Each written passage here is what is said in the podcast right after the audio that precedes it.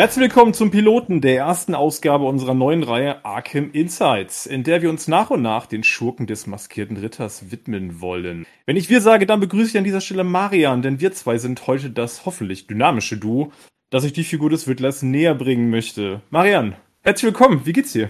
Hallo, gut geht's mir eigentlich. Heute am Tag der am Independence Day quasi. Ja, genau. Wir haben wir uns unabhängig gemacht von den anderen. Ja, genau. Wir sind heute nur zu zweit alleine. Genau. Und tatsächlich zeichnen wir heute am 4. Juli auf. Genau. Mhm. Da sind wir nun beim Auftakt, beim Debüt von Arkham Insights. Endlich deshalb, weil wir dieses Kind ja schon relativ lange mit uns rumtragen. Es hatte auch schon so viele Namen, ne? Es hatte, es hieß mal Psychocast über Schurken auf der Couch. Und jetzt ja. sind wir beim finalen Titel Arkham Insights. Und bevor wir uns heute der Hauptfigur, dem Meister aller Rätsel, widmen wollen, lass uns erstmal kurz erklären, worum es bei Arkham Insights überhaupt gehen soll. Marian, was wollen wir denn eigentlich machen in diesem Format, von dem wir jetzt vielleicht schon mal sagen können, es wird vermutlich ein unregelmäßiges Format. Ne? Also wir werden jetzt nicht ja. monatlich eine Ausgabe davon raushauen. Ähm, Im Leben ja, nicht. Nee, das, dafür ist der Auf Vorbereitungsaufwand, glaube ich, etwas zu ja. groß und auch der zeitliche Aufwand. Aber ich würde jetzt mal sagen, wenn wir gut sind, schaffen wir vielleicht zukünftig irgendwie drei bis vier Ausgaben davon pro Jahr. Schauen wir mhm. mal, wo uns die Reise hingeht und schauen wir vor allem auch mal, wie der Pilot überhaupt ankommt. So macht man das mit Piloten, ja. Wir schauen erstmal, wie sind die Quoten und mal gucken, ob das Ding dann in Serie gehen kann. Aber so bevor wir also in Serie gehen, was wollen wir denn überhaupt machen? Und das ist ja auch die Aufgabe des Piloten quasi, den Zuschauern und in dem Fall den Zuhörern näher zu bringen was das gesamte Konzept denn eigentlich alles beinhalten kann und soll. Was tun wir? Ja, also ganz ursprünglich wollten wir eigentlich mal in Batmans Kopf reingucken, in Batmans Psyche, und da haben aber alle aufgeschrien vom Badcast und gesagt, ähm, nein, das ist doch super langweilig. Das ja, kennen genau. wir doch schon, das haben wir doch schon tausendmal gemacht. Genau. Ja. Und deswegen ähm, kamen wir dann relativ schnell auf die Idee, doch mal zu uns über die Gegner, die ja tatsächlich sehr vielfältig sind, von Batman ähm, dem dunklen Ritter zu nähern. Ähm, und eigentlich mal zu gucken, was sind denn das für Menschen, die dahinter stecken? Was ähm, liegt denn da eigentlich zugrunde? Was sind die Motivationen dieser Figuren? Das heißt also, von jeder Figur, äh, der wir uns widmen wollen, und momentan ist es tatsächlich ja nur der Riddler, ähm, mal zu gucken, was ist denn eigentlich die Quintessenz äh, mhm. desjenigen? Mhm. Was sind so seine Eigenschaften? Was kann man eigentlich über die Figur sagen? Und dafür braucht man natürlich auch ein Stück weit eine Biografie. Genau. Und wenn wir das alles haben, gucken wir vielleicht auch mal, ob er tatsächlich in Arkham Asylum richtig ist. Genau, das ist ja der Punkt. Ne? Mhm. Ähm, bei Batman sind irgendwie alle gefühlt, alle Villains sind in Arkham. Und ja. da geht es ja darum, die dann da zu behandeln. Und man sich bei manchen der Figuren ja schon auch in den Comics selber manchmal auch die Fragestellung auftaucht, ist es eigentlich richtig, ihn immer wieder nach Arkham zu schicken? Ne? Vielleicht kann man sich mhm. dem auch mal annähern und diese Fragen beantworten. Also, es geht um den Kern am Ende. Da wollen wir hin, da wollen wir gucken, ob wir da vordringen können. Warum tun diese Figuren das, was sie tun? Was steckt dahinter? Das wollen wir tatsächlich aber, ich sag mal, nicht jetzt in der Form tun, dass wir jetzt alle möglichen Interpretationen. Ich meine, einige dieser Figuren sind ja genauso alt wie Batman selber. Das heißt, wir haben natürlich innerhalb von 80 Jahren Figurenentwicklung ja auch unterschiedlichste Interpretationen. Das heißt, wir wollen uns gucken, dass wir schon die ein oder andere Facette nehmen wir mit. Ne? Damit wollen, da wollen wir auch immer mal Quellen angeben. Wo findet man eine gewisse Ausprägung von einem bestimmten Verhalten? Da mhm. vielleicht schon mal vorweg keiner, der uns jetzt zuhört, muss jetzt die ganzen Quellen aufschreiben. Wir haben bei dem Format tatsächlich vor, am Ende in dem Text des Artikels Sachen nochmal anzugeben. Also auf welche Quellen, in dem Fall welche Comics oder gegebenenfalls auch Bücher oder Artikel beziehen wir uns, damit ihr das hinterher nochmal nachschauen könnt. Und es geht uns auch nicht darum im Sinne von, das mag ich, das mag ich nicht, das finde ich gut, das finde ich weniger gut, sondern wir ja. wollen einfach darstellen, okay, was gibt es? Ne? und dann am Ende quasi zur Conclusio kommen, was sagt uns das überhaupt alles? Wir werden dann, wir werden wahrscheinlich zwischendurch mal, und dafür bist du ja dann auch der, der perfekte Sparringspartner. Das heißt, du wirst äh, heute nochmal auch im Laufe der Ausgabe, im Laufe des Piloten nochmal zu der ein oder anderen psychologischen Komponente so eine Art, naja, ich sag mal, Arbeitsdefinition liefern, ne? auf die wir uns dann zukünftig auch nochmal beziehen wollen. Ja. Das heißt, der eine oder andere theoretische Ausflug auch und der Aus Exkurs wird auf jeden Fall auch nochmal enthalten sein. Tut mir jetzt schon leid. muss es nicht, muss es nicht, muss es nicht. Ja, noch nicht, das, das bestimmt, du jetzt. das wird bestimmt spannend. Vielleicht können wir an der Stelle eine kurze Exkurswarnung. ich genau. der Spoilerwarnung, dann können die Leute ausschalten oder überspringen. Nein, Quatsch. Das, genau. äh, das glaube ich, so schlimm wird's, glaube ich, nicht. Mhm. Ähm, okay, das heißt aber, womit wir anfangen, ist tatsächlich, ähm, im Kern, und da hast du, ne, weil, wir, weil ich gerade schon sagte, wir wollen uns jetzt nicht durch unzählige Interpretationen irgendwie durchfühlen. Mhm. Ähm, im Kern oder als Grund, als, als Fundament, als Basis werden wir uns wahrscheinlich immer wieder bei der Animated Series wiederfinden. Ne? Das haben wir in der Vorbereitung und der Besprechung so ein bisschen für uns auch gemerkt, dass das im Prinzip am Ende immer so die Basis ist, auf die wir wieder zurückkommen.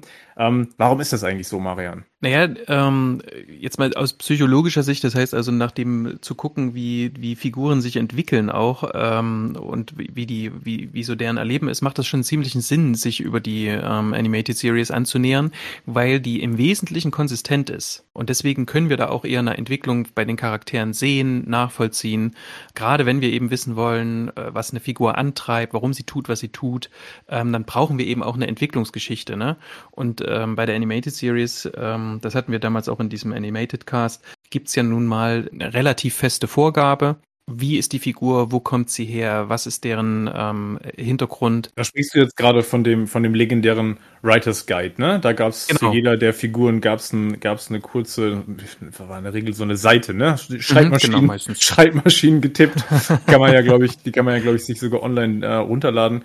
Ähm, und da ist so der im Groben äh, abgebildet, was ist das für eine Figur, ne? Und es setzt ein bisschen den Rahmen für die Autoren quasi, was sie mit dieser Figur halt irgendwie tun können sollen. Ja. Und dürfen auch vor allem, ja. Mhm. Genau. Und was so ein Killer-Argument ist, ist ganz einfach, dass man vom, vom heutigen Standpunkt aus sagen kann, dass die Animated Series ähm, und diese Charaktere, die darin quasi aufgegriffen, ähm, weiterentwickelt wurden oder völlig neu erfunden wurden, dass die schon einen sehr großen Einfluss darauf hatten, wie spezielle Charaktere und deren Geschichte dann auch ähm, in den Comics fortgesetzt äh, wurde. Und dann spätestens mit den Arkham-Spielen ist ja auch diese Atmosphäre weitergetragen worden, sind da auch Geschichten nochmal aufgegriffen worden, weiter, weiter erzählt und so weiter. Und deswegen würde ich mal sagen, ist sie neben den Burton Film eigentlich so einer der markantesten Meilensteine der letzten Jahre, ne? Ja, und ja. Mhm. Na, weiß ich jetzt, ich habe es selber ja alles noch nicht gelesen, aber wenn man jetzt Tom King sich anguckt, der hat offensichtlich auch ähm, ist, ähm, unterlagen einem großen Einfluss. Matt Reeves spricht auch von dieser Serie. Und ich für meinen Teil kann einfach sagen, die Serie war für mich natürlich immer was Besonderes, weil sie eben echte Motive, tatsächliche Gefühle und auch so ähm, nachvollziehbares Verhalten von diesen Verbrechern eben darstellt. Ne? Ja. Und die waren dann eben, und das war ja damals auch das Besondere, nicht einfach böse, sondern die hatten eben Gründe für das, was sie taten. Und die Serie hat sich bemüht, so im Großen und Ganzen nicht immer. Ne? In der Werwolf-Folge kam das, obwohl selbst da war es mehr schlecht als recht, aber ne, ähm, haben die versucht, das angemessen zu begründen. Ja, das war ja so ein bisschen, ich erinnere mich gerade, als du das sagst, ist mir sofort die Figur von Mr. Freeze ähm, in, in ja. den Kopf gekommen, bei dem das ja immer so exemplarisch dann Aha. gesagt wird, ne? dass da so die Animated Series zum ersten Mal der Figur so einen, ich sag mal, einen tragischen Hintergrund auch gegeben hat, ne? mit der man was, ähm, die mehr aus dieser Figur macht als nur einen irgendwie rein Bösen. Ne? Genau. Ja. Okay, wir werden ja gleich, wenn wir da reingehen, noch, wir werden ein bisschen auch durch die Origin der Figur halt trotzdem gehen, auch neben der, wir werden mit der Animated Series starten und dann aber trotzdem auch gucken, mhm. wie hat sich in den Comics entwickelt. Ähm, Dazu muss man wahrscheinlich aber auch sagen, und deswegen die Animated Series, weil natürlich auch in den Comics, wir haben ja jetzt relativ viel gelesen, wir beide in der Vorbereitung, du noch ja. deutlich viel mehr als ich an der Stelle schon mal gesagt, aber das sind ja oft auch mal One-Shots, ne, wo man dann auch einfach sich anschauen muss, ähm, da hat eine Figur im Zweifelsfall auch keine Entwicklung, weil sie nicht in etwas Größeres eingebettet werden muss. Es ist eine Ausgabe, es ist kein fortlaufender Run. Und natürlich sind dann auch je nach Geschichte unterschiedliche Facetten dieser Figur auch betont. Das heißt, das macht es natürlich mit alleine mit Comics tatsächlich auch schwierig, weil da sagst du gerade, ne, da gibt's die Konsistenz nicht, die wir natürlich in der Animated Series auf jeden Fall gegeben haben. Okay, dann lass uns mitten reingehen, würde ich sagen. Mhm. Und wir haben uns vorgenommen, wir starten diese, dieses Format mit der jeweiligen Figur immer mit dem sogenannten Steckbrief. Ne? Äh, die alten Leser unter uns werden sich erinnern, es gab mal äh, damals in der EHPA-Zeit noch, gab es in den Taschenbüchern unter den normalen Superbänden immer hinten dieses Who is Who. Ne? Erinnerst du dich an die noch? Nee, das, äh, ich kenn's von dir quasi. Ah, okay, ja, das, das fand ich auch ganz spannend. Da habe ich jetzt, ich habe in diese, ich habe nochmal Comics ähm, Amerika im, im, amerikanischen Original, so Paperbacks aus den 80ern, aus jetzt, die sind rausgekommen, mhm. Cape Crusader, das sind Stories aus den 80ern. Und da sind die gesammelt drin immer hinten. Ähm, und das finde ich tatsächlich ganz spannend. Und dann haben die das ja auch gemacht gemacht, ne? So ein Steckbriefe der Figur. Wo, jetzt, wo du das sagst, bei Dino gab es das auch. Also das war, ja, das habe ich auch immer aufgesogen tatsächlich, ja, weil da waren ja genau. auch Figuren mit dabei, die sind mal in irgendeinem Nebenpanel mit aufgetaucht und dann hat Dino gleich einen Steckbrief mit reingeschmissen. Ja, genau, stimmt. Ja, Dino hat das auch recht. aufgegriffen. Ja. genau, da gab es das auch nochmal, das stimmt. Genau, also warum sollten wir es dann nicht tun? Eben. Außen bietet sich das auf jeden Fall auch mal an, um einfach mal kurz die, die Eckdaten, glaube ich, der jeweiligen Figur wie ich nochmal noch mal irgendwie abzuarbeiten und sie nochmal durchzugehen, damit man darauf sich hinterher auch nochmal beziehen kann. Weil bei einigen Sachen, werden wir jetzt gleich schon merken, ähm, waren wir auch überrascht, wenn man das so zusammenstellt ja. oder sich in den jeweiligen Datenbanken ja auch nochmal guckt im Vergleich und sich schlau macht. Ähm, was das so zutage fördert. Dann beginnen wir doch mal mit dem Riddler. Da haben wir den ja. ersten Teil des Steckbriefes, nämlich der Schurkenname. Da gibt's auch nicht so viele andere Varianten, ne? Also Riddler ist Riddler, wobei wir haben natürlich noch mal so äh, diese Eindeutschung, die es dann durchaus das ein oder andere Mal gab. Ähm, ich erinnere mich an den Rätselknacker, glaube ich. Äh, den gab's auf jeden Fall mal irgendwo. Genau, was die eigentlich die, die, die dümmste Übersetzung ist. richtig dämlich. Das ist ja der Rätselsteller quasi. Ja, genau. Rätselklacker ist richtig bescheuert. Ich glaube, das ja. war, wenn ich mich jetzt nicht ganz, äh, wenn ich mich nicht falsch entsinne, war das auf jeden Fall in dem 66er Batman-Film ja, tatsächlich, ja, glaube ich. Genau. In der, in der alten Synchro dann, also von damals, als er ins Kino kam dann. Genau, aber äh, okay, ansonsten haben wir nicht so viele andere Varianten. Zumindest hm. nicht beim Schurkennamen. Der bürgerliche Name der bekannteste ist sicherlich Edward Nigma. Ich glaube, das ist so das, was allen als erstes einfällt. Da gibt es tatsächlich aber nochmal Alias-Namen. Ne? Also was die bürgerlichen Namen betrifft, äh, haben wir mittlerweile nicht mehr nur Edward Nigma. Was haben wir denn dann noch? Wir haben den bei vor allem Rico sehr beliebten Namen Edward Nashton. I Nigma mit Y. Mhm. Weil, ne, Enigma, das Rätsel, das gibt's mhm. auch mit I. Dann gibt's den Quizmaster, den Puzzle King. Arthur Wynn, den habe ich nicht gefunden, oder das ist dieser Alias-Name aus einem Comic, über den wir dann später noch reden. Mhm. Was gibt's noch? Hm, das dürfte in der, das dürfte dann insgesamt schon gewesen sein, zumindest die Bekannten. Also seht uns, wenn noch jemand einen anderen äh, Alias kennt, äh, den, den es mal in einer Geschichte gab, dann äh, gerne in die Kommentare. Ansonsten sind das, glaube ich, so die gängigen genau. Alias-Namen. Ja, haben wir dann, glaube ich. Kommen wir mal zu den ich sag mal, physiologischen Daten, das gab's ja dann auch immer so. Also wir haben das Geschlecht, okay, Riddler männlich, ja. Haarfarbe braun, Augenfarbe grün.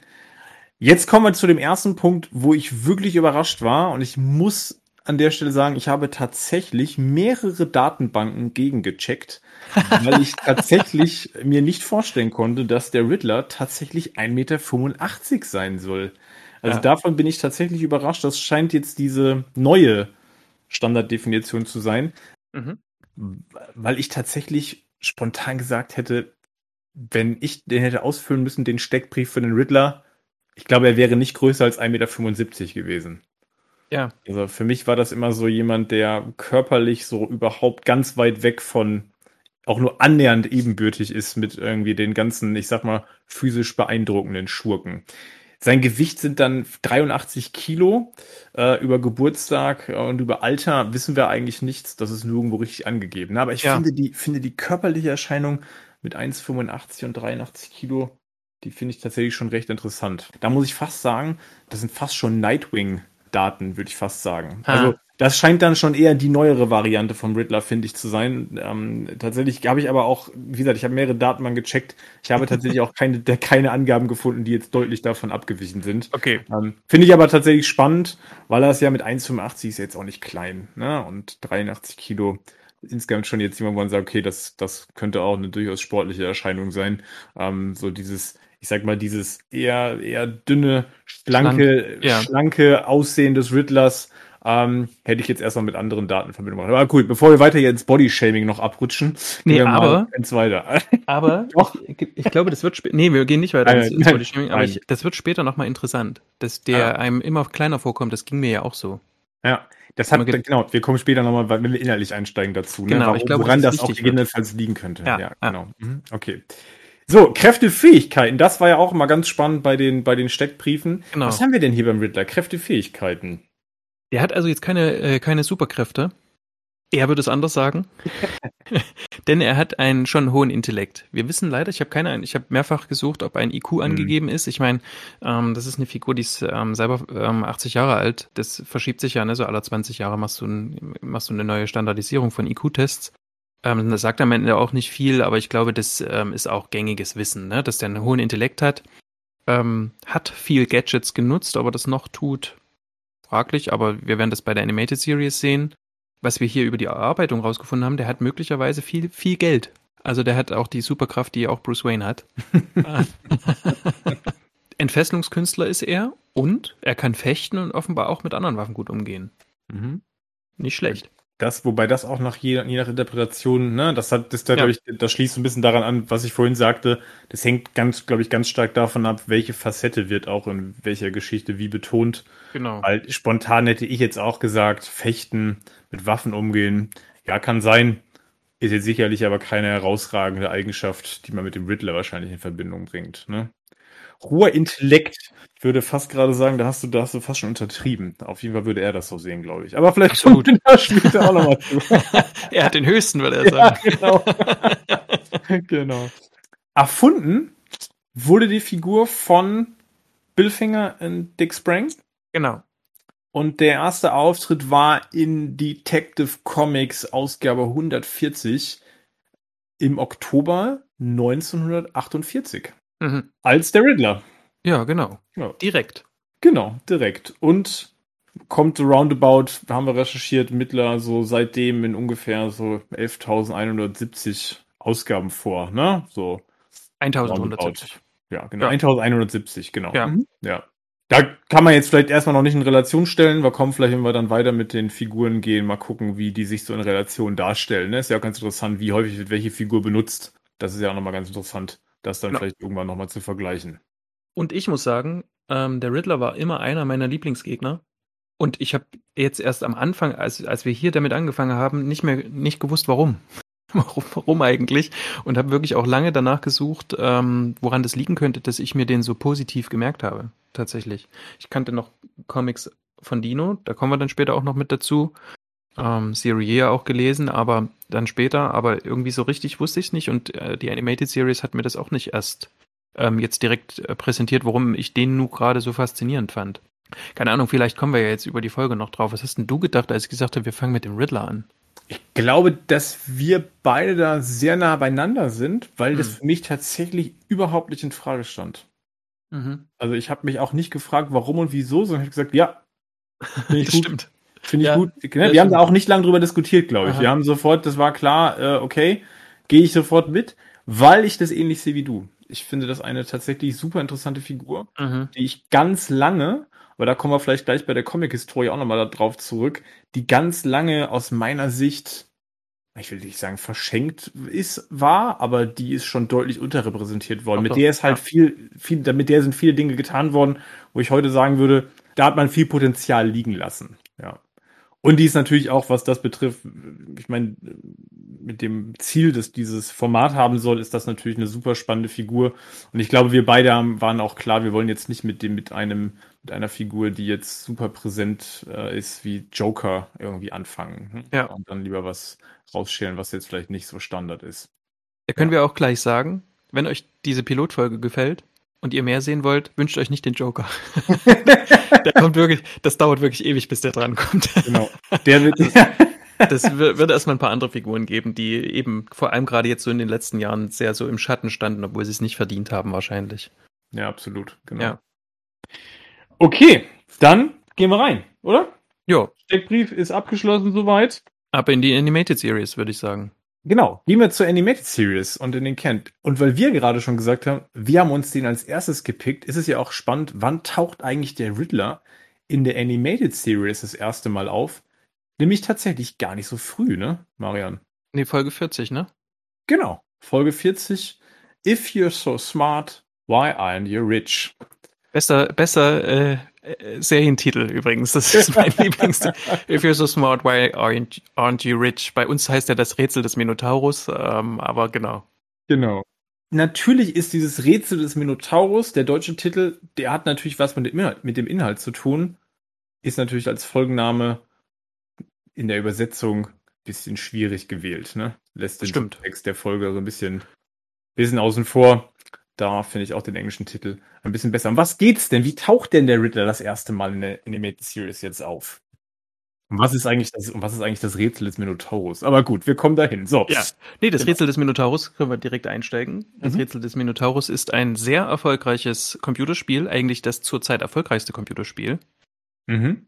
Und es gibt einen genialen Entwickler davon, das ist Edward Nigma. Wer hätte das gedacht? genau.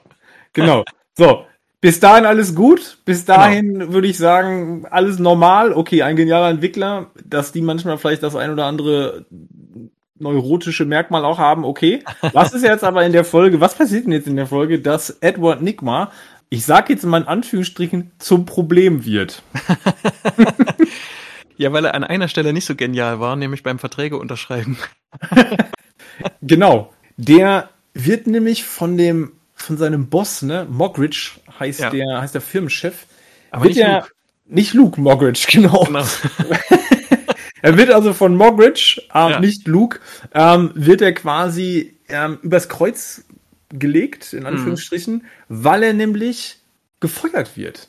Ne? Genau. Und gleichzeitig die Rechte an seinem Spiel aber quasi abgetreten hat. Das heißt, äh, die Rechte seines geistigen Eigentums gehören jetzt der Firma mhm. und die setzt ihn kurzerhand vor die Tür, weil sie für ihn keine Verwendung mehr haben. Und da sagt Mockridge zu Edward Nigma den folgenschweren Satz, wenn du so schlau bist, Warum bist Warum du dann nicht reich? reich? genau. Ja, genau. genau. Mogridge ist reich. Und ähm, an der Stelle kurz aus dem Thema rauszugehen, ich glaube, also das war ne, so Anfang der 90er, wo das auch wirklich ein Thema war, sowohl in bei den Animationsstudios, also bei den, bei den, vor allem bei den Autoren, ja. ne? Mhm, absolut. Vor allem auch im Comic-Bereich, ne, die das kennen, dass man, dass man Figuren entwickelt hat und das hat einfach dem Verlag gehört. Die Autoren, die das auch in, in der Filmindustrie kannten, das ist ja erst sehr viel später gekommen, als es dann diese, diese Autorenstreiks und so gab. Also ich glaube, die Autoren, die hier dran saßen, die haben über was geschrieben, was ähm, man in deren äh, Metier genauso gut kannte. Absolut, das ist ja ein, also ich finde es ein wahnsinnig ähm, äh, also auch einen eindeutigen Kommentar, finde ich, auf der ja. Metaebene. Ne? Ja. Also ganz klar, so da wird dieses Thema geistiges Eigentum, da wird aber auch ein Stück weit diese Hire-and-Fire-Mentalität, die man ähm, vor allem ne, aus amerikanischen Arbeitsverhältnissen irgendwie kennt, die wird da auch noch mit aufgenommen. Und da sind wir, glaube ich, schon auch mittendrin, warum wir alle die Animated Series auch so lieben, weil da einfach so viel drin steckt. Ne? Wenn man das, wenn man da tatsächlich schürft, ähm, ja. ist Wahnsinn, was die in 23 Minuten oder 24 Minuten pro Episode dort alles unterbringen und verdichten. Genau. Weil jetzt passiert nämlich was? Wie reagiert Edward Nigma auf die Entlassung? Ja, der nimmt es erstmal hin. Also der protestiert vor Ort, ne, aber dann kommt eben jener Satz und dann ähm, hören wir erstmal lange nichts von Edward Nigma. Und ähm, zwei Jahre später kommt er wieder und entführt Mockridge. Und das ruft natürlich zwei auf den Plan, wegen denen wir überhaupt hier sitzen. Nämlich den dunklen Ritter und Robin. Natürlich. Mhm. Genau. Robin ist ja auch sehr wichtig an der Stelle. Warum? Ja, weil der eben das großartige Computerspiel, das Rätsel oder das Labyrinth des Minotaurus spielt. Und zwar in der Betthöhle auf dem riesigen. Auf dem Bettcomputer. Auf dem Bettcomputer. An der Stelle nochmal Gruß an Bernd. Ähm, genau. Da wird nämlich, da wird nämlich tatsächlich der Bettcomputer etwas zweckentfremdet an der Stelle, ne? Genau. Ja. Und Robin scheint es auch sehr intensiv zu spielen. Ja, vielleicht mhm. ist es auch schon ein früher Kommentar äh, zum Thema äh, Computerspielsucht. Ähm, und Batman ist ein bisschen äh, so richtig gut findet er das nicht, ne? In der in, in der in der Folge als er so sieht, dass Robin die ganze Zeit in diesem Computerspiel hängt. Ja, versteht's nicht. Das ist so genau. lustig. Also das ist wirklich so auch das, was, was Kinder damals dann natürlich so verstanden haben. Also das, das Spiel ja. ist natürlich auch, was der da spielt, das ist uralt. Mich hat das jetzt beim nochmal angucken sehr abgeschreckt, das, wie die ja. sich damals Computerspiele vorgestellt haben, in Anführungsstrichen. Ja. Aber das ist auch schon so ein Eltern-Kind-Kommentar, glaube ich. Absolut. Absolut. Batman, Batman versteht's nicht und ähm, es wird beiden allerdings später zugutekommen, dass ähm, Robin das gespielt hat. Ja, genau. Also, also am Ende die beiden ähm, wollen dann Morgridge befreien genau. und finden sich quasi in einer, ich sag jetzt mal, Überlebens, in einem überlebensgroßen Labyrinth, in einer Realversion ja. des Labyrinthes des Minotaurus wieder. So, und weil du gerade sagtest, weil Robin natürlich den, das Spiel in- und auswendig kennt, kann ja. er dann auch in dem realen Labyrinth das ein oder andere vorhersehen und auch lösen, weil er die Mechanismen quasi des Labyrinths halt kennt. Genau, und so endet es im Grunde auch, ne? Also die können den, den Mockridge quasi befreien. Dann passiert was, was relativ ja ungewohnt ist für so eine Batman-Folge, der Riddler entkommt. Genau, die fassen den gar nicht, ne? Genau, der hat vorgesorgt. Ja, ja absolut. Und ich habe mir wirklich, beim ersten Mal habe ich das sehr oberflächlich betrachtet, jetzt beim, beim nochmal angucken und habe gedacht, aber also so richtig hat mir die Folge nicht gefallen. Und beim zweiten Mal habe ich mir es noch angeguckt, wenn man jetzt tatsächlich das mal von der Psyche des Riddlers her betrachtet, ne? Mhm. Der hat sich zwei Jahre lang Zeit genommen, woher er das, das Geld auch immer hat. Wahrscheinlich hat er doch eben, ne? Gut verdient. Doch gut verdient oder was auf die Seite schaffen können. Aber der hat dieses riesengroße Labyrinth mhm. hingebaut, um sich an diesem Chef zu rächen. Also das Hauptmotiv ist Rache. Ja. Und dafür ist er wirklich bereit, bis an die Grenzen zu gehen. Aber der ist nicht dumm, sondern er sorgt dann trotzdem noch dafür irgendwie, dass die Möglichkeit bestehen könnte, dass er irgendwie gefasst werden könnte und nutzt das dann auch so, dass er quasi dem, dem dynamischen Duo quasi entkommt. Absolut. Und wir haben hier schon, und das finde ich tatsächlich wiederum super wertvoll und ist einfach erneut ein, ein Qualitätsmerkmal dieser Serie in ihren wirklich guten Episoden. Wir haben hier in dieser na, paar 20-minütigen mhm. Verknappung, das ist ja wirklich nicht viel Raum, um, um Sachen zu erzählen, aber es werden durch kleinere Szenen wird hier so viel schon dargelegt, ne? Also auch was, was Motivation und irgendwie Handlung des Riddlers betrifft, also ja. die Inszenierung auch des Ganzen von sich selbst, ne, bis hin mhm. zu dem Thema, was treibt den nämlich eigentlich an? Du sagst gerade Rache, genau, es ist nämlich tatsächlich überhaupt kein Stück monetär mhm. motiviert, mhm. ne? Auch hier wieder. Also er ist dieses, er ist jetzt, er versucht ja jetzt nicht seine, seine Cleverness irgendwie auszunutzen, um reich zu werden, sondern ganz im Gegenteil. Er sagt, glaube ich, an einer Stelle in der Folge so, Gier ist amoralisch, ne? Also das ist tatsächlich auch was. Der Riddler hat überhaupt keine, ich sag mal, profan Motiv Motive jetzt irgendwie, es geht ihm nicht um Geld und es geht ihm nicht um Reichtum. Und das mhm. wird in dieser Folge ja auch schon deutlich. Und finde ich, was nochmal ein Faktor ist, auf den wir dann im weiteren Verlauf nochmal zu sprechen kommen, ist tatsächlich auch hier, er bietet zwar Rätsel an, die gelöst werden können, mhm. Aber er ist sich auch trotzdem nicht zu schade zu cheaten. Genau. auch das kommt ja das auch schon in dieser Folge vor, ne? Also genau. das ist mal so ein bisschen so, da ist auch noch trotzdem List mit dabei und es geht schon auch um Gewinnen um jeden Preis, ne? Also das ist auch schon was, was wir in einer Folge hier sehr komprimiert tatsächlich schon dargestellt bekommen. Das stimmt. Das, was ein bisschen fehlt, ist, warum Rätsel so sein Ding sind. Also man mhm. merkt, er ist sehr mit Mythologie verhaftet und Rätsel, das ist, das ist irgendwie sein, seine Obsession, aber man weiß nicht warum. Man bekommt es auch nicht erklärt, sondern das, das bekommt man quasi so präsentiert. Das ist, auch, das ist auch nicht weiter schlimm. Ein paar der Rätsel sind allerdings auf irgendeine, so finde ich, alberne Art ultra schwer. Also, und, und Batman kann ja. die lösen natürlich, ne? Also das, ja, das, das kommt auch in den Comics immer mal wieder vor, wo man denkt, ja, genau, das weiß jetzt Batman, ne? Aber klar ist Batman. Oder die Herleitung. Also das ist natürlich, das, das macht es wahrscheinlich ich auch hier und da manchmal so schwierig, diese Figur gut zu schreiben. Ne? Das ist eine ganz schwierige Gratwanderung, mhm. diesen Genius, den du als Autor ein Stück weit selber ja auch erstmal haben musst, in Ideen ja. dann darzulegen und dann aber auch noch irgendwie das zu schaffen, dass ein, dass ein Leser, ein, ein Zuschauer nicht das Gefühl hat, okay, ich verstehe überhaupt nicht, um was es hier gerade geht oder ich kann dem gar nicht mehr folgen. Ne? Also das ist, ja. und das ist dann der Punkt, wenn das so ist, wie du das gerade sagst, und dann wirkt es halt vielleicht auch schnell mal konstruiert oder es ist halt sehr weit hergeholt auch. Das stimmt. Manchmal, ne? ja. Du hast aber noch, und das finde ich ganz cool, lass uns den noch erwähnen, du hast noch einen interessanten Side-Fact gefunden aus dieser Animated-Folge. Das betrifft nämlich dieses Maisrätsel. Ne? Genau, also ähm, um zum Labyrinth zu kommen, was im Englischen auch Maze heißt, gibt es quasi ein, ein Rätsel, was darauf hindeutet, ähm, weil es offens offensichtlich, das wusste ich vorher nicht, ähm, dass, dass man quasi Corn, also das englische Mais, auch Mace nennen kann im Englischen. Mhm. Und dieses Mais-Rätsel entstammt direkt den Detective Comics 140, also dem allerersten Auftritt vom Riddler. Also da gibt es auch noch eine kleine Hommage einfach mal in der ersten Folge, die wahrscheinlich niemand bemerkt. also irgendwelche Verrückten, die Podcasts über Batman machen. Das nur noch mal ganz kurz am Rande. Nochmal ja. Side-Facts. Wir nehmen ja auch noch mal ein bisschen, äh, wie sagt man, nutzloses Wissen mit an der genau. Stelle. Genau. Hat gar nichts, brauchen, brauchen wir im späteren Verlauf nicht mehr, wollten wir auch noch mal loswerden. Genau so. so genau. Okay, gehen wir mal kurz weiter und schauen uns noch mal ganz kurz die weiteren Begegnungen des, mit dem Riddler in der Animated Series an, weil es sind auch gar nicht so viele. Ne? Mhm. Das ist tatsächlich auch interessant. Er taucht tatsächlich ähm, auch gar nicht so häufig in der Animated Series insgesamt auf. Mhm. Das nächste Mal haben wir ihn dann, ich glaube, ich glaube, acht Folgen später kann das sein. Wir haben natürlich jetzt die Folgen rausgepickt, wo er die, wo er der Hauptprotagonist. ist. Ne? Also er taucht noch mal in Almost Got Him auf. Das ist dann halt eine Folge mhm. 46 und dann taucht er tatsächlich aber genau äh, acht Folgen später, das ist dann Folge 48, ne? What is Reality taucht dann nochmal auf. Und das ist dann die Folge Gefangen in der Rätselwelt. Marian, was geht's in, bei Gefangen in der Rätselwelt? Ich meine, es hat auch wieder irgendwas mit Computern zu tun. So ist es nämlich.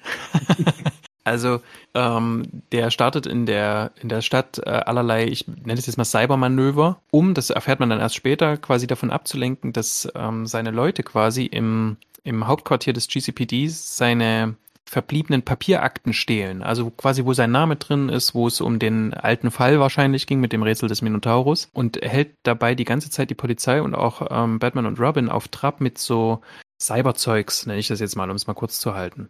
Und am Ende dessen, das ist in, in den ersten fünf Minuten, lässt er so ein riesiges Paket im Polizeihauptquartier zurück und das ist ein VR-Computer, ganz klar. ähm, Wie man sich damals einen VR-Computer so vorgestellt hat. Richtig, ne? genau. Und dann man setzt eine Haube auf und wird mit seinen, mit seinen neuronalen Verbindungen in diese Welt hineingesogen. Und der Riddler hat natürlich einen, ähm, einen Clou mit dabei, während also Robin und ähm, James Gordon da drin sind, sorgt er dafür, dass James Gordon nicht wieder rauskommt mit seinem Verstand ähm, und ist quasi in dieser Rätselwelt festgesetzt. Der Commissioner ist festgesetzt durch den Riddler. Und jetzt muss Batman ins Spiel kommen und also in, ins Spiel kommen tatsächlich in dieses mhm. VR-Spiel und hilft dann quasi dabei, den Commissioner zu befreien, was am Ende diese Rätselwelt zerstört. Und dadurch kommen sie auch darauf, wo der, wo der Riddler quasi sein Hauptquartier hat und den finden mhm. sie tatsächlich, während er quasi noch, weil ja diese Rätselwelt zerstört worden ist, der ist nicht rechtzeitig abgehauen und hängt dort quasi an diesem Apparat, will ich es mal nennen. Also quasi an der, an der ja. Gegenstelle, oder? Ja, genau muss ja. sagen. Mhm. Ja. Und scheint quasi auch für immer ausgelöscht zu sein. Und ja. ausgelöscht sein ist hier ein interessantes, ist hier eine interessante Idee, denn der Riddler versucht hier, also er spricht dann natürlich mit Batman die ganze Zeit und ist auch die ganze Zeit so herablassend. Ähm, tatsächlich ist mir jetzt auch aufgefallen, im Englischen sind die Folgen wirklich schöner, weil John Glover, also ja. der Lionel Luther aus Smallville, der spricht den Riddler und der spricht den großartig. Das kriegt die deutsche Stimme leider nicht so hin. Also ne, bei, bei einem Mr. Freeze zum Beispiel ist das perfekt übersetzt hier bringt er das nicht so rüber, eigentlich, was das mhm. für ein Schmock ist. ähm, und der Riddler spricht davon, dass er Edward Nigma auslöschen will. Und das ist super spannend. Also er will quasi die Identität ja. löschen und nimmt dafür ja auch tatsächlich in Kauf, dort seine Leute in Polizeiuniform, das ist auch, das ist tatsächlich smart gelöst, wie der das macht, ne, wie der die dort reinbekommt. Mhm. Und die nehmen quasi alle Akten mit, um, damit es quasi keinen Edward Nigma mehr gibt, sondern durch den Riddler ersetzt wird. Ja, total, total mhm. spannend. Auch wieder keine, keine monetäre Motivation. Ne? Mhm. Auch in diesem Fall ähm, ist das, finde ich das ganz spannend, dass es genau darum geht, sein eigentlich seine eigene ehemalige bürgerliche bürgerliche Identität auszulöschen, um komplett in dieser sicher neu kreierten Identität bewegen zu können. Ne? Also es gibt quasi nur noch den Riddler. So, er ja. hat im Prinzip äh, ist existiert Edward Nigma eigentlich jetzt gar nicht mehr. Und das finde ich tatsächlich auch ganz spannend. Haben wir noch mehr Merkmale? Also was ist die Folge? Fand ich tatsächlich bis auf diesen Aspekt nicht ganz so. schön, weil sie horizontal das ja. weiter erzählt. Das ja. finde ich tatsächlich für eine Animated Series aus der damaligen Zeit wunderbar. Das zeichnet ja die Animated Series äh, sowieso auch viel aus aus, dass sie viel auch immer wieder Handlungsstränge aufgreift. Das war auf jeden Fall schön gelöst. Mhm. Tatsächlich ansonsten, was jetzt die Motivation und was so die Figur betrifft, erfahren wir nicht mehr so wirklich viel. Nee. Ne? Die ist auch wieder mit einem sehr offenen Ende, wie du es gerade schon beschrieben hast. Er sitzt dann da am Ende, wir wissen nicht ganz genau, was mit ihm jetzt irgendwie passiert. Und dann ist im Prinzip Cut und wir springen im Prinzip dann zur nächsten Folge, die sich einzeln um den Riddler dreht. Und die ist dann tatsächlich auch schon sehr spät. Ne? Also ja. das ist dann tatsächlich, ähm, das ist dann Season 2. Da sind wir dann bei der Folge in insgesamt das dann Folge 79. Das heißt, wir hatten zwischen diesen beiden Folgen tatsächlich fast 30 oder 30, 31 Folgen ist der Riddler tatsächlich nicht mehr als Hauptfigur aufgetreten ja. und aufgetaucht. Und das finde ich ganz interessant, weil jetzt ist der Riddler plötzlich wieder da, ist auf freiem Fuß. Wir kriegen also auch nicht erklärt, was dazwischen mit dem Riddler jetzt eigentlich genau passiert ist. Also er scheint irgendwie ins Gefängnis gelangt mhm. zu sein. Ähm, wie, warum, weshalb, also warum wissen wir, aber wie und äh, wie sie ihn dann doch aus der virtuellen Realität hinausbekommen, wissen wir nicht. Aber Durch Therapie. Genau, wahrscheinlich. Vielleicht noch was Im fürs Ende. Asylum, ne? fürs Ende, genau. So, dann haben wir die Folge 79, der Rätselkönig zu Deutsch. Auch da wieder der englische Titel ähm, deutlich passender Riddlers Reform. Ne? Auch da ja. ist der Rätselkönig, ja, lassen wir es mal dabei. Ja, ja. Du hast ja gerade auch schon dargestellt, dass der deutsch-englische Vergleich, der hinkt halt manchmal, weil es tatsächlich ähm, hier und da merkt man, ähm, dass da der, der Subtext und die Metaebene bei den Titeln nicht so ganz gegriffen worden ist. Ich glaube, das hat auch was mit mit der Zeit damals zu tun. Ja. Was passiert bei Riddlers Reform? Dem setze ich kurz noch voraus, dass ja. Paul, Paul Dini hier mitgeschrieben hat an der, ähm, ja. an der Folge und dass eine Reform des Riddlers quasi Paul Dini später mehr aus, äh, noch mehr ausweiten kann. Da kommen wir noch drauf zu. Also der das kann stimmt. das noch mehr ausformulieren und zwar ordentlich. Hier geht's aber erstmal darum, dass Riddler quasi auf Bewährung freikommt und äh, Batman und Robin sind natürlich hinter ihm her, weil die wissen, der dreht das nächste Ding, schnappen ihn quasi auch und dann kommt ein älterer Herr auf sie zu und sagt, was macht ihr hier mit meinem, was macht ihr hier mit meiner neuen Werbeikone? Der hat hier Spielzeug hergebracht. Ich habe ja diese, ich habe ja von dieser DC Collectibles ähm, diese Figur, diese Riddler-Figur mhm. und da ist diese Spielzeugkiste, die dort ausgepackt wird, ähm, die ist damit dabei. Also stammt der quasi aus dieser Folge, denn der ist jetzt in dieser Spielzeugfirma als Produktdesigner und Werbeikone eingestellt, weil der ja so schlau ist und schlaue Spielzeuge macht und da braucht man lange, bis man die löst. Das, das sind so Spiele mit dabei, die, die erinnern so ein bisschen an diesen Rubik's Cube. Ja, genau. Mhm. Und noch andere Sachen, die man halt quasi lösen muss und damit kriegt man Kinder wahrscheinlich lange beschäftigt. Ähm, da gab es noch nicht so viele Videospiele und das VR hat sich da offensichtlich auch noch nicht durchgesetzt. Aber Batman traut dem nicht und kommt auch früher oder später darauf, dass es tatsächlich wieder so verschlüsselte Hinweise gibt. Mhm. Am Ende kann man sagen, der behält natürlich recht, versucht den dann auch zu stellen, also der kommt dann darüber dahin in so ein Convention Center äh, und das ist lustigerweise das, wo vorher der Mockridge, wo er vorher den Mockridge quasi entführt hat. Und in diesem Convention Center, das jagt dann Edward Nigma in die Luft. Und Batman überlebt das aber. Und er verrät dem Riddler bis zum Schluss nicht, wie der überlebt hat. Und das macht den verrückt. Ich glaube, dass die Folge endet, indem der, indem der in der Arkham-Zelle sitzt und schreit, äh, du ja. musst es mir sagen.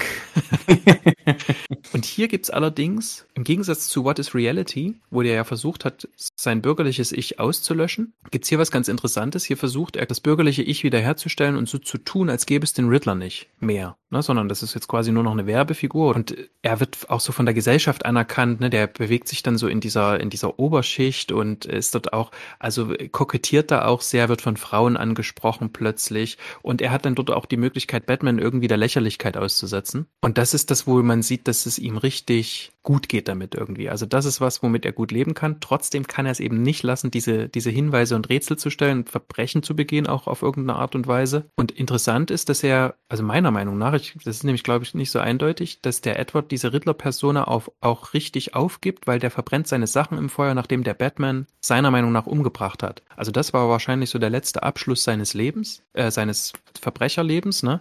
Jetzt kriegt er ja quasi das, was er möchte, also diese Anerkennung und so, ähm, und kann dann eben auch die Riddler-Sachen verbrennen.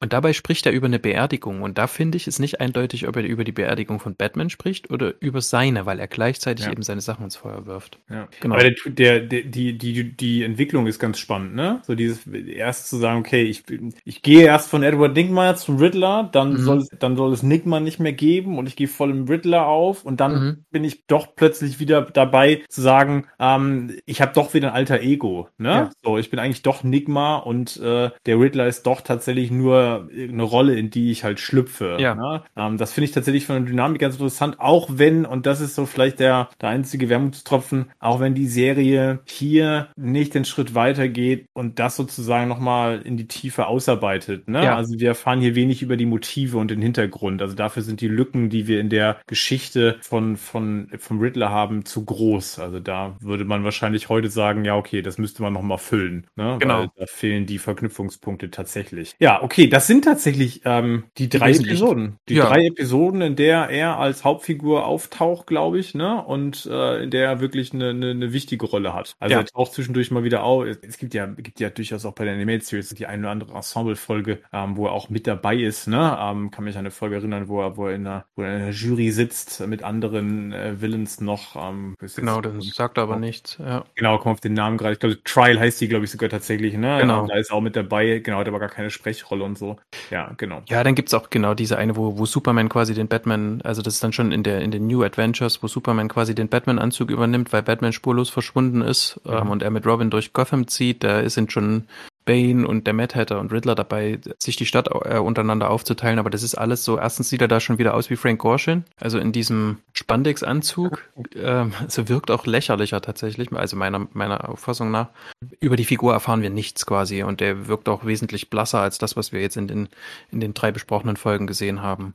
Das ist ganz interessant, weil du gerade das Kostüm nochmal ansprichst, da haben wir tatsächlich mhm. noch gar nicht drüber gesagt. Das ist ja auch was, ähm, vielleicht können wir dann danach gleich die Überleitung machen. Wie sieht er denn in, der, in seinem allerersten Auftritt aus in Detective Comics 140? Also wenn wir da die, die Origin jetzt mal, weil er wird ja da eingeführt, ne? Also da ja. haben wir ja tatsächlich eine Erklärung. Ähm, wie sieht er denn da eigentlich aus? Wie man ihn aus der 60er-Jahre-Serie kennt. Er hat genau. ein, ein grünes, langes Spandex-Kostüm an, allerdings noch ein, ein lila Gürtel, hat mhm. eine lila Maske und das Kostüm ist voller Fragezeichen. Also das, genau, das Frank Gorshin quasi Outfit, ne? Ja, kann man ja. so sagen. Ja. Das finde ich zum Beispiel auch ganz spannend, dass, äh, dass das Design, was sie ihm in der, in der Animated Series verpasst haben, in dem, in dem ersten Auftritt, ja ein völlig anderes ist, ne? Absolut. Also das, ne, das ist ja sehr elegant mit Hut, mit Krawatte, im Prinzip ein grüner Anzug, ne, mhm. den er anhat, also ein, An ein, Anzug im klassischen Sinne mhm. ähm, und kein Spandex und kein Ganzkörperanzug und auch kein Kostüm, ne? Also er sieht, er sieht gar nicht kostümartig aus. Ähm, Bis auf die Maske. Die, ja, genau, die Maske, logisch. Ähm, und natürlich haben wir da auch die gleichen Akzente, ne? Hier hat er auch eine lila Maske und lila Handschuhe an mhm. und hat das Fragezeichen, das glaube ich, auf der Krawatte drauf, ne? mhm. ne? Das, was er, die er trägt. Aber ansonsten ähm, hat man hier schon versucht, ihm so ein Stück weit das Clown-eske schon zu nehmen, ne? Ja. Das, das, das, da ist ganz klar der Ansatz, das sieht man ganz klar bei der Animated Series, äh, ihm das auf jeden Fall direkt auch vom, vom, vom Aussehen her zu nehmen. Der allererste Auftritt ähm, ähm, in,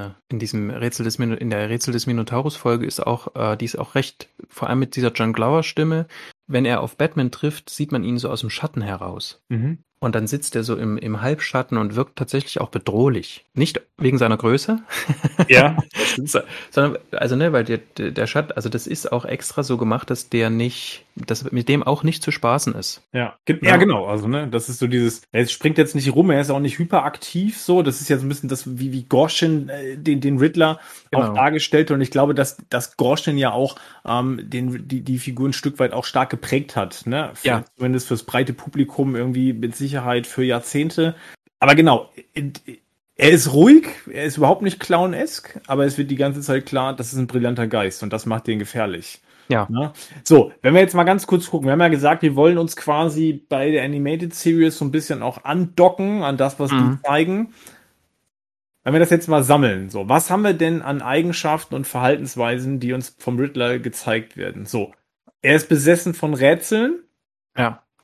Und er stellt sie entsprechend auch gerne, weil er wahrscheinlich sowieso alle anderen Rätsel auch schon gelöst hat. So. Genau. Ne? Die einzige Rätsel, die einzige Herausforderung in Bezug auf Rätsel ist, sie zu stellen und damit natürlich auch andere zu testen. Ne? Genau. So, zu gucken, okay, wer kann denn vielleicht gegebenenfalls hier auch mir das Wasser reichen? Ne? Das hat ja ganz viel damit zu tun. Aber eigentlich in der Überzeugung, dass es niemand kann. Genau, also dieses, äh, genau, er stellt Rätsel und ähm, da kommen wir dann ja auch nochmal darauf zurück, ähm, gleich nochmal, wie sieht auch die Verbindung zu Batman aus? Ne? Mhm. Also warum haben die diese besondere Connection? Okay, wir haben eine, jetzt in der Animated Series, wir haben eine relativ hohe Einbindung irgendwie von allem, was mit Computern zu tun hat und mhm. auch mit Gaming. Ja. Also auch da so, ähm, ich habe gerade gedacht, wenn wir über Gaming sprechen, das ist ja auch bei, also jetzt tatsächlich in den letzten Jahren, diese Mind Games, ne? Das ist halt ja auch äh, wahnsinnig, ja. ähm, wahnsinnig Zulauf, an Zulauf gewonnen, so, ne? Diese Escape Rooms und alles, ja. was irgendwie damit zu tun hat. Also ja. dieses ganze, ich, ich spiele im Sinne von aber äh, spielerisch, es geht um Rätsel lösen, ne? Es geht um sich fordern, dann, dann oft auch in der Gruppe zusammen, ne? Bei diesen Escape Escape Rooms und Mindgames geht es ja ganz oft darum, in Kooperation quasi gemeinsam Rätsel zu lösen. Genau. Das finde ich auch nochmal ganz spannend hier, ähm, dass das tatsächlich ja auch was ist, was ähm, durchaus bei uns Menschen einen gewissen Reiz ausübt. Ne? So genau. dieses Rätsel. Das würde der heute machen. Der würde für Promis solche, solche Räume entwerfen, glaube ich. Ja. Aus denen sie nie wieder rauskommen. Genau, oder für eine Fernsehsendung. Das ist genau. durch, oder, oder ein YouTube-Video, das ist durchaus möglich. Ja. Okay, er hat, ähm, er hat einen starken Hang auf jeden Fall zu antiker Mythologie. Was glaubst du, warum das so ist? Ich meine, das ist ja vielleicht jetzt was, wo ich sagen würde, weiß jetzt nicht, ob das in allen Interpretationen so fortgeführt wird. In, der, in der Meta-Series ist das auf jeden Fall so. Genau, hier ist es so. Was glaubst du, warum das so ist? Ich weiß nicht, vielleicht äh, Labyrinth, äh, Minotaurus. da dauert es nicht lang, bis man darauf kommt. Und dann, ich denke eher, das ist so eine Sache, die ist am Anfang eingeführt worden, weil es gerade gut passte. Hm. Das ist tatsächlich, also es ist eher so eine Meta-Antwort. Ähm, und dann hat man das eben weiter fortgeführt. Also ich habe die, die ganzen Batman Adventures und ähm, Gotham Adventures und alles, was noch mit danach kam, noch gelesen. Da zieht sich das auch sofort. Ne? Und ja. natürlich das älteste Rätsel der Welt. Das kommt aus Ägypten. Das ist das Rätsel der Sphinx. Das ist dieses, ich kann das jetzt nicht ganz genau abrufen, das ist dieses, was hat, was hat erst vier Beine, dann zwei, dann drei. weißt du's? Die Lösung kenne ich nicht, das Rätsel kenne ich. Genau, das ist, das ist glaube ich, der Mensch. Ähm, also erst läuft man quasi auf allen Vieren, dann läuft man aufrecht und am Ende als alter Mann oder als alter Mensch läuft man quasi noch mit einem Stock. Ah, ja. Genau, so ist das. Das ist irgendwie das älteste Rätsel, was die Sphinx, ich glaube, ähm, Ödip äh, Ödipus, nee. doch. Das könnte Ösipus, glaube ich, erst lösen, ne? Ist es nicht? Oder Orpheus, ich glaube, es ist Orpheus. Orpheus muss aus der Unterwelt. Ich glaube, Orpheus ist es, aber ich bin mir jetzt nicht sicher. Ich glaube, es ist Ödipus, aber das macht ja nichts. Genau. Und damit sehen wir schon, also wir werden dem Riddler nicht gewachsen. Genau. Wir werden dem Riddler nicht. Er würde uns jetzt auslachen oder wütend werden. Genau, und das ist genau der Punkt. Ich glaube nämlich, der eine Zusammenhang ist ganz bestimmt der, dieses das erste Rätsel und dann habe ich dann, mhm. muss ich dann Hang zu haben. Und ich glaube aber auch, dass es alles, alles, was so mit Mythologie zu tun hat, ja auch immer so ein bisschen bei so den, ich glaube, das ist ja immer oft, wenn man, wenn man Charakterzeichnungen sich anguckt, ist das oft ein Merkmal von einem, von einem hohen Bildungsgrad. Ne? Also ja, Riddler wäre für mich jetzt tatsächlich so jemand, ähm, der am besten irgendwie noch Altgriechisch und Latein spricht. Mhm. So, also ja, das stimmt. ist so dieses, ich, ich bin so, ich bin so ein komplett Intellektueller, ne? Also so, genau. da, und damit kenne ich mich komplett aus und ein breites Wissen braucht er ja auch, äh, ne? Und ja. alles irgendwie durchdrungen aber auch. So, und ich glaube, das, das ist das, was da im Subtext, finde ich, auch immer sofort mit rüberkommt. So, da ist jemand, ähm, da ist es ein ganz wacher Geist und auch so ein belesener ähm, Mensch. Das erinnert mich an einen Professor, den ich mal getroffen habe, mhm. der zu mir gesagt hat, haben Sie, haben Sie ähm, von Dante Alighieri ähm, Dings, Dings gelesen. Ich, äh, wie heißt es gleich? Die, hier auch diese, diese Unterwelt äh, kannte ich, ne? Also kannte ich auch in Zusammenf äh, kannte ich auch in Zusammenfassung, aber ich kannte es jetzt nicht. Ähm, kommt ja auch bei Dan Brown dann quasi nochmal. Kannte es göttliche Komödie? Ich glaube, das ist es. Und mhm. dann habe ich gesagt, äh, nee, also kenne ich nur so Zusammenfassungen und so. Sagt er, ja, äh, man hat es auch nicht gelesen, wenn man es nicht auf Italienisch gelesen hat. Nicht im Original gelesen. ich denke so, was, da war, weiß ich nicht, 20 oder so. Ich denke, wieso sollte ich das auf Italienisch lesen? musst es dann aber auch in Altitalienisch lesen. So nämlich. Spanisch, da musst du es dann lesen. Ja, genau. Mein Gott. Wenn dann aber ja. richtig, genau. Genau. genau. Genau, wenn man schlau ist, lächelt man dann einfach nur und sagt, äh, okay, mach ich mal. Ja. Später vielleicht. Später mal, genau. genau. genau. Also ich gehe ich gehe sicher davon aus, dass der Riddler äh, Stimmt, es würde passen. Dantes göttliche Komödie ganz sicher im Original gelesen mhm. hat und äh, sie rezitieren kann im Original mhm. und diversen anderen Sprachen. Genau, also ähm, damit sind wir schon bei dem Punkt ähm, Wortwahl. Das finde ich mir auch ganz interessant. Was für eine Sprache benutzt der Riddler auch? Äh, dieses und da hast du es gerade schon, als du kurz über die Synchronisation gesprochen hast, dieses was John Glover so unglaublich gut transportiert im Original, finde ich, ist dieses sehr distinguierte, was ja. der Riddler halt hat. Ne? Das ist eine sehr gewählte Art der Sprache. Das ist eine, ein, da merkt man so richtig, da ist jemand, dem es ganz wichtig ist, sich möglichst auch elegant mhm. Auszudrücken. Ne? Sehr viele Ebenen, möglichst mehrdeutig und einfach zu gucken, wer kann mithalten, wer kann mitgehen. Das stimmt. Ja. Und es ist auch wichtig, was er sagt. Ja. Weil da schon Rätsel drinstecken oder Hinweise darauf, genau. was er als nächstes tut oder wo man ihn zu finden hatte oder sonst irgendwie, ne? Absolut. Und wenn, wenn man darauf nicht achtet, kommt zwischen man nicht drauf. Zeilen. Genau, du zwischen den Zeilen lesen, ne? Das ist genau. genau. Und ähm, er ist gleichzeitig aber auch jemand, der, der auch spöttisch herablassend ist, ne? Also schnell mhm. gekränkt ist. Also gerade das in der in der Pilotfolge kriegen wir das ja auch an der einen oder anderen Stelle und wir haben das, glaube ich, dann in der dritten Folge, wo auftaucht, mit das Reform haben wir das auch mal. Also ähm, er ist nicht besonders freundlich, sagen wir es mal so, nee. zu Mitmenschen, ähm, die ihm nicht gewachsen sind, was ja auf 99,98 oder 99 Prozent der Leute aus seiner Sicht zutrifft. Zu denen also ist er nicht freundlich zu Menschen. Genau, er ist generell nicht freundlich zu Menschen. Genau, genau, das ist ein genau. unangenehmer Typ. Genau, aber ähm, außer er will was von ihm. Ich glaube, das genau. ist auch so. Er hat schon auch die, er hat schon auch die Eigenschaft und die Fähigkeit, sehr charmant zu sein. Ne? Also ich glaube, das ist ja. durchaus in der Figur auch angelegt. Genau, und ähm, er ist auch ein Typ, das haben wir gerade schon gesagt, ihm geht es zumindest in der Animated Series nicht um Geld. Ich würde ihn fast schon als eine Art Antikapitalisten bezeichnen, weil mhm. selbst, in der, selbst in der Folge, wo Riddlers Reform, als es dann darum geht, dass er mit seinen Fähigkeiten zwar Geld verdient, ist das ja nur ein vordergründiger Zweck, ne? Wo ja. wir da, was du ja gerade schon dargelegt hast, also das ist ja eigentlich nicht sein tatsächliches Motiv, ne? Das ist ja ermittelt zum Zweck.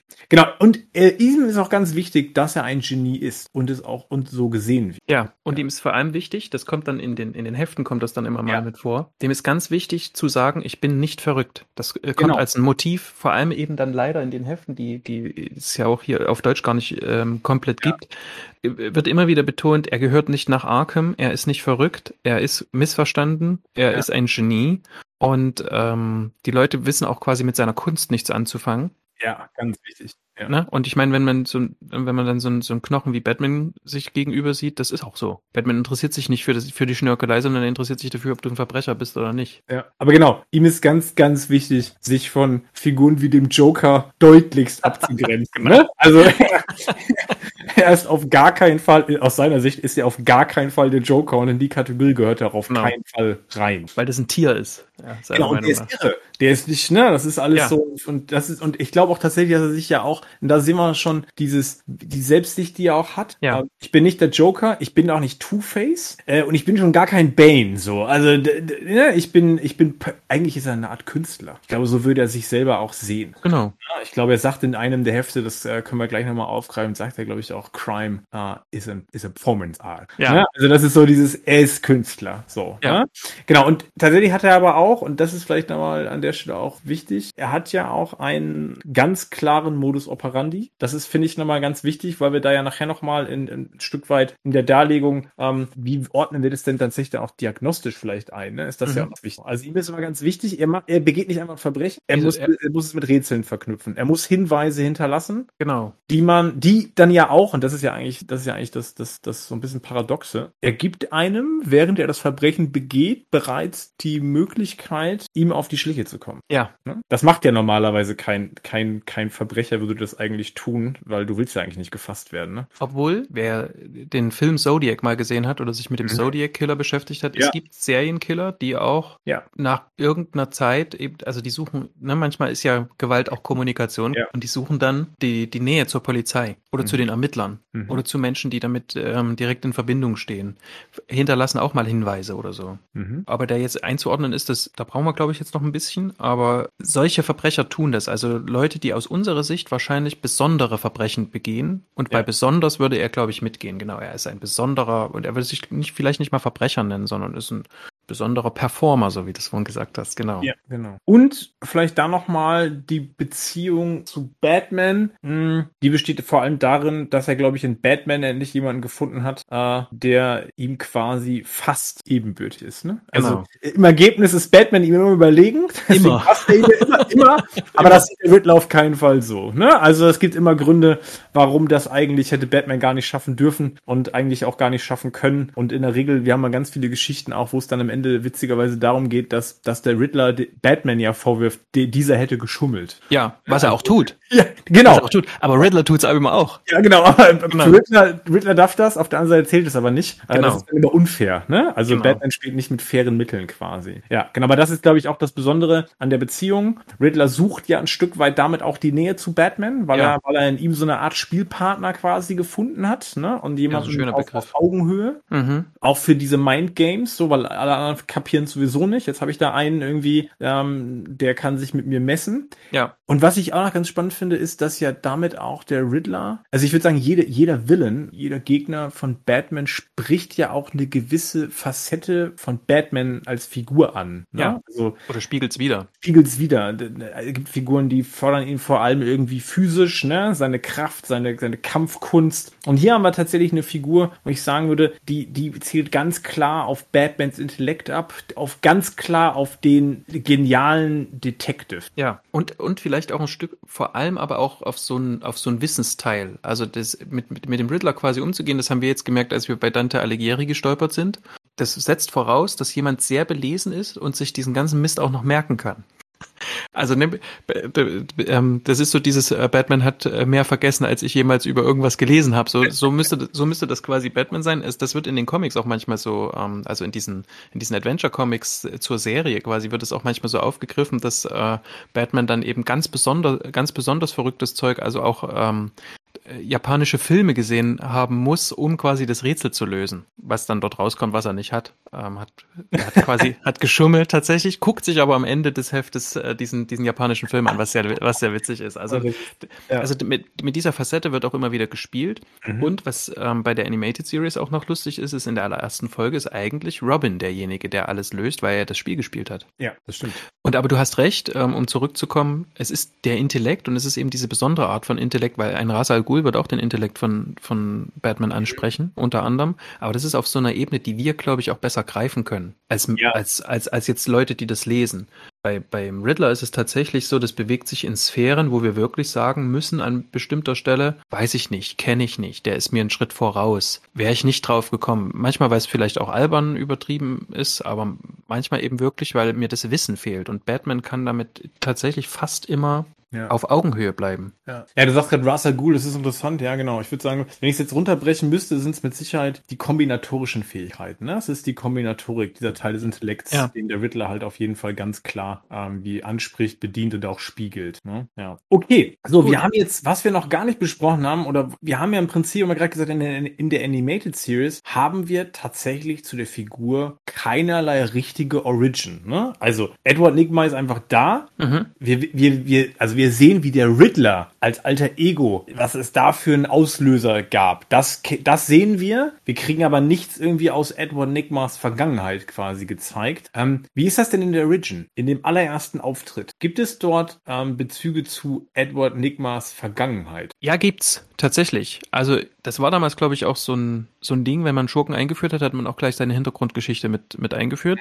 Das war manchmal mehr gelungen, manchmal weniger. Wir haben hier, also in den Detective Comics 140, einen jungen Edward Nigma, der schummelt äh, bei einer Hausaufgabe seiner Lehrerin, ähm, weil es gibt einen Preis quasi zu gewinnen, die sagt, ihr müsst ein Rätsel lösen und dann könnt ihr einen Preis gewinnen. Und der bricht, der bricht ein, findet es raus, äh, wie das, wie das äh, Rätsel geht und gewinnt dann natürlich auch den Preis, weil er halt am schnellsten ist und es gelöst hat. Da geht es um Puzzle, ne? Das ist genau. Auch, das ist ganz lustig. Er fotografiert sich, bricht ein, fotografiert das Originalmotiv, damit ja. er dann weiß, wie das finale Puzzle aussehen muss. Oder das, äh, genau, und dann, ja, also ist es noch, da ist es noch sehr einfach gestrickt. Ne? Es geht einfach um ein reines Puzzle. Wir wissen aber auch nicht, wie alt er da ist, ne? Das ist, das muss Highschool sein, oder? Das ist halt auch komisch gezeichnet. Das, ja, glaub, nee, das, das sind noch Kinder irgendwie und der sieht aus, als wäre der 30.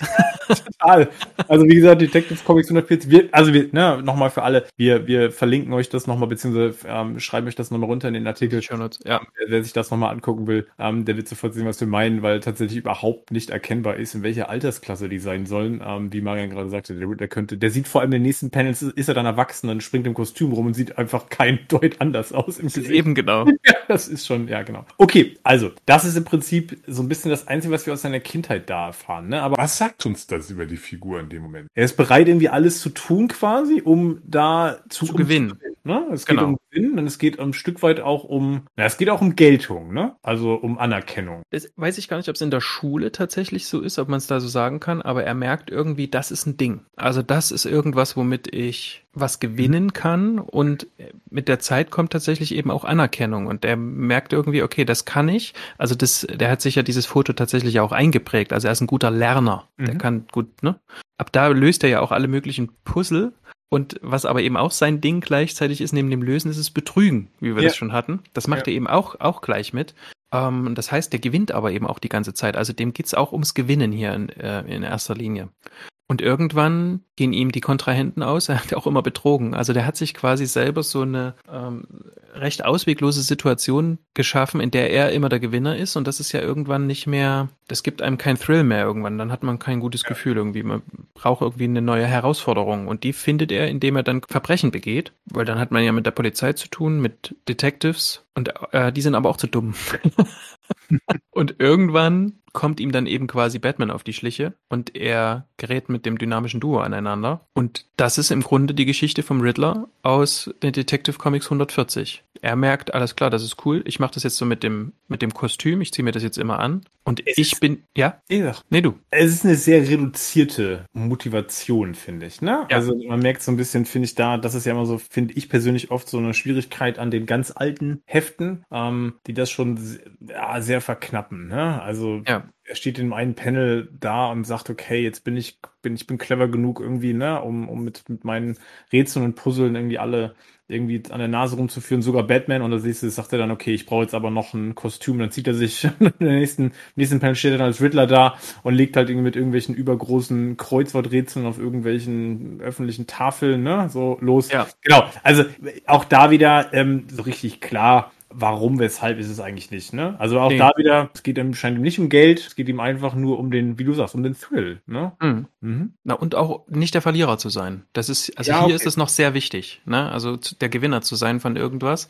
Und wie gesagt, wenn ich immer der Gewinner bin, dann geht mir irgendwann die, geht mir irgendwann der, der, der Preis dafür tatsächlich, also auch der innere Preis, ne? also die intrinsische ja. Motivation geht mir irgendwann verloren davon. Genau. Ja. Und hier baut er übrigens, das hatten wir ja vorhin schon, ähm, auch natürlich gleich als nächstes dieses riesige, ein riesiges ähm, Labyrinth, allerdings noch nicht so verschachtelt wie im in der Animated Series. Ja, genau. Fun Maze, ne? Kommt hier. Genau. Ja. Und vorher kommt auch noch von dem Maiskolben. Das ist ja hier auch diese ganze Referenz ist schon irgendwie ja. tatsächlich recht schön. Ja, wenn man, wenn man das nochmal dann in der Animated Series, wenn man die Referenz da nochmal sieht. Mhm. Im Grunde geht's auch so weiter, ne? Also ähm, ja. die ganzen weiteren Comics so aus diesen frühen Jahren sind gehen in die Richtung, er stellt Rätsel, wird gefangen oder eben nicht. Ja. Und das ist es im Grunde. Er macht Puzzle, er hat äh, baut Labyrinthe, er hat riesige ähm, mhm. Props, wie sagt man? Kulissen. Große Kulissen. Große Kulissen, ja genau. Also es geht auch immer um Inszenierung. Ja. Also, ne, so, unter das groß stimmt. macht's der Riddler nicht. Das ist so, genau.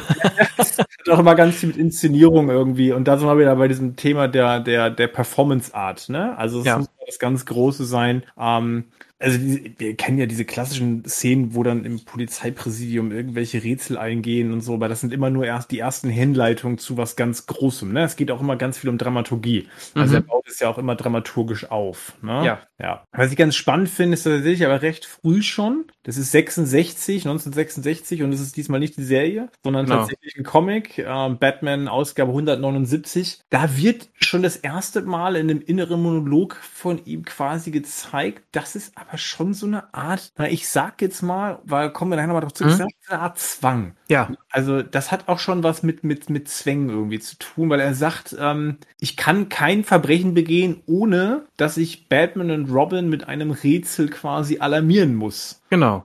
Also er, er kann nicht anders, er muss das tun. Genau, und hier ist äh, gewissermaßen auch eine Umkehrung von der Motivation. Also ich möchte gerne ähm, Verbrechen begehen, will aber nicht darauf hinweisen. Mhm. Das ist hier seine Idee. Also ne, vorher war es ja umgekehrt, sondern so, ach cool, jetzt kann ich endlich jemanden meine, meine Rätsel stellen, nämlich Batman, der mir irgendwie gewachsen ist oder so. Aber jetzt geht's hier eher darum zu sagen, na, ich hätte aber, würde aber gern die Juwelen mitnehmen, aber ich weise ja immer darauf hin und Batman fängt mich. Vielleicht ist es eine Art Resignation. Genau. Und er weiß vielleicht auch nicht mehr, wie er jetzt noch Geld verdienen kann. Manchmal ist das ja so, dann ist man eben in der Sackgasse angekommen. Das sagt er am Ende, glaube ich. Am Ende von dieser von Panel sagt er, sagt er tatsächlich, ne, wenn ich keine Raub, Raubzüge mehr durchführen kann, dann, äh, dann bin ich, dann bin ich, dann ist es durch mit mir. Dann, dann, mein Leben ist ruiniert. Ja. so, genau, aber das, das, ist Paradoxe da schon, ne? Also, ähm, er muss irgendwie, er ist irgendwie auch ein Räuber da noch, also da ist mhm. die Motivation immer noch so, aber ja, durch diesen Zwang, der das ja konterkariert, ne? Dass ja. er das vorhin sagte, so, Verbrecher will ja nicht gefasst werden. Der hinterlässt ja am Tatort keine Hinweise, die zu ihm führen. So, wenn ich das genau. natürlich machen muss, weil ich diesen Rätselzwang habe und das nicht anders kanalisieren kann, habe ich ein Problem. Ja, durchaus. ja, das wird keine lange Karriere. Aber ja. er ist ja nicht dumm. Genau. Also, also sagt er sich, das findet in meinem Unterbewusstsein statt. Ein Wort, was wir heute nicht mehr so großartig benutzen. Mhm. Aber er versucht sich selbst zu therapieren. Das ist immer, kann man sagen, obwohl, das ich wollte jetzt sagen, das ist immer eine dumme Idee, das stimmt aber nicht. Mhm. Weil im Grunde versuchen wir in der Therapie die Leute dazu zu bringen, dass sie ähm, selbst Lösungen finden, mit denen sie quasi den, den Rest ihres Lebens äh, gut verfahren können, ohne jemals wieder einen Therapeuten zu sehen. Wir versuchen uns arbeitslos zu machen. Dich, genau, du versuchst als Therapeut dich selbst überflüssig zu machen, ne? So. Genau. Funkt, weil, ne, irgendwann will ich zur Müllabfuhr. Aber das, der Tag ist noch nicht, ist noch nicht da. Ja. Aber ähm, der Riddler beliest sich also ne, zu mhm. Psychologie ja. und versucht sich also von diesem Zwang selbst zu heilen. Von diesem Zwang, der in seinem Unterbewusstsein wohnt, quasi. Das ist halt so der alte, jetzt, Achtung, Exkurswarnung. das ist halt so diese alte Idee, die auch in Hollywood immer noch so ein Stück weit getragen wird, ähm, dass das Unterbewusstsein quasi etwas ist, das war es nie tatsächlich, dass es quasi eine Macht ist in unserem Inneren, die neben dem, was uns bewusst ist, quasi arbeitet. Also als würde in uns quasi noch eine, noch eine kleine Person wohnen, die quasi sagen, die, die Dinge tut, die wir gar nicht wollen. Das ist das, was, was Freud so als die Triebe bezeichnet hat. Ich bin jetzt auch kein Analytiker und kein Tiefenpsychologe, deswegen, ne, man möge mir das verzeihen, aber Davon spricht man heute nicht mehr, auch nicht mehr in der Tiefenpsychologie. Man sagt meistens das Unbewusste. Ich würde meistens sagen, es ist, also Dinge, die uns tatsächlich nicht bewusst sind, ja. ähm, die man sich aber bewusst machen kann. Dadurch muss man aber nicht unbedingt geheilt werden. Ne? Und hier ist es aber eben noch so, es findet in meinem Unterbewusstsein statt. Wenn ich mir es bewusst mache, bin ich davon quasi geheilt, äh, beziehungsweise kann das dann ordentlich einordnen und dann ähm, läuft der Laden. und hier wird quasi gezeigt, dass das dann nicht so ist, sondern er ja. durch andere Taten trotzdem Batman wieder auf seine Spur gebracht hat, weil das Unterbewusstsein ja im Hintergrund weitergearbeitet hat. Heimlich. Sehr schön. Ähm, danke für den Exkurs. Finde natürlich sehr schön, dass man auch sagen muss, okay, das ist natürlich jetzt auch eine Story 66, ja. Ne? da wo wir uns da auch, auch bewegen. Ich meine, das ist jetzt 55 Jahre her, das ist ein halbes Jahrhundert her. Das ist natürlich auch immer, im, im, also das muss man ja in Relation äh, zu der Zeit dann absolut, absolut. betrachten. Ne? Was war da damals Stand der Psychologie etc. pp. Das wird uns wahrscheinlich durch dieses Format immer mal wieder äh, dann begleiten, ja. dass man, wenn man auf die lange Origin zurückguckt, man Sachen findet, wo man sagt, okay, das würde man heute vielleicht so nicht mehr darstellen, aber damals war das halt der Stand der Dinge. Ne? Genau. Aber ist ja schon interessant, dass man trotzdem recht früh mit der Figur schon angefangen hat zu arbeiten im Sinne von, okay, was ist denn hier das Motiv? Ne? Mhm. Und dass man hier schon ein Stück weit zeigt, zeigt, dass diese Figur auch unter den Zwängen ja ein Stück weit auch schon hier leidet. Ne? Also hier ist ja, hier ist ja in, ja. Dem, in dem Heft ist ja Leidensdruck tatsächlich auch mit diesem Zwang halt verbunden. Ne? Und er versucht sozusagen quasi sich davon frei zu machen.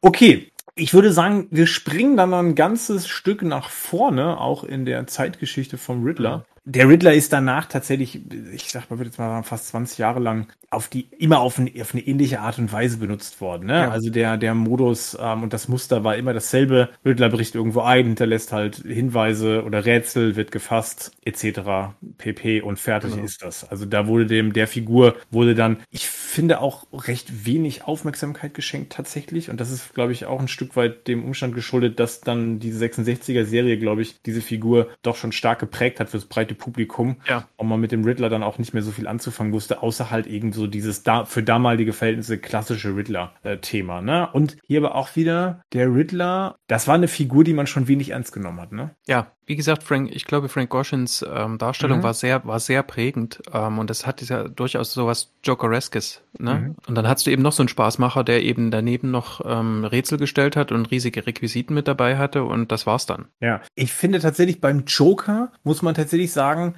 mit dem haben sie trotz der Darstellung, auch Cesar Romero war ja, das war ja, ja klar, ist Clownprinz des Verbrechens, aber das war mhm. auch so alles so, die 66er Serie hatte ja diese Bedrohlichkeit irgendwie sowieso nicht. Beim mhm. Joker hat man tatsächlich aber das hingekriegt, das auch in den 70ern schon irgendwie den deutlicher bedrohlicher zu machen, ne? Also gerade äh, in den Sachen von Danny O'Neill äh, ist, ist der Joker ja schon äh, wahnsinnig bedrohlich und gefährlich. Da gibt es, was den Riddler betrifft, aber eigentlich kein Äquivalent. Also der war in, in, in dieser Zeit, der ist so nicht aufgebaut worden. Ne? Also nee. den hat man so, das war eine kleine Figur, der hat damals auch keine besonders große Rolle gespielt und war immer so, ich fand, man muss fast sagen, dass, dass der Ausdruck ist stark, aber der hatte fast was von der Witzfigur. Also die Figur ist tatsächlich ähm, nicht wirklich ernst genommen worden. Also das war so ein ja, Schurke, aber eher so okay, so eine, so eine Randerscheinung halt. Ne? Ja. Ja. Bis ja, bis, genau. 1989. Was war denn 1989? da war der Beginn, möchte ich mal sagen, ähm, einer Reihe von Motivergründungsversuchen oder Geschicht, also Origin-Versuchen von verschiedenen ähm, Autoren. Das dauerte dann, waren dann immer noch mal ein paar Jahre dazwischen und so. Aber da ging es eigentlich los, dass man versucht hat, mit dieser Figur ernster umzugehen. Eine noch nicht ganz so ernste Umsetzung war eben 1989 von Neil Gaiman. Das ist in diesem ähm, Secret Origins Special 1989 eben ähm, erschienen. Das ist so eine zusammenhängende Origin-Reihe von äh, Neil Gaiman, der das geschrieben hat. Da ist der Pinguin dabei, Riddler und Two-Face. Original Sins heißt das, Erbsünden. Und da gibt es so eine Nachrichtenteam, was irgendwie Dokus machen will über die, über die Schurken von Batman. Und auch da wird quasi der wird, äh, Riddler schon als ein zweitklassiger Schurke mit einem Tick dargestellt. Genau, ja. Und tatsächlich lernen wir den hier auch nicht anders kennen. Es gibt, also der, der führt dann so eine Art Schrottplatz und das sind diese ganzen großen, unter anderem ein großer Maiskolben. Also Neil ja, Gaiman genau, hat ja, auch wieder ja, in, der, in, der, Historie ge gegraben, genau. Ja, ja, genau. Hat also so einen Schrottplatz mit so, mit so, mit so großen Requisiten aus dem Silver Age, möchte ich mal sagen. Mhm, ja, genau. Und da ist es so, dass der, es gibt eine Seite, wo er, wie man das vom Joker aus The Dark Knight kennt, aus dem Film dass der verschiedene Origins quasi preisgibt, die irgendwie genau. sein könnten oder eben auch nicht. Also er tut so, als würde er eine, von sich eine Hintergrundgeschichte erzählen und kommt dann gleich mit der nächsten, so dass man dann eben nicht weiß, ob es irgendwie ernst zu nehmen ist. Macht dazwischen immer ständig so Rätsel, ne? Dann braucht er ja. immer so ständig so Scherzfragen und Rätselfragen noch mit ein. Genau. Ja, genau. Also, aber da, was bringt uns diese Geschichte? Du sagst, okay, das ist der Auftakt, so ein bisschen zu gucken, irgendwie, was für mhm. Facetten hat diese Figur tatsächlich so. Und ja. Äh, das war für mich, würde ich auch sagen, ist so der Auftakt, wenn man, wenn man jetzt da Comic-historisch sich das anguckt, finde ich das auch nochmal spannend. Also für alle, die das nochmal nachlesen wollen, das ist auch in diesem Band ähm, Batman, was wurde aus dem dunklen Ritter von Gaiman und Kubert, da ist das ja. nochmal als Special mit drin. Also das Ding ist auch auf Deutsch quasi verfügbar. Genau, wann ist eine Tür eine Tür? heißt die Geschichte im Original. Genau, aber dieses, auch da, ne, so richtig viel Greifbares kriegen wir letzten Endes äh, tatsächlich da noch nicht an die Hand. Das stimmt. Es wird dann später ähm, tatsächlich, ähm, Matt Wagner macht auch, bringt dann auch viel Origin rein in einem späteren Comic, der kommt mhm. noch was dazwischen, aber ähm, da bezieht sich einiges darauf, was wir hier so sehen. Also mhm. was er uns hier quasi als eine Hintergrundgeschichte anbietet.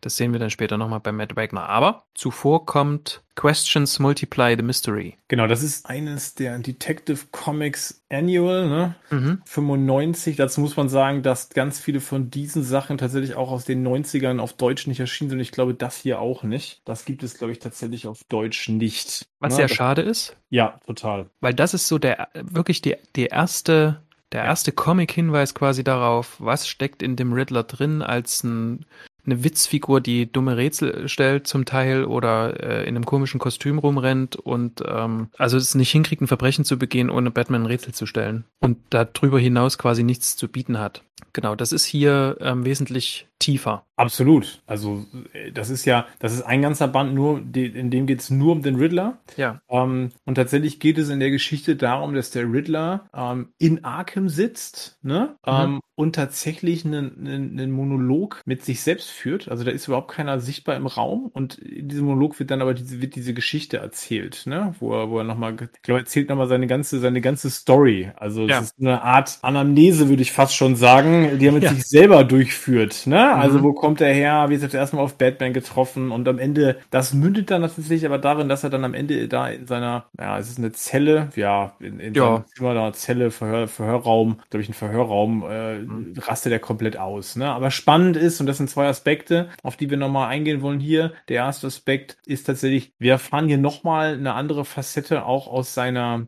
aus seiner Kindheit, ne? Mhm. Auf die geht er nämlich auch nochmal ein. Es ist ein interessierter Junge, offensichtlich, ja. der eine Kindheit hat, die ziemlich ja, ereignislos ist. Da gibt's wenig, womit er sich beschäftigen kann, weil er von seinen Eltern auch nicht beschäftigt wird. Der wird, genau. der ist ziemlich lästig. Und er macht die Erfahrung, die, ähm, die kennen bestimmt einige, dass man so lästig ist, sowohl den Erwachsenen als auch anderen Kindern. Der ist wahrscheinlich auch ein bisschen schlauer als die anderen Kinder. Das kommt nicht gut an in dem Alter. Ähm, vor allem so, wenn man äh, auf die Schule geht, ne, das ist im Kindergarten noch cool, aber in der Schule spätestens wird das komisch.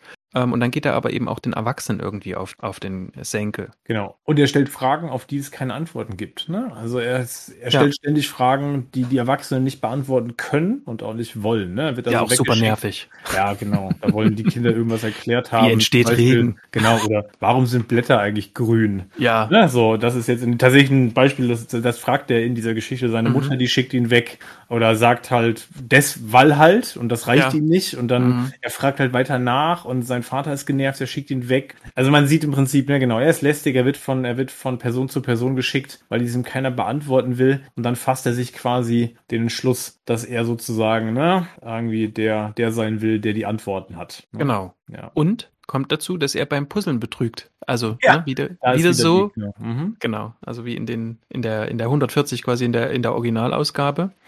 Und dadurch wird er tatsächlich gelobt ne, von der Lehrerin, die ja. schenkt ihm hier auch das Puzzlebuch. Das finden die anderen Kinder allerdings nicht so toll, weil er dann natürlich auch so ein bisschen angibt und sagt, hier, ich habe das geschafft und er ist halt jetzt quasi der, der es geschafft hat. Jetzt war der sowieso schon nicht so angenehm und jetzt ist der auch noch irgendwie so einer, der, der gewinnt oder sich bei den Lehrern ein, ähm, einkratzt oder sonst irgendwas, also nicht gewollt. Genau. Der Ruhm hält nicht lange, sagen wir es mal genau. so. Ne? Er sagt, das interessiert nach einer Woche dann eh keinen mehr. Ja, aber auch hier merkt er, das ist meine, das ist meine Obsession, meine Passion. Ja. Rätsel, Puzzle, Tricks, das ist mein Ding. Und er konstatiert auch für sich, seine wahre Bestimmung im Leben ist Betrug. Mhm. Also auch hier wieder diese Zweiteilung.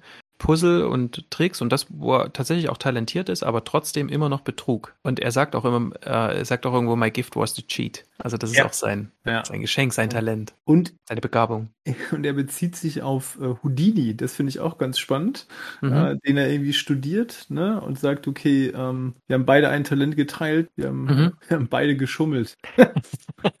Dann geht er aber tatsächlich, das finde ich ganz spannend, er macht aber erstmal nichts draus, ne? Also er, genau. er, er, ja. führt ein ganz normal, er führt erstmal ein ganz normales bürgerliches Leben zu, also ja. er arbeitet ganz normal und merkt aber quasi, das ist die Hölle, ne? Ja. Also er merkt, okay, ein produktives Mitglied der Gesellschaft quasi zu sein, einfach ein Arbeiter, das ist es wohl nicht, ne? Das ist so für ihn die Hölle, weil es ihn langweilt. Ja. Das ist das Ding, ne? Also er sagt an einer Stelle dann Langweile, Langeweile war mein persönlicher Dämon. Dämon. Ne? Ja, genau. Das ist interessant, weil ähm, ich habe ja mal eine kurze Zeit lang quasi per Praktikum im Gefängnis gearbeitet und das hört man durchaus des Öfteren. Mhm. Also ich bin quasi komme aus äh, schwierigen sozioökonomischen Verhältnissen und dann gibt es noch ein paar andere Faktoren, die dazu beigetragen haben.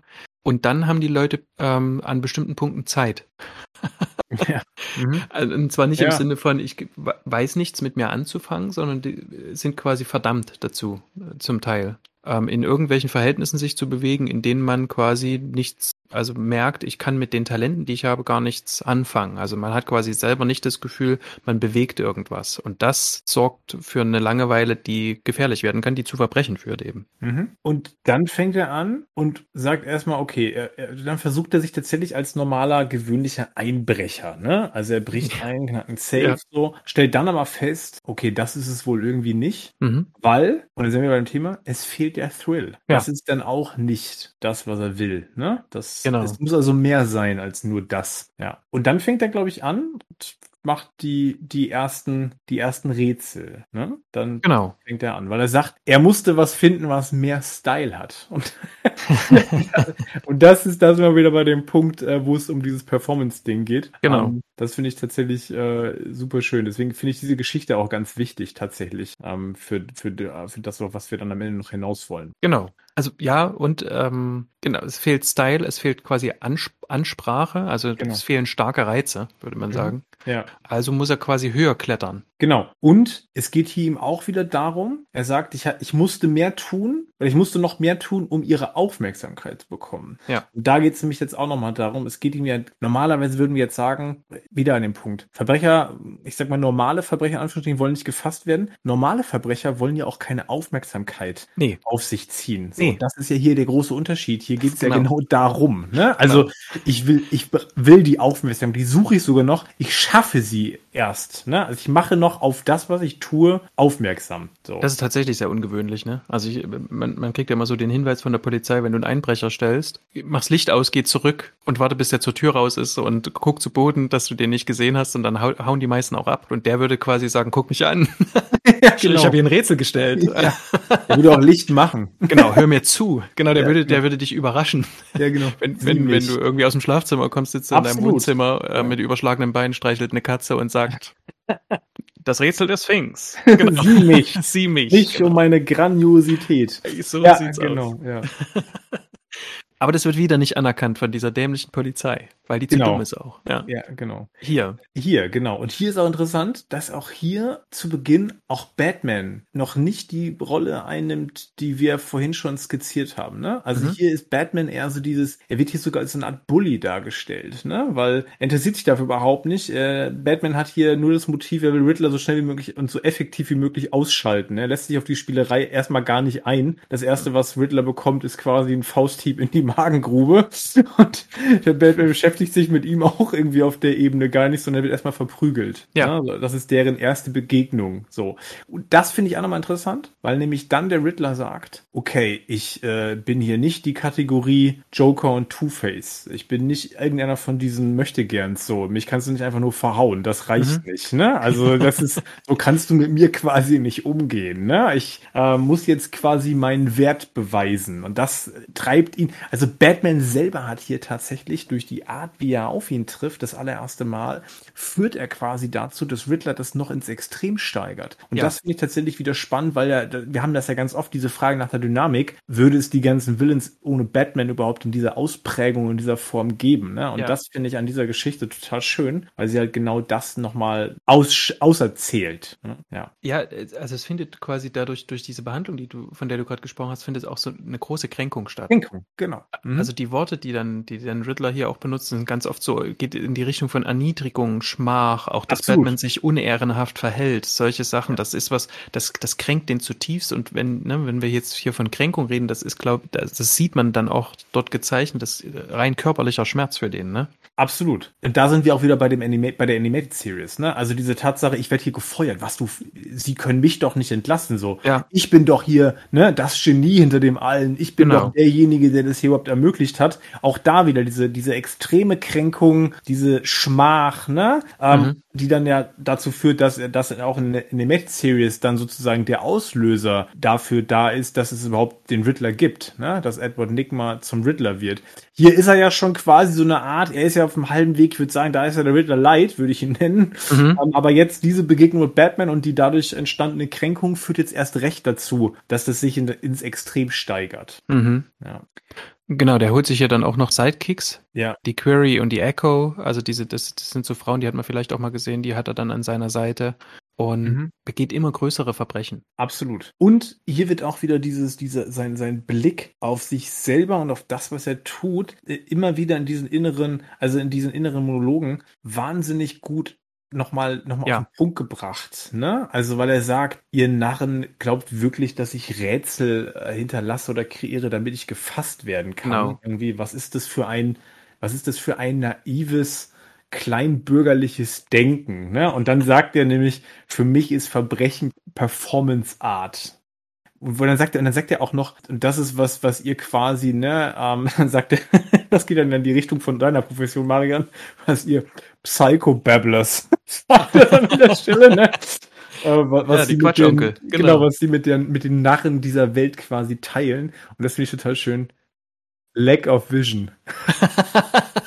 Und das ist ja auch dieses so, ihr versteht's einfach nicht. Ne? Genau. Also dieses, ihr seht es einfach nicht. Ja. Euch fehlt quasi die, die Vision, die Fähigkeit zu überhaupt zu erkennen, was ich hier Grandioses vollbringe.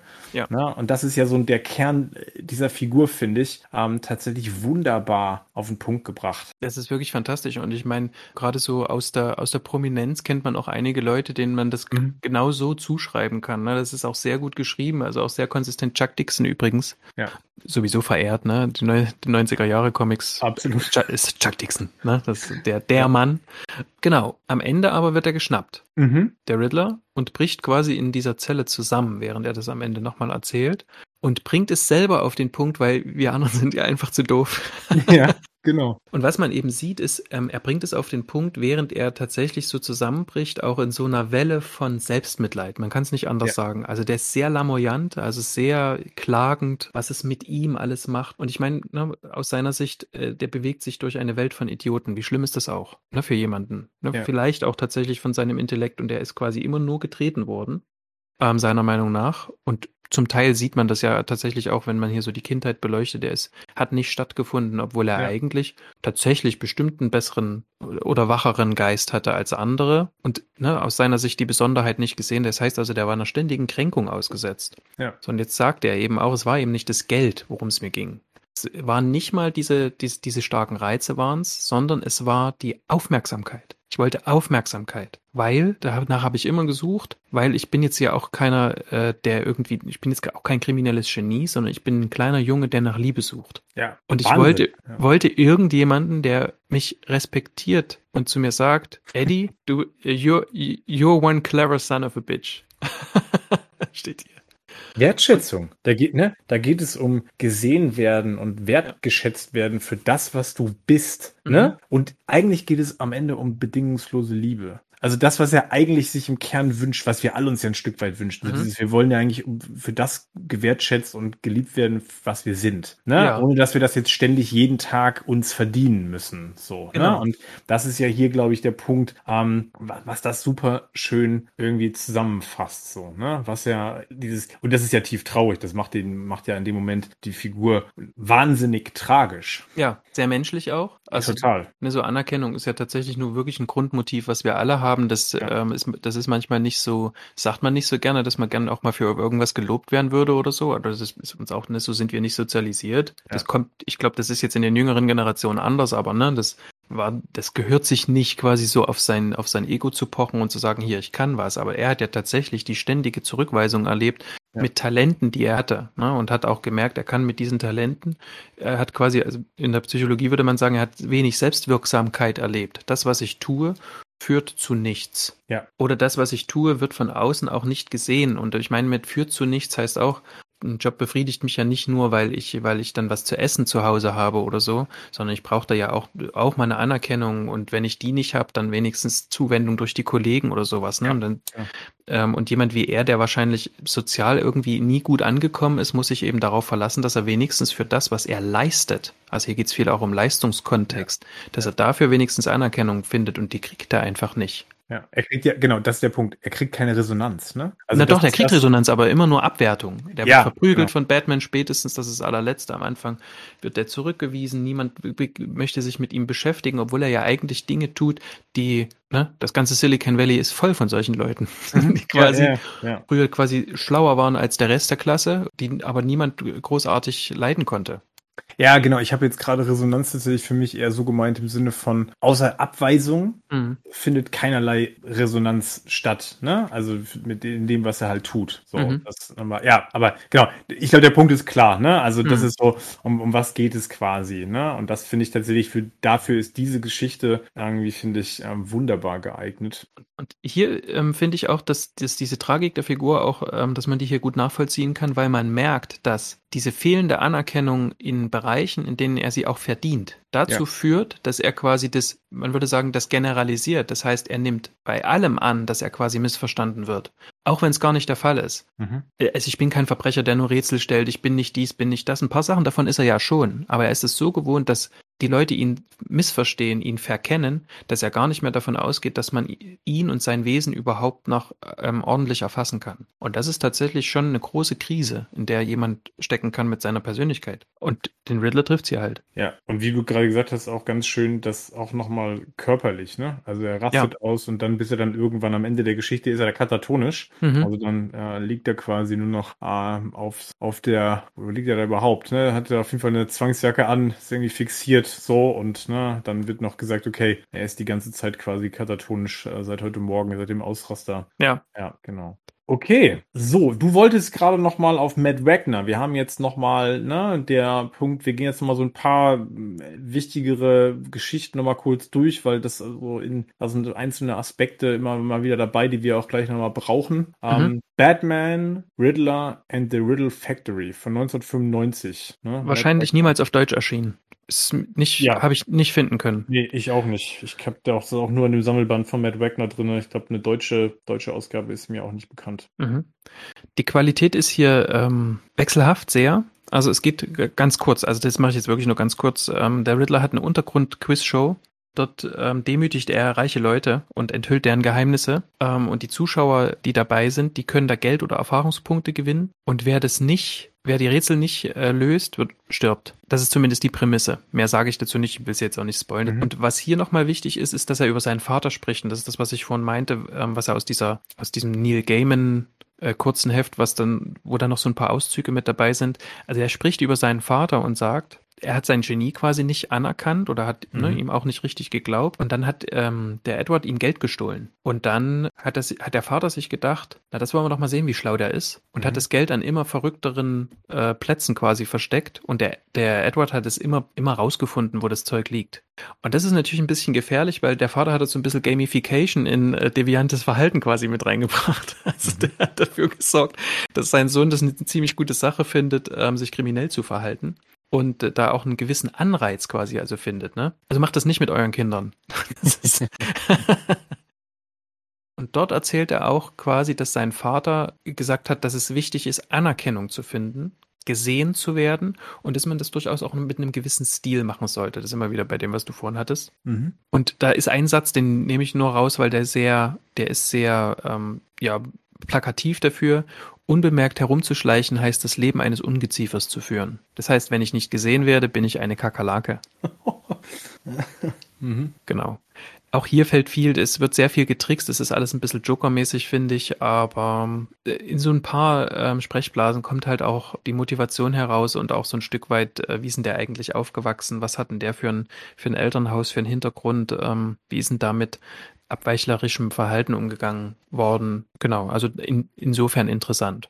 Ja. Ansonsten ist die Idee der Quizshow sehr, finde find ich sehr witzig. Ja, absolut. Passt auch zu ihm, ne? Also das ja. ist wieder so ein bisschen. Ja. Ähm, man merkt jetzt, glaube ich, schon, dass es gar nicht so leicht ist, sich diese Origin zusammenzusetzen. Ne? Also, weil, weil ich glaube tatsächlich, dass, dass wir ja wirklich na, jetzt schon teilweise hier einzelne Fragmente aus Geschichten mhm. rausgreifen müssen, um uns überhaupt so irgendwie so ein bisschen hinzuarbeiten. Was hat denn eigentlich dieser, wo kommt der denn her? Ne? Mhm. Weil diese ganzen Dinge haben ja, haben ja einen Ursprung, also diese Verhaltensweisen. Ne? Und wir müssen natürlich ein bisschen was auch darüber wissen, wo kommt so ein Mensch denn her? So, was hat er denn erlebt? Was hat er denn, was hat er denn durchgemacht? Ne? Und nur bevor sich jetzt Leute fragen, warum wir hier jetzt einzelne Geschichten immer wieder mit einzelnen Panels aufgreifen, ist es mhm. beim Riddler tatsächlich nicht ganz so leicht. Das stimmt. Ähm, ne? Da ist nicht so, nicht so viel zu gemacht worden, ähm, obwohl es die Figur schon so lange gibt. Im Grunde, was wir machen, ist, wir biegen es ein bisschen hin. Ne? Also wir nehmen uns die Sachen raus, die irgendwas genau. über ihn aussagen und machen daraus eine Geschichte. Obwohl das manchmal mit echten Patienten nicht ganz anders ist. Da hast du ja vor allem auch, auch nur die Geschichte, die er erzählt, ne? Im Zweifel. Ja, genau. Genau, ja. ja. Also wir sind ja eigentlich jetzt schon mitten in der Anamnese, ne? So Absolut. Da sind der Krankheitsgeschichte. Genau, wir gucken uns das jetzt an. So, wir gehen jetzt weiter in der Geschichte. So, wir sind jetzt hier Mitte der 90er. Wir haben nochmal zwei Sachen oder drei Sachen mit rausgenommen, die wir auch immer wieder mal in den Casts haben. Das sind nämlich die Sachen von Jeff Loeb und Tim Sale, nämlich The Long Halloween, Dark Victory und auch When in Rome, weil ja auch da der Riddler auftaucht, wenngleich er da jetzt keine riesige Bedeutung hat in den Geschichten. Ne? Mhm. Aber auch hier fällt wieder auf, das ist ganz interessant, weil es ja Löb ist, weil wir ja gleich nochmal, wenn wir dann Anfang der 2000er uns bewegen, ähm, ist ganz spannend, was Löb da mit der Figur tatsächlich macht. Ja. Riddler, also in der Geschichte hat er jetzt keine, wie gesagt, er hat keine, er hat keine große Bedeutung jetzt zumindest bei The Long Halloween nicht, ne? Er ist jetzt irgendwie auch eher so eine Figur, die nicht so richtig ernst genommen wird, auch wenn schon gezeigt wird, er ist jetzt nicht blöd, ne? Er ist jetzt irgendwie nicht dumm, aber er ist auch jetzt kein gefährlicher Gegner von Batman in der Geschichte, ne? Nee, der um, soll eher kaum Carmine Falcone helfen bei der Aufklärung des Falls. Also genau. den Mörder zu finden. Sie nutzen ihn so ein bisschen, ne? Und auch nutzen. das ist ja bei, bei, bei, bei Dark Victory ja das Gleiche. Da wendet ja. sich ja Batman sogar an den Riddler, um dann quasi mit ihm oder seine Fähigkeiten quasi zu nutzen. Ja. Was aber wieder ganz spannend ist, wenn wir vielleicht am Ende nämlich dahin kommen, was könnte man denn mit den Fähigkeiten des Riddlers auch tun? Ne? Ähm, man, wie kann ja. man so einer Figur vielleicht auch am, oder so einem Menschen in, Anführungs in Anführungsstrichen ähm, helfen? Ne? Ja. Wie kann man das umleiten sozusagen? Genau. Genau. Okay, dann haben wir noch Men in Rome. Da äh, bist du ja großer Fan. Ja, ähm, mittlerweile, ich habe es nochmal gelesen, genau. Zu Recht, zu Recht. ähm, nee, absolut, grandiose Geschichte, ist so. Ja. Ähm, auch da taucht der Riddler auf und da ist er tatsächlich, glaube ich, von allen drei Geschichten taucht er, glaube ich, da am meisten auf, oder? Ja, würde ich schon so sagen. Ja. Was macht er denn da? Der fährt mit, also das, die Geschichte heißt ja Catwoman When in Rome. Ja. Ähm, das ist quasi ein, ich würde jetzt mal sagen, eine Art ja, Ableitung. Es ist ja nicht mehr ein richtiges Spin-off, sondern es ist quasi eine Fortführung von, ähm, mhm. Äh, von den beiden vorhergehenden Geschichten, zuletzt von Dark Victory. Und äh, Catwoman sucht dort nach Hinweisen darauf, wer ihr Vater ist. Tatsächlich, nämlich das ist eine prominente Figur. Ich weiß jetzt gar nicht ne, für diejenigen, die es ja, nochmal lesen ja. wollen, eine prominente Figur aus vor allem aus den vorangegangenen Comics. Und der Riddler begleitet sie aus irgendwelchen Gründen.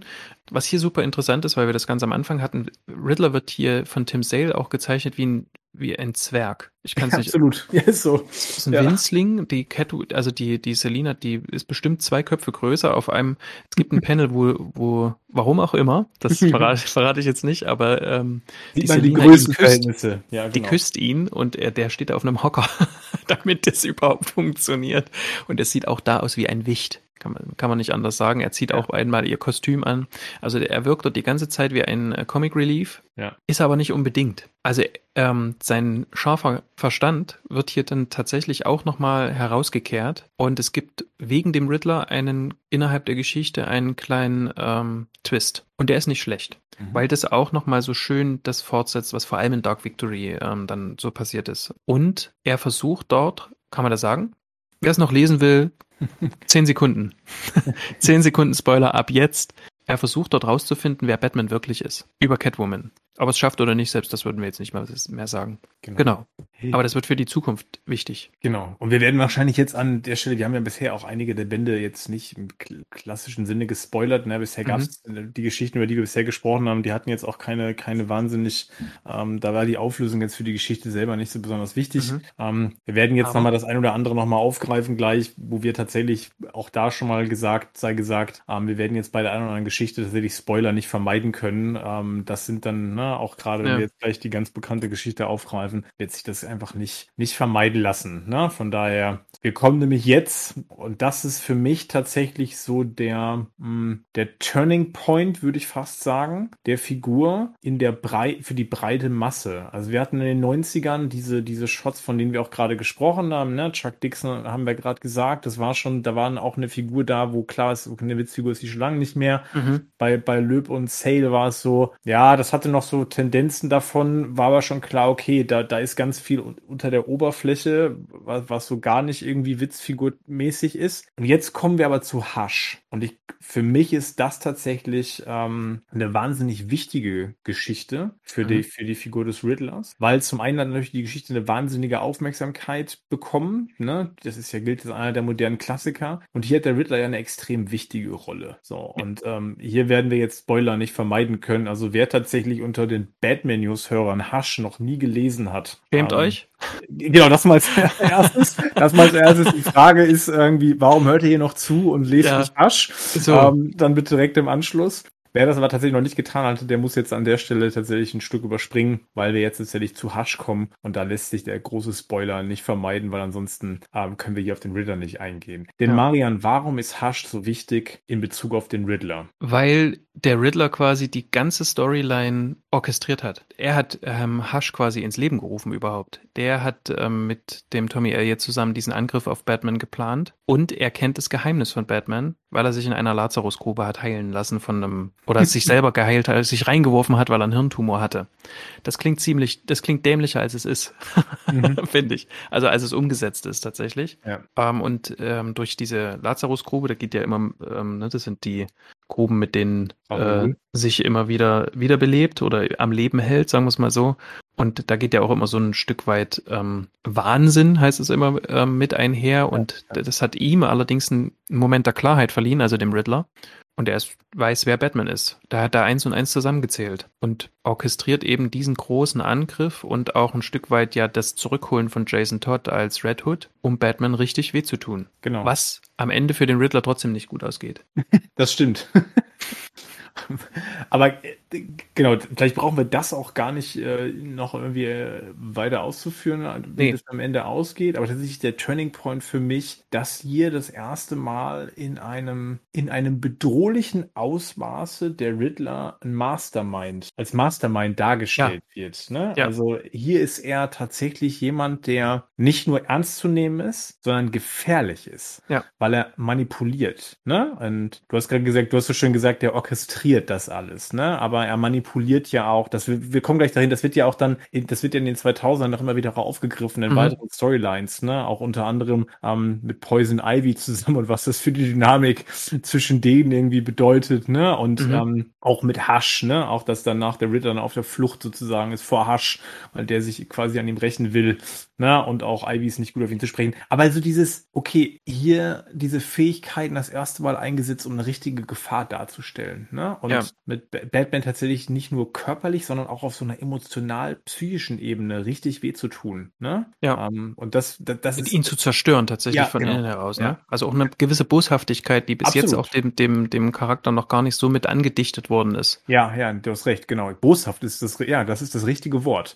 Das hatten wir bisher nicht. Das war bisher, wir haben mhm. gesagt, bisher ist es so dieses Spielerische, ne? Also ich mache mit diese Mind Games, aber das ist alles irgendwie am Ende okay. Mhm. Batman muss sich ein bisschen anstrengen, ähm, aber das ist am Ende irgendwie alles so, das, das betrifft jetzt Batman auch selten persönlich. Hier ja. wird es das erste Mal persönlich, ne? Und genau. Und das ist eine Facette bei der Figur, die hatten wir bis dato so nicht. Hier bekommen wir sie und damit bekommt der Riddler, finde ich, tatsächlich auch nochmal eine, eine gänzlich andere Bedeutungsschwere. Ja. Gravitas habe ich, hab ich gerade erst im Kopf gehabt. Die bekommt er hier aus meiner Sicht. Ja. So, wenn man jetzt denkt, okay, krass, was diese Figur alles tun kann, wenn sie denn will. Ne? Genau. Ja. Und wir haben gerade schon, ich habe gerade schon gesagt, es geht dann auch weiter, ne? Also im weiteren Verlauf von Hush ähm, wird dann auch aufgegriffen, wie es dann mit ihm weitergeht. Da muss ich tatsächlich sagen, es ist so ein bisschen, wir haben dann eine mh, hm, eine Geschichte, die, die heißt Low im Original. Bei mhm. uns ist die ganz unten, ne? Das ist damals bei der Panini-Reihe irgendwie Batman 10. Das ist in der 2004 mhm. in der Reihe erschienen. Da konfrontiert er quasi Poison Ivy nochmal oder sucht sie auf. Ja. Weil er, glaube ich, ihre Hilfe eigentlich braucht, ne? Ja. Ähm, weil er quasi auch von, von Hush jetzt verfolgt wird und sucht mhm. eigentlich Unterstützung. Ganz interessant ist ja eigentlich hier nochmal tatsächlich, dass da sein Verhältnis zu Frauen nochmal aufgegriffen wird, ne? Also, wo er ja. irgendwie sagt, so mit Frauen hat er immer irgendwie Pech gehabt. Und am Ende sagt er sogar, man könnte sogar sagen, ich habe mit Frauen ein scheiß Pech. Ne? Also ja. die waren immer irgendwie, äh, das hat alles irgendwie nicht funktioniert. Genau. Ähm, was er hier auch aufgreift, ist, ähm, die sind in so einem ständigen Dialog, ne? Also er mhm. möchte Ivy von, und Riddler, ne? Ja, genau, genau, er möchte ja von mhm. Poison Ivy quasi Hilfe, Unterschlupf genau. und sie sagt, er hat sie ja quasi auch betrogen in Hasch ähm, oder hintergangen, sagen wir es, oder benutzt, mhm. eher so. Mhm. Ähm, und das nimmt sie ihm natürlich übel. Und er versucht sich zu rechtfertigen und sagt halt, ich wollte nicht mehr verlacht werden. Ja. Ich wollte mir Respekt verschaffen. Was er ja quasi, ne, was für, genau. bei uns als Lesern hat das geschafft quasi, ja. ne, über, über Löb. Aber hier, diese Story bietet quasi auch so ein Stück weit die Selbsterkenntnis, dass er kein Teil der wirklichen Rogues Gallery ist für Absolut. die anderen für die anderen genau. Schurken, sondern ja. die, äh, ich glaube, Poison Ivy sagt sowas zu ihm, so du bist nur ja. ein kleiner jämmerlicher Wicht. Absolut. Der sagt, die sagt auch zu ihm so, ähm, für dich will auch keiner arbeiten, ne? Also mhm. Two-Face und Joker, Ach, genau. das sind die Superstars, da reißt sich jeder um den Auftrag so, mit, genau. mit dir will eigentlich überhaupt keiner arbeiten irgendwie, Aha. ne? Weil du bist keiner, du bist kein Superschurke. Ja. Ne? So. Und er, und er kommt dann ja in, im weiteren Verlauf der Geschichte auch an diesem dann in seinem inneren Monolog dann zu der, zu der Erkenntnis, dass er eigentlich immer nur gelernt hat, wegzurennen. Ja, also, genau. Finde ich auch so interessant, diese Erkenntnis, wo er sagt, er ist auch kein physischer Schurke. So, ne? Er hat immer nur gelernt, wegzurennen. So. Ja. Ich finde tatsächlich, was, deswegen auch Turning Point für mich Hasch und dann auch diese Geschichten, die dann im, im Nachgang gefolgt sind, weil auch dieses, diese, diese Storyline ganz unten mit, über die wir gerade sprechen, mhm. die hat ja auch was von einem Metaebenen-Kommentar, ne? Also, weil du gerade auch sagtest, hier spiegelt die Figur sozusagen gleichzeitig durch die, durch die Schilderung der Wahrnehmung von sich selber, aber auch die Wahrnehmung des Lesers. Ja. Und da, das finde ich total spannend. Ne? Also, weil wir als Leser haben ja die Figur auch ganz lange nur als so eine, naja, recht, also als eine harmlose Figur. Ne? Kannst Easy halt mal, auch irgendwie. Genau, kannst du mal einsetzen, harmlos. ist mal mhm. ganz witzig, aber ist jetzt auch nichts irgendwie, was besonders tragisch ist. So, ja. ne? Genau, und hier äh, fängt es an, sich zu verändern. Und dann die Geschichte, und da auch wieder Spoilerwarnung, ähm, die Geschichte endet damit, dass der Riddler eigentlich verschwindet. Ne? Ja, völlig zerstört. Genau, völlig zerstört und taucht dann aber in Batman Legends of the Dark Knight, und das sind die Ausgaben 185 bis 189, das ist auch bei uns erschienen und zwar in den Ausgaben, ich glaube, es ist 11 oder 12 bis 12 bis 14 oder sowas aus der Panini-Reihe, die damals erschienen ist, äh, 2004. Mhm. Ein neues Rätsel heißt die. Genau. Die Geschichte. Ist ein bisschen verschachtelt erschienen, also jemand muss dann auch die ja. ganzen Ausgaben kaufen, weil die tatsächlich damals das noch so gemacht haben, dass die recht zeitnah immer wieder irgendwie veröffentlichen wollten und haben dann tatsächlich diese Geschichte irgendwie auf in fünf Teile aufgeteilt und in jedem Heft ist nur ein Teil und parallel laufen noch drei andere Geschichten, die auch irgendwie zerstückelt sind. Ist ein bisschen, genau. bisschen anstrengend zu lesen. Also als ich das jetzt nochmal gelesen habe, fand ich es ein bisschen anstrengend, dass ich da immer durch die Einzelhefte, durch fünf verschiedene Einzelhefte durchblättern musste. Aber im Original heißt die Geschichte Riddle Me That, lief dann 2004 bis 2005 äh, über fünf Ausgaben und ist tatsächlich eine Neuerfindung ne, des Riddlers. Er ja. findet sich quasi neu, so eine Art, wieder so eine Art Riddlers Reform. Diesmal ja. aber, diesmal aber deutlich offenkundiger, dass ja. da eine Neuerfindung stattgefunden hat, weil da nämlich was passiert, Marian. Der Riddler wird quasi aufgegriffen, ohne dass er selber weiß, dass er der Riddler ist. Zumindest glaubt man das. Mhm. Als ein Landstreicher, ein Obdachloser. Das mhm. wird es wahrscheinlich eher treffen, wird von einem, von einem Professor quasi mitgenommen der quasi erkennt, dass da ein, ein Mann mit einem mit einem Bart sitzt und äh, her heruntergekommen irgendwo im Park sitzt und aber ähm, schwere Rätsel löst, die dieser Professor, glaube ich, gerade erst ähm, erstellt hat. Der testet ihn, ne? Der testet ihn, genau. Der Professor sitzt auf der Bank, telefoniert und hat seine Zeitung neben sich gelegt ja. und neben ihm sitzt dieser Obdachlose, der dann, der dann das ganze Kreuzworträtsel innerhalb von irgendwie weniger Minuten gelöst hat. Der. Professor äh, ist mit dem Telefonat fertig, stellt fest, da liegt das ausgefüllte Kreuzworträtsel, der Obdachlose war weg. So, und beim zweiten Mal ist das, was du sagst, dann hat er ihn, hat er ihn, macht er das gleiche wieder, mhm. hat aber diesmal quasi ne, kein reguläres Kreuzworträtsel genommen, sondern tatsächlich so einen Test darin versteckt, äh, um, die, um den Riddler sozusagen auf die Probe zu stellen, ne? Oder die, den, den Mann, der neben ihm sitzt. Hat mich ein bisschen tatsächlich an ähm, Goodwill Hunting erinnert, muss ich ehrlich ja. sagen, beim Lesen. Da ist es ja, ja. ein bisschen ähnlich, ne? Vom, vom Aufbau. So, da. Wann ist denn das rausgekommen? Goodwill Hunting ist von 97. Gut, ja, dann wissen also wir ja, wer geklaut hat. also von der Herleitung finde ich das sehr ja. ähnlich, ne? Also dieses, ähm, genau, mhm. bei Google Hunting die Figur, die dann irgendwie in der Pause oder abends während der Putz noch nebenbei die ganzen Formeln löst, die an der Tafel stehen. Genau. genau. Ähm, und dann passiert was? Der Professor nimmt sich quasi die, Edward, der halt dann das erste Mal sagt, als er sich vorstellt, da will er nämlich erst sagen, er heißt Edward Nigma mhm. und korrigiert sich dann nämlich in Edward Nashton. Da genau. benutzt er nämlich das auf jeden Fall als allererstes. Und dann nimmt sich der Professor diesem, diesem Mann an, versucht ihn zu fördern, weil er überhaupt nicht nachvollziehen kann, wie das überhaupt sein kann, dass ein Mann mit diesen intellektuellen Fähigkeiten bisher unentdeckt geblieben sein kann. Ne? Das versteht der Professor überhaupt nicht ja. und fängt und wird sein Förderer. Genau. Kann man das, glaube ich, sagen. Ne? Aber das ist ja nicht das Spannende an der Geschichte. Nee. Das Spannende für uns an der Geschichte ist nämlich was? Ähm, dass wir was von seiner Vergangenheit erfahren. Ähm, und dies diesmal noch ein Stück weit expliziter, als das bisher der Fall war, denn wir kriegen auch Rückblenden quasi zu sehen.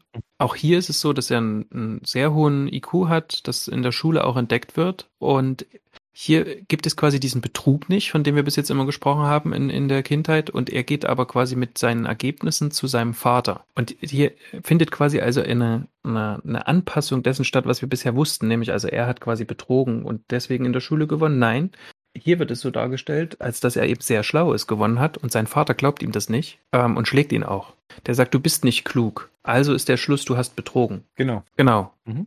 Am Ende. Ne? Das wird auch wiederholt. Also, genau, mehrfach. Genau. Und parallel dazu muss man tatsächlich aber auch sagen, parallel dazu, während der Vater ihm das quasi alles sagt, mhm. verprügelt er ihn aber auch noch. Genau. Ne? Das, das geht, in, geht miteinander, miteinander einher. Genau. Also der, der lernt, dass er bestraft wird für eine gewisse Leistung, die er aus seinem Talent heraus ge, äh, erbracht hat. Ja. Was er quasi lernt, ist, ich habe es nicht gut genug bewiesen dass das meine Leistung ist. Ja. Ich habe das nicht eindeutig gemacht.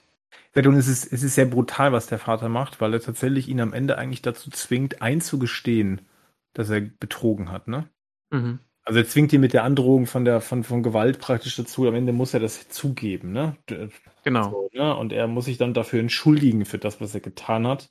Was er aber nicht getan hat. Genau, was er gar nicht getan hat. Kriegt dann am Ende noch gesagt, du bist wertlos, du taugst zu nichts und du wirst nix. Ja. ja. Also, ich würde auch da wieder, das ist ja, das ist ja schon mehr als eine Kränkung. Das ist ja. ja du bist ja quasi in, der innere, in einem inneren Dilemma. Also du musst ja. jetzt quasi hinnehmen, dass du also dich quasi unter Wert verkaufen musst, also du musst, ne? Ja. Weil du eben einen anderen Wert schützen musst, nämlich deine körperliche Unversehrtheit, so will ich es jetzt mal nennen.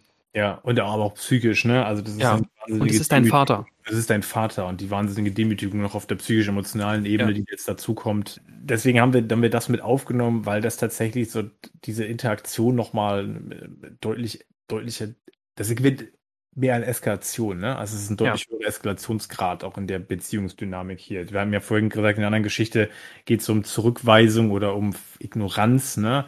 Hier mhm. ist tatsächlich so, hier ist der Vater tatsächlich aktiver Teil, der ihn dazu zwingt, quasi, ne? Einen bestimmten Umgang mit diesen Fähigkeiten tatsächlich jetzt auch irgendwie hier, oder sind ja keine Fähigkeiten, sondern zu verneinen, dass du das überhaupt besitzt. Genau. Ja, zu verleugnen eigentlich. Ne? Ja. Und am, am Ende wird aber zusammengefasst durch, ähm, durch Edward selber, also dass quasi seine Strategie äh, zukünftig nicht unbedingt ist, es zu verbergen, sondern es richtig gut zu beweisen. Ja. Also er, er sagt dann quasi, also ich, hab, ich beschäftige mich mit Rätseln, ich beschäftige mich mit diesen ganzen ähm, Puzzeln und allem drum und dran, um quasi zu zeigen, dass ich es doch kann. Also übersetzt wäre es quasi meinem Vater zu beweisen, dass ich es doch wert bin, quasi seine Liebe zu bekommen. Ja. Und das ist schon, mhm. an der Stelle kann man natürlich auch verstehen, dass so jemand so innerlich quasi ein Kind bleibt, das eben immer wieder versucht, diesen Beweis zu erbringen. Ja, genau. Ja? Ja. Dass eben seinem Vater beweisen will, dass es eben die Wahrheit spricht und dass das quasi auch anderen gegenüber beweisen muss. Also wenn es der Vater, ne, also wenn es die Personen sind, die einem am nächsten stehen, die einem sagen, wie die Welt funktioniert, ähm, dann ist das schon sehr prägend, vor allem wenn das wiederholt passiert. Ja, also wir, wir haben jetzt natürlich in der Geschichte wird nicht, wird nicht genau darauf ist, oder wird nicht darauf eingegangen, wie er dann weiter seine Kindheit irgendwie verlebt hat. Nee, ne? genau. Kriegen wir nicht mit. Genau. Er findet sich insofern dann neu, als dass er quasi tatsächlich auch irgendwie chirurgisch, chirurgische Eingriffe über sich ergehen lässt. Er lässt, er verändert auch sein Äußeres quasi ja. komplett, ne? Und er findet sich wirklich im wahrsten Sinne des Wortes neu, weil er sich, weil er sich zwar schon bewusst wird durch, also der, der Professor löst in ihm quasi über die Blockade und er realisiert dann, okay, dass er der Riddler war, weil er das tatsächlich tatsächlich ja nicht mehr wusste, ne? Mhm. Er findet sich dann aber auch als Riddler sozusagen nochmal neu, ne? Ja. Und die Eskalation in der Geschichte geht dann ja so weit, dass er dann rausfindet, dass der Professor ihn eigentlich auch nur benutzt hat, weil nämlich die ganzen Tests und diese vermeintliche Förderung, die der Professor mit ihm gemacht hat, tatsächlich hatte das immer einen Eigennutz, mhm. weil der Professor damit irgendwelche Dinge hat lösen lassen, mit denen er sich dann selber gebrüstet hat, ne? In irgendwelchen Clubs und bei, also in irgendwelchen irgendwelchen intellektuellen Clubs und Vereinen ähm, ist dann der Professor quasi damit aufgetreten mit den Sachen, die er sozusagen gar nicht selber gelöst hat, sondern die, die Edward äh, für ihn unbe unwissend quasi ne, gelöst hat. Ja. Und, und auch hier, und da geht es mir um diesen Turning Point, gerade noch den Punkt, weil wir dann nämlich tatsächlich auch das erste Mal in, für mich tatsächlich auch sehen, dass es hier tatsächlich eine Gewalteskalation gibt, die von Riddler ausgeht. Ja. Riddler tötet nämlich dann diesen Professor. Und genau. das war bisher ja auch tatsächlich noch gar nicht erwähnt, weil es bisher für diese Figur auch gar nicht Thema war. Die waren nämlich gar nicht, die waren nie besonders gewalttätig. Ne? Also er ist eigentlich keine physische Figur. Er ist nicht im Sinne von, dass er jetzt direkt irgendwie gewalttätig wird, ausrastet gegenüber Leuten oder fremdaggressiv ist in dem, also nicht im klassischen Sinne. Ähm, und hier ist aber tatsächlich so ein Punkt, wo ich dachte, wow, hoppla, so, ja. der hat den Mann jetzt getötet. Ne? Ja. Also äh, es gibt noch so zwei Geschichtenstränge, die spielen ein Stück weit vorher. Es gibt einen Comic, der heißt Batman Dark Knight Dark City. Der ist in den USA mehrfach auch in verschiedenen Bänden erschienen, in Deutschland nie. Der ist aus den 80er Jahren. Da ist der Riddler ziemlich böse und blutrünstig. Da geht's aber darum, dass der dann einen Dämon beschwört, der von Thomas Jefferson hervorgerufen worden ist. Und das ist so ein Batman-Dämon und so. Der ist in den USA sehr gefeiert. Der taucht auch immer mal so auf besten Listen auf. Ich fand den nicht gut. Aber das Lustige ist halt dort, dass dann seine Henchmen auch sagen, dass die ähm, lieber für einen Joker arbeiten würden. Was da nicht sicher ist, weil der dort so brutal ist.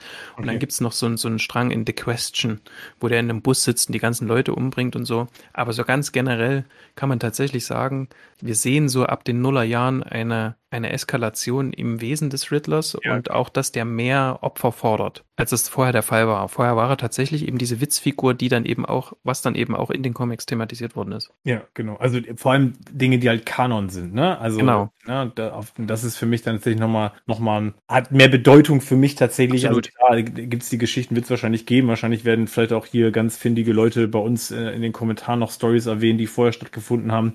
Her damit. Die Riddler, immer her damit, bei der Riddler schon mal gewalttätig wichtig war. Aber hier das erste Mal in dieser Form für mich tatsächlich und dann noch in einem in, in Stoff der Kanon ist und dieses Eruptive da an der Stelle halt zeigt. Ne? Ja. Was da tatsächlich auch irgendwie ein Aggressionspotenzial auch einfach da ist. Ne? Und, es eben und auch diese Herleitung tatsächlich ist hier, ja. finde ich, finde ich, finde ich sehr wichtig. Also so im Grunde mich verletzt jeder dann und deswegen bin ich da jetzt also auch grau, also er ist grausam. Grausam, genau. Ja. Mhm. Genau, und genau. grausam ist, glaube ich, ganz wichtig, weil wir da ja dann spätestens gleich nochmal hinkommen, wenn wir zu den ganz neuen oder zu den, zu den aktuelleren, zu den ganz aktuellen Interpretationen kommen. Wir haben dann aber nochmal ein, ein Zwischen, eine Zwischenetappe, die ich ganz spannend finde. Und das ist tatsächlich nochmal der kurze äh, Ausflug von Paul Dini nochmal in den mhm.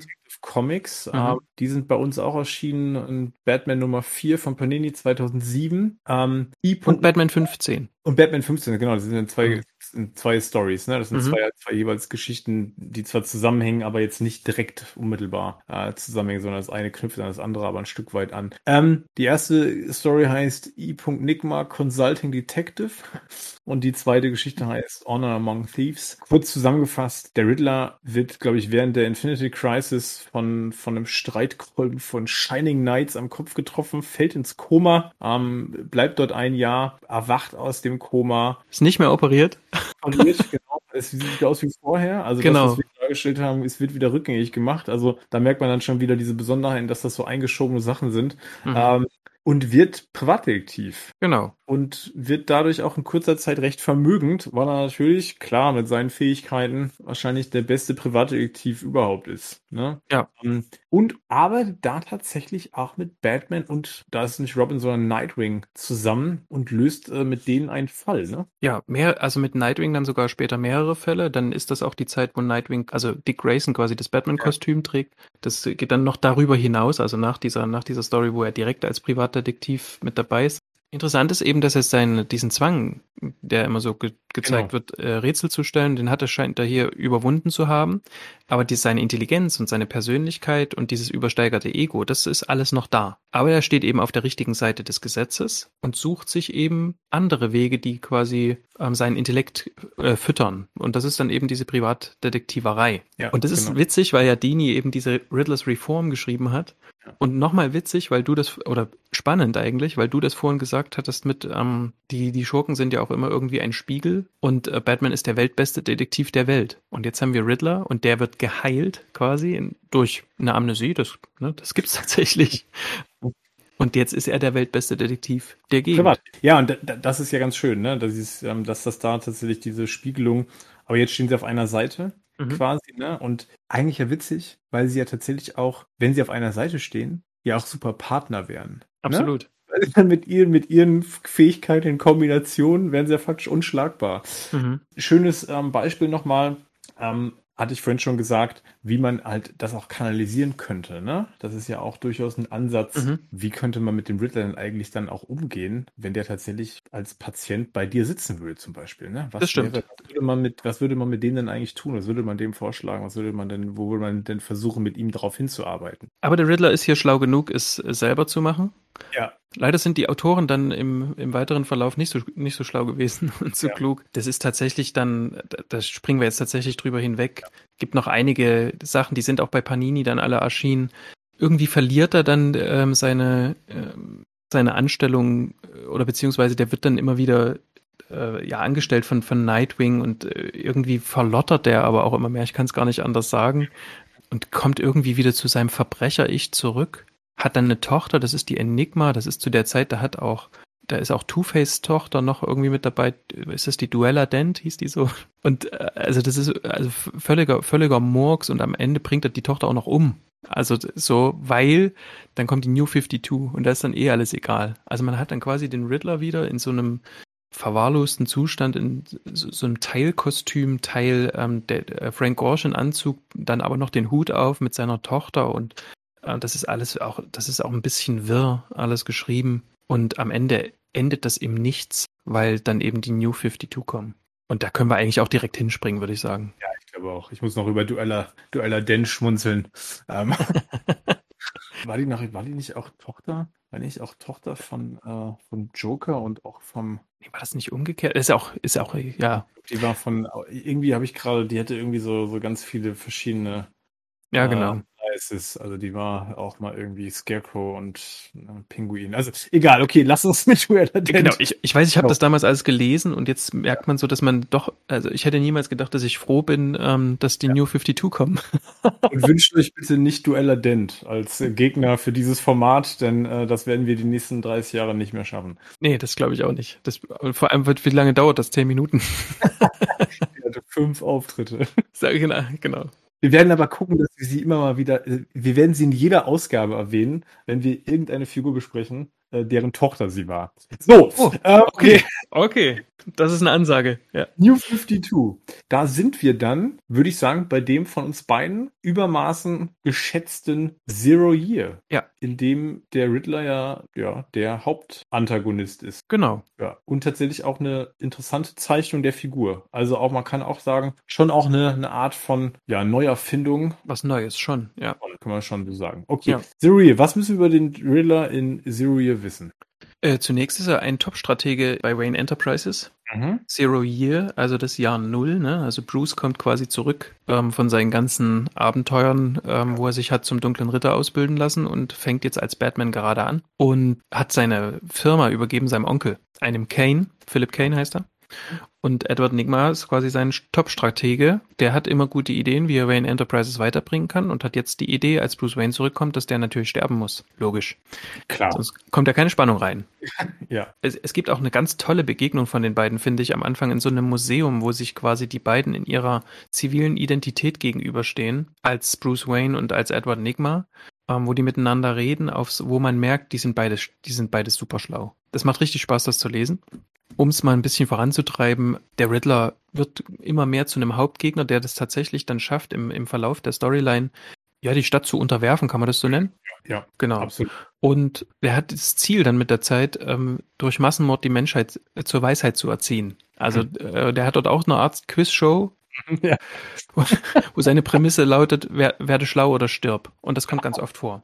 Ein, ne, auch, gut, ja. Mhm. Genau, du bist klug oder tot und ähm, das ist ja auch eine, eine, neue Überlegung quasi. Ne? Also unser Überleben hängt nicht nur von unserer körperlichen Kraft ab, sondern von unserem Verstand. Und wer den nicht hat, der überlebt eben nicht und hat halt Pech gehabt. Also das, das ist der Riddler. Das ist ja eine, ja, also ich finde tatsächlich, da sind ja ganz viele, ganz viele Ebenen drin in dieser Geschichte, auch in dieser Figur, weil mhm. das tatsächlich eine, das ist ja eine sozialdarwinistische Perspektive, ne? Ja. Die da ganz klar reingebracht wird. Die müssen ja so, du kannst ja diesen Herausforderungen stellen, ne? Ich glaube, er macht ja immer diese Aufgabe, einer muss sich eine Aufgabe stellen, mhm. äh, Vertretung sozusagen der Bevölkerung und davon hängen bestimmte Dinge dann ab, ne? Ob das erfolgreich ist oder nicht. Ähm, genau, und dann aber hier dieses Intellekt über alles. Ne? Ja. Ist klug oder tot. Das ist, tatsächlich die Regel, die es da nur noch gibt. Die finde ich tatsächlich auch irgendwie sehr schön. Du bist klug oder tot. Ja. Auch hier wieder an die Regeln halten ist ihm wichtig. Ja, genau. Und dass sich auch die anderen an die Regeln halten. Und das geht überhaupt nicht. Und er erkennt Betrug. Der ist für Manipulation sehr sensibel und fängt und hat sofort Gegenmaßnahmen dafür. Und er hat natürlich auch in der, in der Wahl seiner Mittel ist er hier auch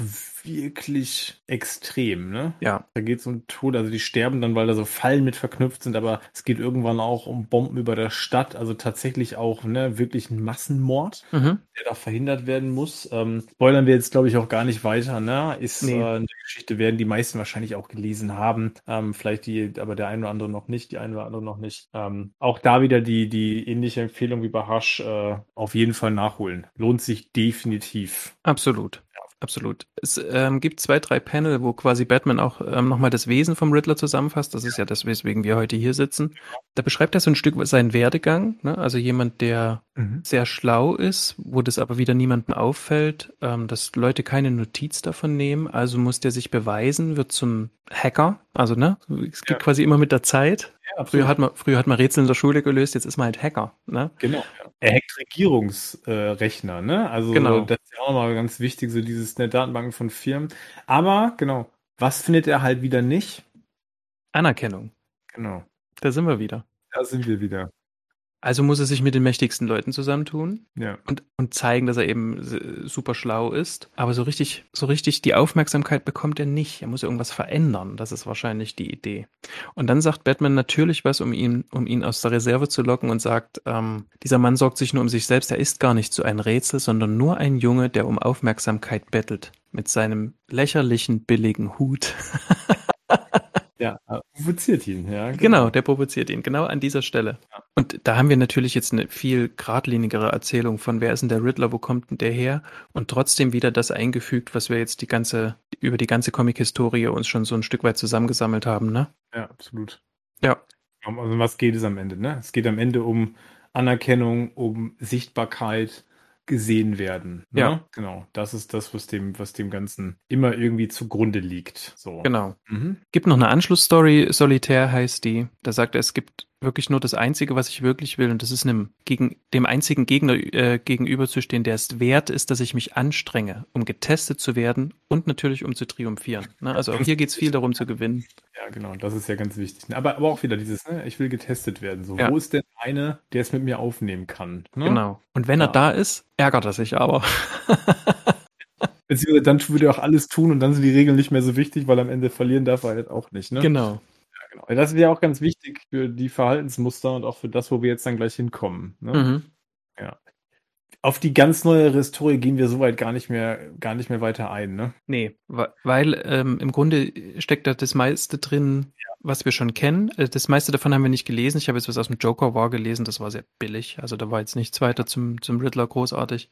Ähm, Im Grunde ist es das zur Comic-Historie. Genau, weil auch, auch da nochmal der Punkt, wir haben ja schon gesagt, es ist natürlich schwierig bei vielen Sachen dann nicht zu spoilern und die ganz neuen Sachen sich jetzt auch zu nehmen. Also wir haben auch jetzt noch Sachen, die The Rebirth, da, da gibt es noch einige Dinge, ne? aber auch da wieder ohne Spoiler schwierig. Bei den Sachen, die wir jetzt gespoilert haben, gehen wir davon aus, das sind die sind, liegen länger zurück und sind auch schon bekannt. Ja, und wir wollen natürlich auch keinen 5-Stunden-Podcast, wo wir nee. jetzt wahrscheinlich fast sind.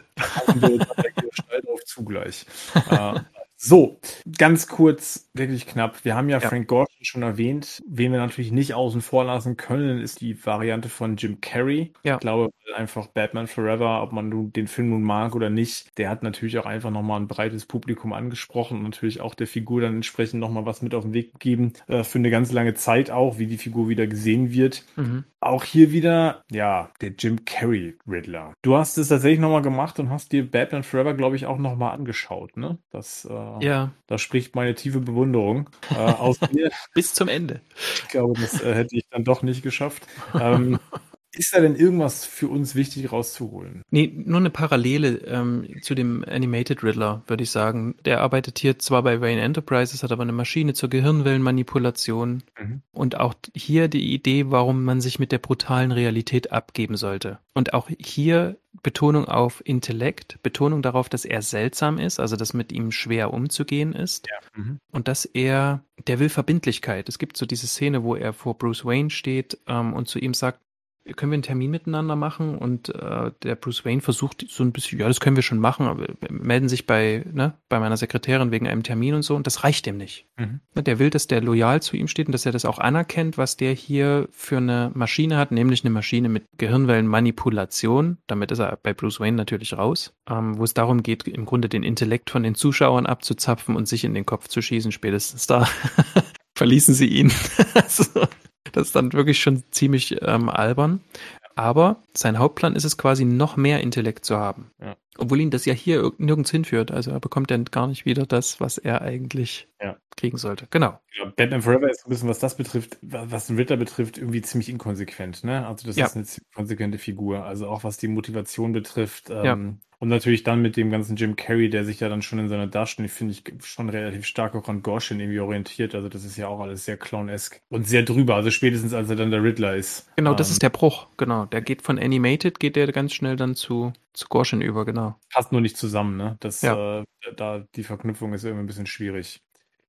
Okay, ansonsten, ja, wir haben ihn, wir haben ja schon gesagt, wir haben ja Riddler in ganz vielen ähm, Varianten und Versionen noch drin. Wir gehen da jetzt nicht auf alle einzelnen nee. ein. Wir könnten jetzt noch die Arkham-Spiele, da war Riddler ja auch eine prägende Figur, ne? Mhm. Sicher auch an Gotham der Serie und aber auch da der Punkt, äh, wir haben sie beide nicht fertig geguckt und tatsächlich auch da wieder ähm, ist viel zu viele Spoiler an der Stelle für, ja. für dann für die Serie machen. Da zieht sich die Entwicklung ja der einzelnen Figuren doch auch relativ lange immer, ne? Also bis die dann wirklich dann in ihrer das stimmt. Okay. Obwohl, auch da ist ja. er seltsam. Das ist auch nochmal ja, so. Da, da, hat er auch Schwierigkeiten, sozial irgendwie anzubinden. Das stimmt. Da ist er da, wieder, aber da wird er schon fast sehr, also am Anfang sehr nerdig und so dargestellt. Ja. Ne? ja. Finde ich aber auch da in der Serie, ich habe tatsächlich nur bis Staffel 3, Mitte Staffel 3 geguckt. Äh, ne, auch da ist eine interessante Figur. Da sind schon ja. viele Elemente auch drin. Würde aber auch sagen, das ist nicht an jeder Stelle irgendwie konsequent. Aber äh, gut, anderes Thema. Das ist genau. Im Cast, genau. Ich würde Ich würde drei Empfehlungen aussprechen ähm, von Riddler-Darstellungen. Das eine ist in der Telltale-Serie The Enemy Within. Ja.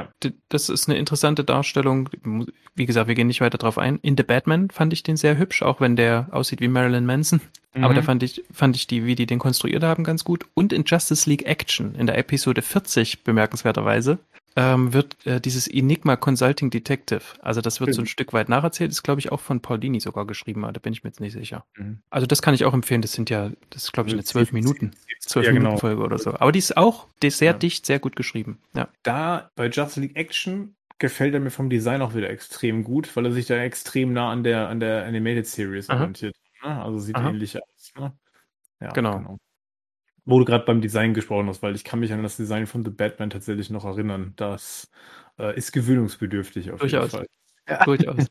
Okay, so, mal, nachdem wir das jetzt alles abgearbeitet haben, führt uns das jetzt zu was genau? Also, wenn wir jetzt, wenn wir ihn jetzt hier sitzen hätten, ja. was sagt uns das denn alles? Wir fassen mal tatsächlich das zusammen, was wir jetzt erarbeitet haben gemeinsam. Wir haben einen möglichen Missbrauch durch den Vater. Mhm. Der Vater glaubt ihm, hat ihm wahrscheinlich nicht geglaubt und hat sich in der einen Geschichte auch neidisch auf das Genie seines Sohnes gezeigt. Mhm. In einer anderen Geschichte hat er das sogar noch mit einer, mit einer Gamification, wie ich es vorhin genannt habe, äh, mit einem Spiel verbunden.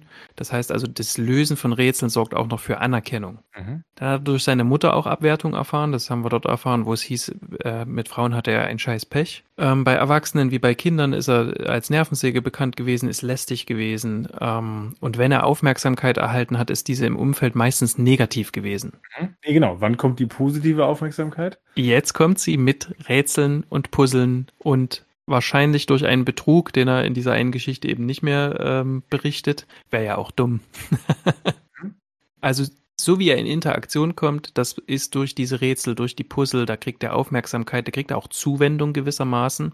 Das ist ja was, was wir gesehen haben, was er fast gar nicht bekommt. Also eine wirklich eine auch eine Art äh, romantische Zuwendung ist mhm. ja fast überhaupt gar nicht, findet gar nicht statt oder irgendwas Warmes. Und das heißt, der Betrug, also nicht nur das Lesen von Rätseln, sondern auch der Betrug, das ist eine Erfolgsstrategie für ihn. Ja. Das zu bekommen, was er will, also eigene Bedürfnisse zu stillen, aber eben auch ähm, in Interaktion mit anderen zu kommen.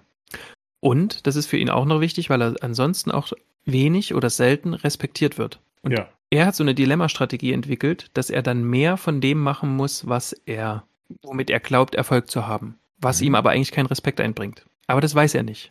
Also macht er mehr davon. Mhm. In der Psychologie nennt man das das Modell der doppelten Handlungsregulation. Ich mache was, das stößt Leute von mir weg. Und weil ich aber keine anderen Strategien zur Verfügung habe, beziehungsweise weil ich es auch nicht genau sehe, mhm. dass das, was ich tue, Leute von mir wegstößt, mache ich noch mehr davon. Das kennt man so von Leuten, die sehr klammern. Wenn man die dann irgendwie loswerden will, klammern die noch mehr. Mhm. Ja, ja. Das macht er. Er bläst sich quasi auf, ne? Mhm. Genau. Okay, ist das jetzt etwas, wo wir sagen würden, weil wir das ja vorhin schon kurz mal angedeutet haben, ist es ein zwanghaftes Verhalten, was er zeigt? Jein. Ich habe mich jetzt viel umgeguckt und viel Literatur auch gelesen und wenn man sich mit dem Riddler beschäftigt, dann heißt es immer, das geht dann immer sehr schnell, vor allem in den US, auch Podcasts und so weiter, geht es sehr schnell darum, mhm. ähm, dass er eine Zwangsstörung hat. Mhm. Ähm, Im Englischen heißt das die Obsessive Compulsive Disorder. Das ist die OCD. Ähm, die genau, die OCD, genau. Das ist, das kennt man mittlerweile. Also wenn man sich auf sozialen Medien bewegt, sieht man das mal immer und Leute sagen auch so, ach, Papa, ich habe jetzt dies oder das gemacht, das ist meine OCD. Oder ich bin nochmal zurück zum Haus gegangen, das ist meine OCD oder irgendwie so, ne? Mhm. Wird also, ah. wird also auch schon sehr inflationär benutzt, ne? Absolut. Ja, genau. Okay. So, du hast gesagt, Jein. Ja. Also für jede Art von Störung, die wir jetzt diagnostizieren, wo wir sagen, das ist jetzt wirklich eine Störung, müssen wir quasi sagen, was vorausgesetzt sein muss, ist, dass die Personen darunter leiden. Leidensdruck. Leidensdruck ist sehr, sehr wichtig und für jede Störung, die quasi festgelegt ist, da gibt es verschiedene Katalogsysteme, nenne ich das jetzt mal. Das sind zwei, die, an denen wir uns vor allem ausrichten, das ist für die Hörer völlig egal. Ähm, aber da gibt es bestimmte Kriterien, die quasi erfüllt sein müssen. Das sind manchmal Zeitkriterien, dass es also über bestimmte Zeiträume da sein muss und vor allem aber eben Symptome, also eine Ansammlung von Symptomen, die auch bei einer Masse von Menschen vorher schon so beobachtet worden ist. Ne? Depression mhm. zum Beispiel wäre Antriebslosigkeit wäre eins der Hauptsymptome, aber eben auch eine beständige Niedergeschlagenheit. Also nicht, wenn ich mal zwei Wochen lang traurig bin. Und beim mhm. Zwang wäre das eben, dass äh, die Menschen unter Gedanken, Vorstellungen oder Impulsen, auch Handlungsimpulsen leiden, die immer wieder auftreten, obwohl die Betroffenen das nicht wollen. Mhm. Also es sind nicht quasi diese Zwänge, die sich an sich aufdrängen, sondern das sind da Sachen, über die Leute nachdenken. Und das sind manchmal schon so Gedanken, die jedem von uns kommen können. Also ähm, das muss jetzt nicht ein Gedanke sein, der jedem schon gekommen ist, aber manchmal kommen einem auch so, wenn ich jemand hinter, was weiß ich, wenn ich am Bahnsteig stehe und darüber nachdenke, was würde denn passieren, wenn die Person da vorne, wenn ich die schubsen würde? Also wenn ich so ein Gedankenspiel mache, ne? Mhm. Ja. Mhm. Gibt's manchmal. Oder ich laufe hinter jemand eine Treppe lang oder denke, den schubse ich jetzt und so. Das würde ja keiner machen. Also mhm. die meisten würden es nicht machen. So. Die Zwangspatienten gehen aber davon aus, dass sie das tun, wenn sie diesen Gedanken nicht sofort loswerden. Das ist der Zwangsgedanke. Mhm. Das heißt, die versuchen Schaden abzuwenden. Also die denken zum Beispiel manchmal auch, also äh, da, da, erlebt man wirklich Sachen von den, von den liebsten Menschen, die glauben, sie würden ihre Kinder erstechen. Was nicht der Fall ist. Also was man auch nicht, das, das ist gar nicht möglich. Aber die Leute denken, wenn ich diesen Gedanken habe, dann führe ich ihn auch aus. Das ist mhm. was, was wir früher hier auch oft als Aberglaube hatten. Ne? Magisches Denken heißt es in der Psychologie. Mhm. Das heißt also, ich denke an eine Sache und das darf ich nicht. Wenn ich daran denke, dann passiert was Schlimmes. Ja, okay. Mhm. Da muss ich sie umsetzen. Genau. So, ne? Also das, Gegend, das Gegenteil von ich bin nicht meine Gedanken. Genau. Ja, genau. Mhm. Genau, okay. Sondern ich bin meine Gedanken und wenn ich das denke, dann werde ich es auch früher oder später tun. Oder ich handle auch danach, ne? Also ja. Automa Handlung wird automatisch, äh, Gedanken wird automatisch in Handlung übersetzt. So, genau. Ne? Das, genau, okay. Und was jetzt tatsächlich die Störung ist, ist die, mhm. der Versuch der Vermeidung. Also deswegen heißt es auch im Englischen, das ist eben das schöne Obsessive Compulsive Disorder. Das heißt, ich versuche es zu kompensieren, indem ich entweder andere Gedanken denke oder versuche, mhm. diese Gedanken wegzuschieben oder indem ich bestimmte Handlungen ausführe. Zum Beispiel mhm. kann ich den Gedanken haben, das kommt dann zur Zwangshandlung, ich kann zum Beispiel den Gedanken haben, ich habe meinen Herd nicht abgestellt. Und der führt dann zu einer Kaskade von belastenden Gedanken.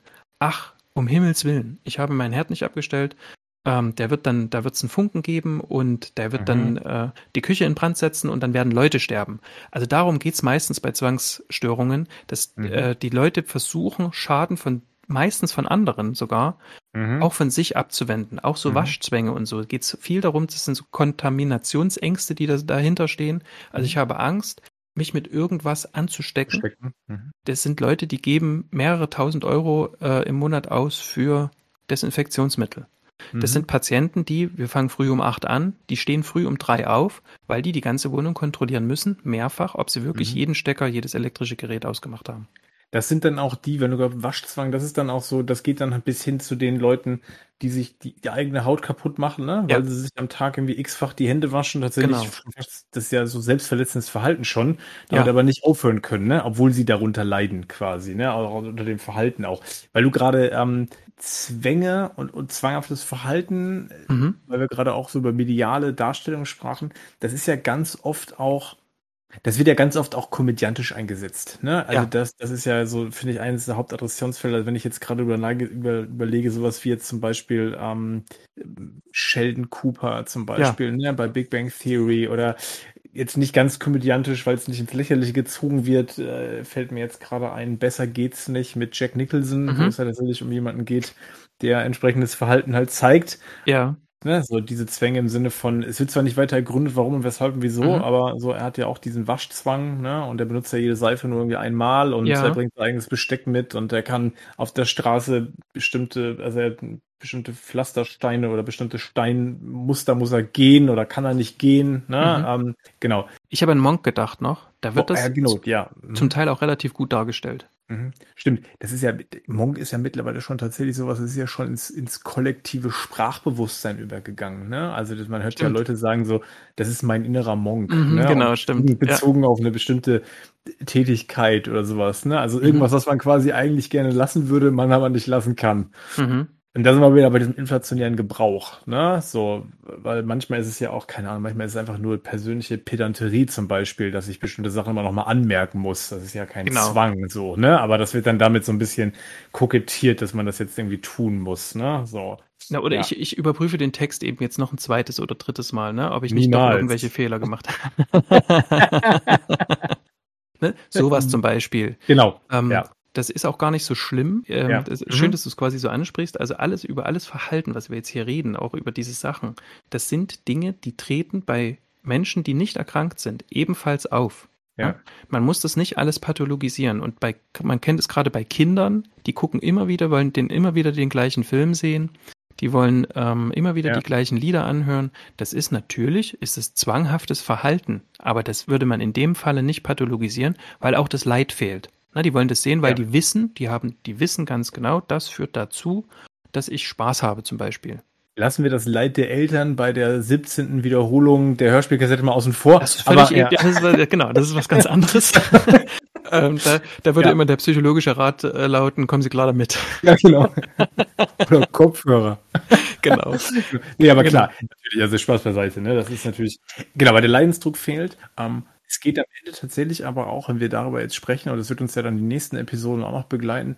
Es geht, wenn wir über diese Verhaltensweisen sprechen, in der Regel darum, wie extrem ist etwas ausgeprägt. Ne? Genau. Weil Dinge finden sich, wie du es gerade schon gesagt hast, eigentlich finden die sich bei uns allen. Ja. Unterschiedlich starker Ausprägung. Ja. Und selbst in starker Ausprägung sind sie noch nicht pathologisch, ne? Sondern genau. es naja.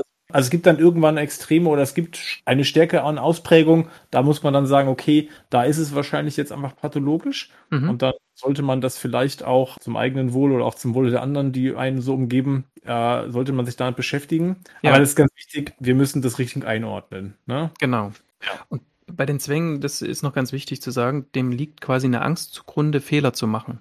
Mhm. Ähm, das führt dazu, ähm, wenn wir gerade bei Zwangshandlungen sind, dann geht es eben um Rituale auszuführen, die dafür sorgen, dass quasi das Schlimme nicht eintritt. Mhm. Wie das Beispiel, ich muss jetzt Hände waschen, ich muss desinfizieren, genau. damit diese Kontamination, Ansteckung, Infizierung nicht stattfindet. Ne? So. Ja, und mhm. das funktioniert nach einem festen Ritual. Das heißt also, wie die sich die, die Hände waschen, das geht weit über das hinaus, was wir jetzt. Ich meine, ne, Corona hat uns das jetzt schön gezeigt. Wir hatten, das ist ganz lustig, wir hatten am Anfang Angst- und Zwangspatienten, die sehr entspannt waren und gesagt haben, wir haben es euch immer gesagt.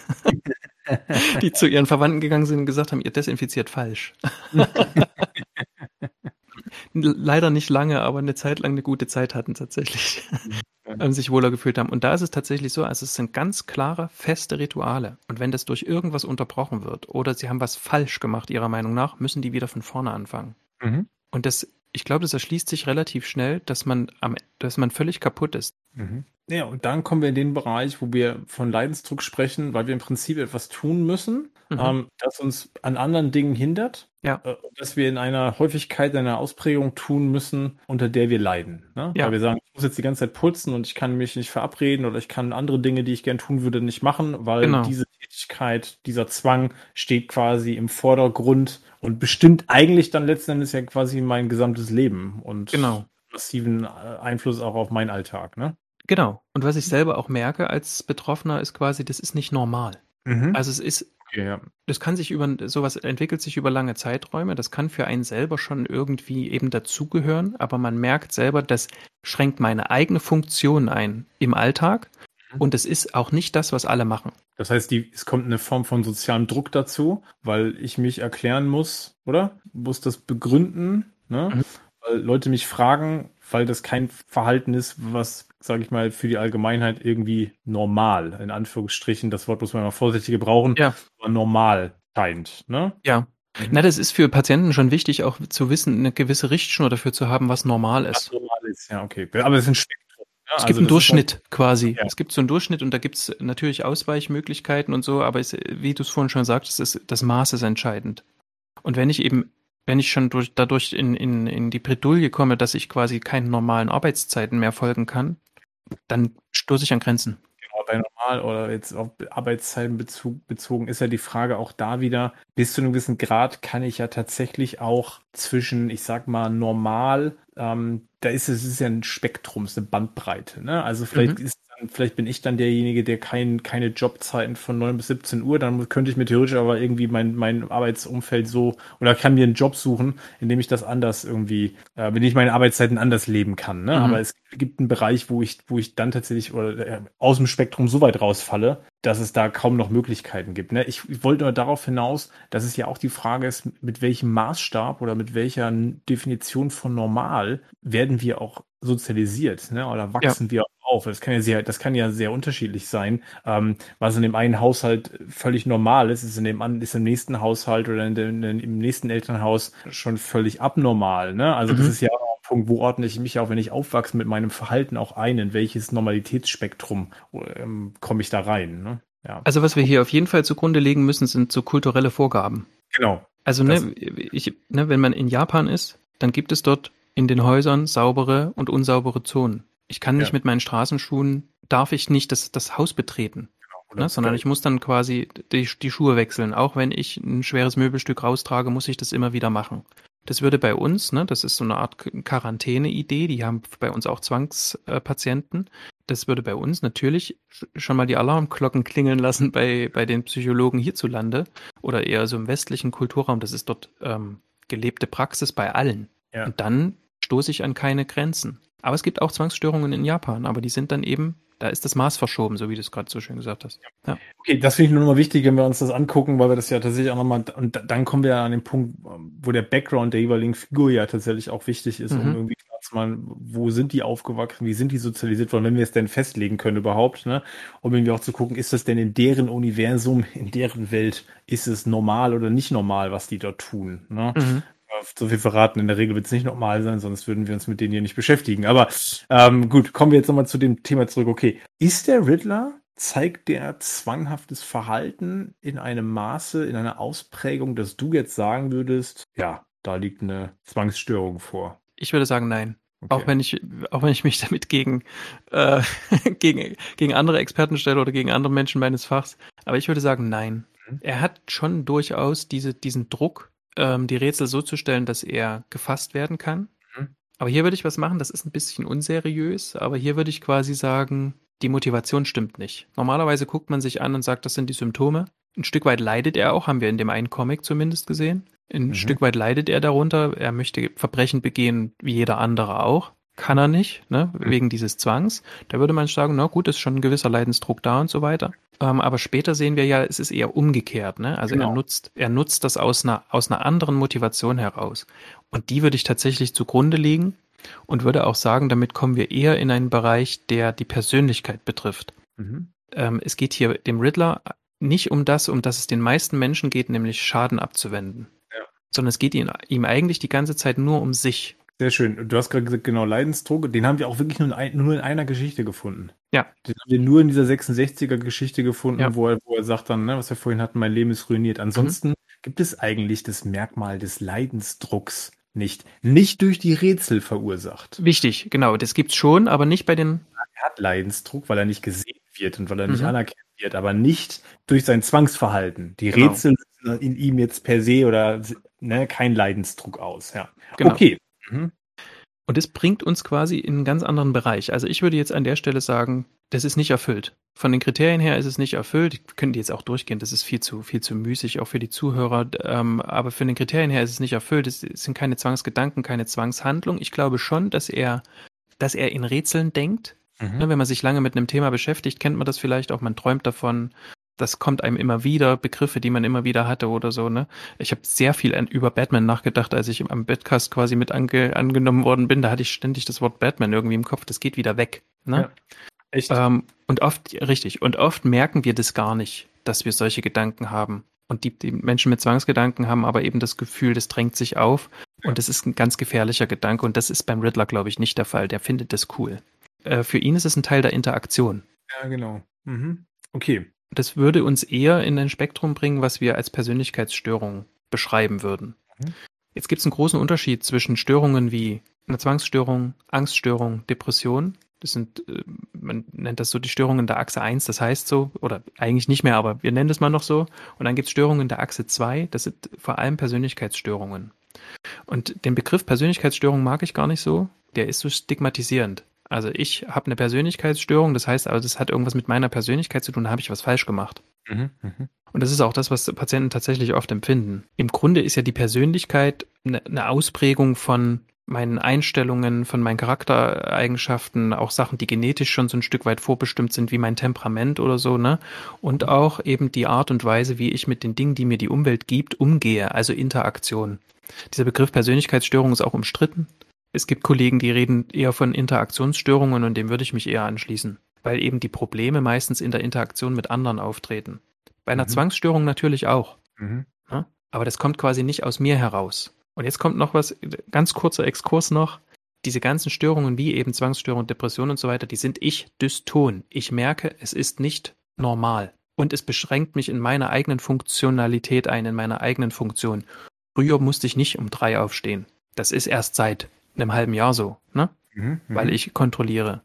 Bei einer Persönlichkeits, bei, einem, bei der mhm. Persönlichkeit, das betrifft jeden von uns, bei der Persönlichkeit, nicht Störung, bei der Persönlichkeit, merken wir viele Dinge nicht, die wir tun, weil wir sie schon immer so tun. Das merke auch ich nicht. Das ist wichtig, dass unsere Persönlichkeit quasi so ein Stück weit, dass unser Selbst so ein mhm. Stück weit konsistent bleibt. Wir lügen uns auch ein Stück weit immer die Welt zurecht, das ist wichtig. Ja. Ne? Mhm. Dass ich quasi weiß, ich bin der und habe die und die Prinzipien und wenn ich mich mal an das eine Prinzip nicht gehalten habe, dann war das schon, gab es schon irgendeinen Grund dafür.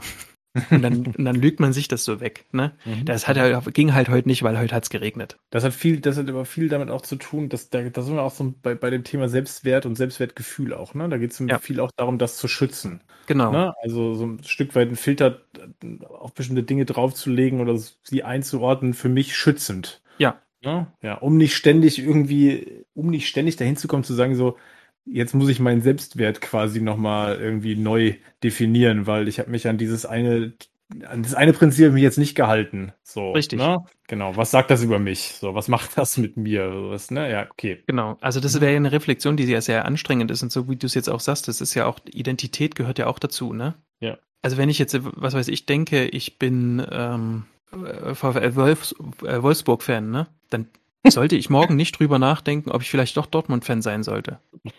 ne, sondern ich bin das aus den und den Gründen und deswegen habe ich auch die Schals hier und ne, sowas so, so ungefähr. Ja. Und deswegen trage ich auch die T-Shirts und da denke ich morgen nicht drüber nach. Meine Freunde sind es ja auch so, ne? Mhm. Und wenn ich das die ganze Zeit hinterfragen würde, würde das unglaublich viel Energie kosten. Also mache ich das nicht, ich hinterfrage das nicht.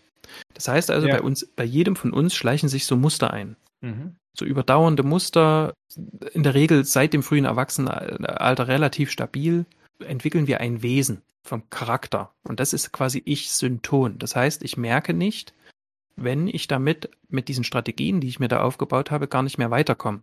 Denn es muss nämlich gar nicht an mir liegen, sondern die Umwelt kann sich auch verändert haben. Mhm. Und wenn man irgendwie merkt, äh, dass man nicht weiterkommt, muss man es auch erstmal auf die anderen schieben. Das ist auch wichtig. Da sind wir bei Selbstschutz. Genau. Ja. Ne? Mhm. Und wenn man aber irgendwann kommt man auch an den Punkt und sagt, naja, da habe ich vielleicht das oder das nicht gemacht, das verändere ich jetzt nochmal. Und das heißt, ich bin flexibel in meiner Persönlichkeit. Mhm. Und wenn das nicht mehr gegeben ist, dann liegt unter Umständen eine Störung vor. Unter der ich aber, und das ist der Punkt, unter der ich aber nicht zwingend leiden muss, oder? Oder sind wir da an dem Punkt? Schon? Doch, ich würde es, doch, bis auf eine einzige Störung würde ich sagen, doch. Mhm. Also bei einer einzigen Persönlichkeitsstörung ja. leiden die Betroffenen, mhm. weil sie nicht vorankommen. Mhm. Okay, kommen wir wieder zum Riddler. Mhm. Hat der Riddler das ist jetzt eine sehr platte Frage. Mhm. Ähm, Macht ja nichts. Soll das herarbeiten? Leidet der Riddler unter einer Persönlichkeitsstörung? Ich würde sagen, ja. Okay. Naheliegend wäre, ja? Ja, was wäre naheliegend? Die zwanghafte Persönlichkeitsstörung. die es vermutlich nicht ist. Richtig. Ja. Also das ist das, nee, also auch da, da beschäftigt man sich sehr mit Ordnung, Perfektion, ist mhm. nicht flexibel, beschäftigt sich viel mit Details, Regeln, Plänen, ist sehr perfektionistisch mhm. sehr orientiert auf die eigene Leistung, ähm, dass das ordentlich wird. Das kann man auf den Riddler schon ummünzen. Der ist schon sehr an Details interessiert. Der ist sehr auf sein, auf das Wissen ähm, fokussiert, was er da hat. Ja, ja. Ähm, geht sehr auch auf, auf eigene Kosten. Mhm. Das charakterisiert übrigens auch eine Persönlichkeitsstörung. Man hat viel, viel mehr Kosten, als man noch Nutzen hat von dem, was man tut. Mhm, ja, okay. Mhm. Da sind auch übermäßig, eine übermäßige Gewissenhaftigkeit dabei und so. Und das würde ich ihm allerdings nicht zu, ähm, würde ich ihm allerdings nicht zuschreiben, dass er eine zwanghafte Persönlichkeitsstörung hat, weil auch die eine hohe Angst haben, etwas falsch zu machen. Das sind meistens auch so Leute, die muss man zum Spaß überzeugen. Es ist nicht immer so, ne? es gibt auch verschiedene Abstufungen, ja. auch innerhalb der Störung, aber das sind oft Leute, die das nicht tragen können, wenn Normen verletzt werden. Da haben wir den Riddler, der nicht mag, wenn die Regeln verletzt werden. Aber er, aber er bricht sie trotzdem selbst. Richtig. Das würden mhm. die, das würden zwanghaft nicht ja, machen. Ja, genau. Zwanghaft also Persönlichkeitsstörung. Da wird, da wird es inkonsequent. Ne? Richtig. Ja, genau. Ja. Da geht es auch viel darum, seine eigenen Gefühle zu kontrollieren. Das sind Menschen, die hat man sehr gerne, weil die kommen pünktlich, die sind gewissenhaft, die sind sorgfältig, die machen ihre Arbeit, die ähm, delegieren kaum. Ne? Also das sind so Leute, mhm. die hat man eigentlich gerne. außer wenn man auf eine Party geht, dann kann man die nicht gebrauchen, oft. Was, also, ne, das ja. ist jetzt, das ist jetzt wirklich sehr überspitzt gesagt ja, und so. Ich, ja. Ne, ich, ja. Mhm. Ähm, das, die würden da auch nicht hingehen und die würden da auch schlecht Spaß empfinden. Das würde nur unter bestimmten Voraussetzungen gut funktionieren. Also wenn die zum Beispiel wissen, es ist alles erledigt oder ähm, ich befinde mich in einer, was weiß ich, im Urlaub in einer Situation, wo mich niemand kennt, dann würde das vielleicht noch gehen. Dann könnten die Menschen auch an Dingen Freude empfinden, bei denen alle anderen üblicherweise Freude empfinden. Mhm. Okay, ja. das heißt, an zwanghafte Persönlichkeitsstörung würdest du ihm quasi nicht attestieren, so. Dafür Jetzt hat er zu viel Spaß.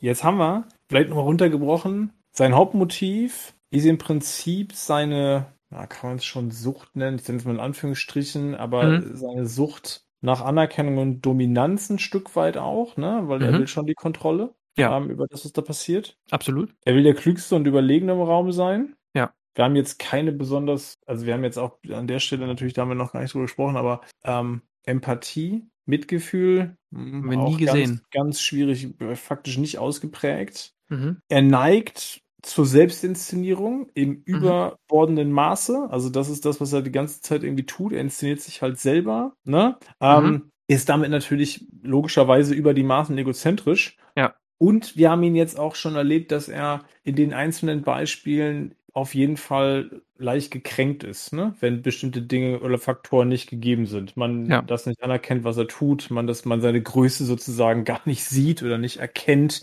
mhm. nimmt er alles ja sehr persönlich. Ne? Also er ist, ja, er ist ja ganz stark davon abhängig, wie die Außenwelt ihn quasi wahrnimmt, weil er könnte sich ja, ja auch so hinstellen und sagen, die sehen es nicht egal, ich bin der, ich bin einfach wahnsinnig gut das müssen die nicht erkennen. Mhm. So, das funktioniert aber nicht, sondern die Außenwelt erkennt es nicht und das macht ihn faktisch wahnsinnig, ne? Also das, ja. das macht ihn auch wütend. So, das, da kommen dann, äh, kommen dann Emotionen mit ins Spiel. So, wo sind wir dann denn? Du hast gerade gesagt, wir sind im Bereich der Persönlichkeitsstörung. Ja. Na, wonach wo klingt's denn? ich als Laie, ja. Ähm, genau, ich als Laie würde äh, Tor 3 wählen, äh, den Narzissmus. Ja, äh, 100 Punkte. ding, ding, ding. Den würde ich auch ja. nehmen. Sehr gut. Das ist ja. doch schon mal schön. Oder? Dann, da haben wir's. Da haben wir's. Genau. Also, also hm? ja, was heißt das jetzt konkret? Der Riddler neigt, leidet unter einer narzisstischen Persönlichkeitsstörung. Das ist mal so die Überschrift. Und das würde ich sagen. Einordnen. Genau. Okay. Mhm. Jetzt nochmal zur Klarstellung. Genau. Ähm, Narzissmus ist in den letzten Jahren sehr prominent gewesen. Ja. Ist auch Leuten zugeschrieben worden, unter anderem auch von Psychiatern und Psychologen, was ich äußerst unseriös finde, was die meisten auch unseriös finden.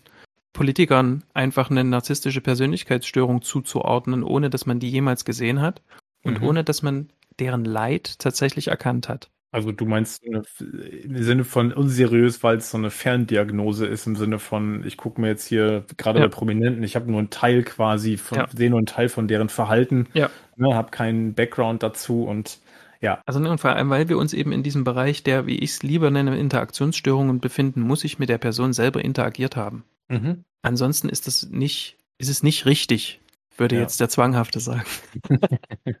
ähm, nein, aber ja, das, das wäre ja. nicht richtig an der Stelle. Hm? Mhm. Genau, ich wollte gerade sagen, wir haben Narzissmus ist auch sowas, ähm, das, das finde ich tatsächlich auch, das ist so inflationär mittlerweile gebraucht, weil Zeitalter der Narzissten irgendwie gefühlt, äh, sobald sich jemand irgendwie in der Außenwahrnehmung selber irgendwie äh, ein bisschen zu toll findet, dann wird sofort gesagt, das ist ein Narzisst. Ähm, äh, also wo auch so ein Stück weit irgendwie ich das Gefühl habe, da ist so der der, der gesunde Bereich von Selbstliebe, den es ja mhm. auch gibt, der wird, der wird immer kleiner, so, ne? Also du musst schon überall aufpassen, irgendwie, wie du damit umgehst, um nicht da in so eine Schublade gesteckt zu werden. ich finde es an der Stelle ganz wichtig, dass wir das auch nochmal einordnen, ne? Ja. Also Narzissmus ist ja nicht per se, also da sind ja Anteile drinne, die durchaus auch positiv sind, ne? Und auch wichtig für unser Selbst sind. Also ja, also in der Psychologie ist es grundsätzlich so, dass die Begriffe, mit denen wir arbeiten, keine, dass keine denen Wertung. keine Wertung innewohnt. Keine Wertung, ja, genau. Ne? Mhm. Also ja. wir reden auch über Egozentrik und so weiter. Das sind alles Sachen, die können wir quasi aus den Worten her ableiten. Das ist, bedeutet nichts Negatives, nichts Positives an sich.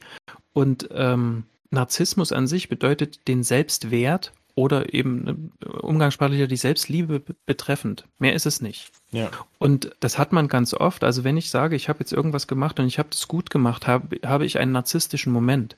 Dass wir uns hier hinsetzen ähm, über eine ne Figur reden, glauben, dass uns Leute bis jetzt zum Schluss zuhören, wir auch noch glauben, dass das Leute gut finden könnten, dass die uns noch Kommentare dazu hinlassen. Das ist eine, eine Aneinanderreihung von narzisstischen Momenten, ja. ähm, die uns allerdings noch lange keine Persönlichkeitsstörung quasi attestiert, wo wir noch nicht mal den Persönlichkeitsstil haben. Jeder von uns hat eine Persönlichkeit, ja. Jeder von uns hat Stile, also ne, eine Ausprägung mehr in die eine oder in die andere Richtung. Und das ist alles nicht schlimm, das ist alles erstmal nicht pathologisch. Wir bewegen uns auch beim, bei der narzisstischen Persönlichkeitsstörung in einem Feld von, ne, von einer Menge von Betroffenen von ein bis zwei Prozent der Bevölkerung. Mhm. Ach so, und dann wird Narzissten auch oft ähm, so narzisstischen Personen auch oft so zugeschrieben, dass die sehr unangenehm sind. Das kann sein, weil es eben tatsächlich viel darum geht, Anerkennung zu bekommen, bewundert mhm. zu werden. Aber auch das sind Sachen, die jeder von uns möchte. Ob wir das zugeben oder nicht, das mhm. ist Teil unserer Grundbedürftigkeit, unserer psychischen Grundbedürftigkeit.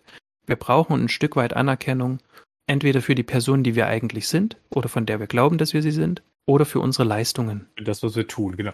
Aber es genau. geht so ein bisschen darum, um das Maß, äh, wie sehr hole ich mir das ein, ne? Und mhm. um welchen Preis, welchen Preis bezahle ich dafür tatsächlich? Oder bin ich bereit dafür zu bezahlen? Wo wir beim Riddler sind. Ja. Also der Preis, den er bereit ist zu bezahlen, der ist ja relativ hoch auch, ne? Also im Sinne von, er wird ja sogar kriminell, ja. Äh, ne? um irgendwie das zu erreichen. Genau. Also es geht grundsätzlich darum, ähm, dass Narzissten ähm, permanent darauf angewiesen sind, dass, und das ist ja auch wichtig nochmal zugrunde zu legen, dass man ja bei Narzissten sagt man immer so, die lieben sich selber übermaßen. Mhm. Eigentlich sind das ja, eigentlich sind das ja, das ist ja noch nicht mal notwendigerweise gegeben. Ne? Also es gibt ja, also sind ja eigentlich als, als Person darunter auf instabil. Also dieses, das hat ja gerade das Gegenteil der Fall. Also ja. jemand wie, wie man, wie auch wie der Riddler, das ist ja niemand, der sich wirklich tatsächlich im Innersten irgendwie toll findet. Sondern das ist ja, das ist ja eine, eine, das ist ja nur eine Oberfläche so. Ne? Also wenn er mit ja. sich alleine ist in einem ruhigen Moment und keiner mhm. sagt, wie grandios er ist, dann fällt es ja ganz schnell in sich zusammen. Ne? Und das genau. merken wir dann ja auch an dem, wie in der einen Geschichte, die wir dargestellt haben, wie er dann auch zusammenbricht. Ne? Weil es sieht halt niemand so und niemand bestätigt das in dem Augenblick und niemand ist da. Um, ähm, und dann hast du tatsächlich als, als, ähm, als Narzisst, weil das ja nicht aus dir selber herauskommt, ne? Diese, diese Großartigkeit wird nur genau. von außen gegeben, so. Du selber kannst dich in dich ja oder in dir selber kannst du dich gar nicht stabilisieren, ne?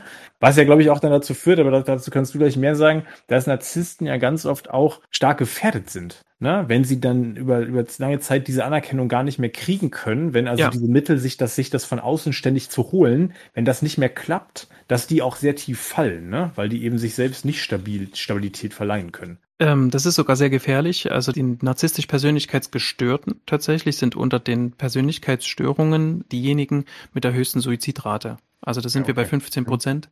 Okay. Das ist ganz schön viel. Wenn man das mit den, wie gesagt, mit den anderen Persönlichkeitsstörungen ähm, gegenvergleicht. Das Problem beim Narzissmus ist eben, dass es eine sehr gut untersuchte und viel besprochene Störung ist, bei der man sich aber bis heute quasi nur schlecht auf eine Validität einigen kann. Mhm, also man kann okay. quasi, es mhm. wird auch immer noch bestritten von, von Fachleuten, also es gibt immer noch Leute, die das aus unseren Systemen quasi raushaben wollen, weil die sagen, das gibt's eigentlich nicht. Mhm. Jeder, der irgendwie irgendwo anführt, jeder, der so ein bisschen ne, eine Grandiosität hat, der bewundert wird, der ein hohes Leistungsdenken auch an den Tag legt, mhm. der manchmal eben zwischenmenschlich eben ausbeuterisch ist oder eben besonders betont, wie gut er das gemacht hat und die anderen gar nicht gleichermaßen mit ins Boot holt oder so. Das sind auch Leute, die Gesellschaft voranbringen. Mhm. Ja. Die auch meine Familie voranbringen. Oder die eben, ne, der narzisstische Professor, der ähm, der holt eben 100 Studien äh, ran, während das mhm. die anderen, die das ganz sorgfältig und ohne großen Tamtam, -Tam, die holen halt nur 20 und von den 100 wären auch nicht viel, aber es wären trotzdem mehr, als was die anderen hatten. Mhm.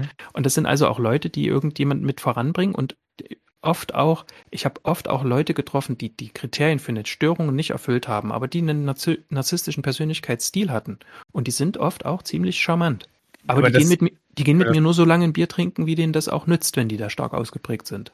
Ich wollte gerade sagen, natürlich, weil du willst ja, du willst ja diese Anerkennung, also du willst ja auch, dass, dass die Leute dich toll finden, ne? Also im Sinne mhm. von, ich verkaufe mich dir charmant, genau. weil ich ja deine Bewunderung auch will. Genau. Wenn du mich aber aufhörst zu bewundern, dann bist du recht schnell uninteressant für mich. Genau. Daran ja. würde ich quasi merken, dass ja. der Stil schon vorliegt. Weil ja, genau. mich würde es trotzdem irritieren, wenn du mich nicht mehr bewundern würdest, Henning.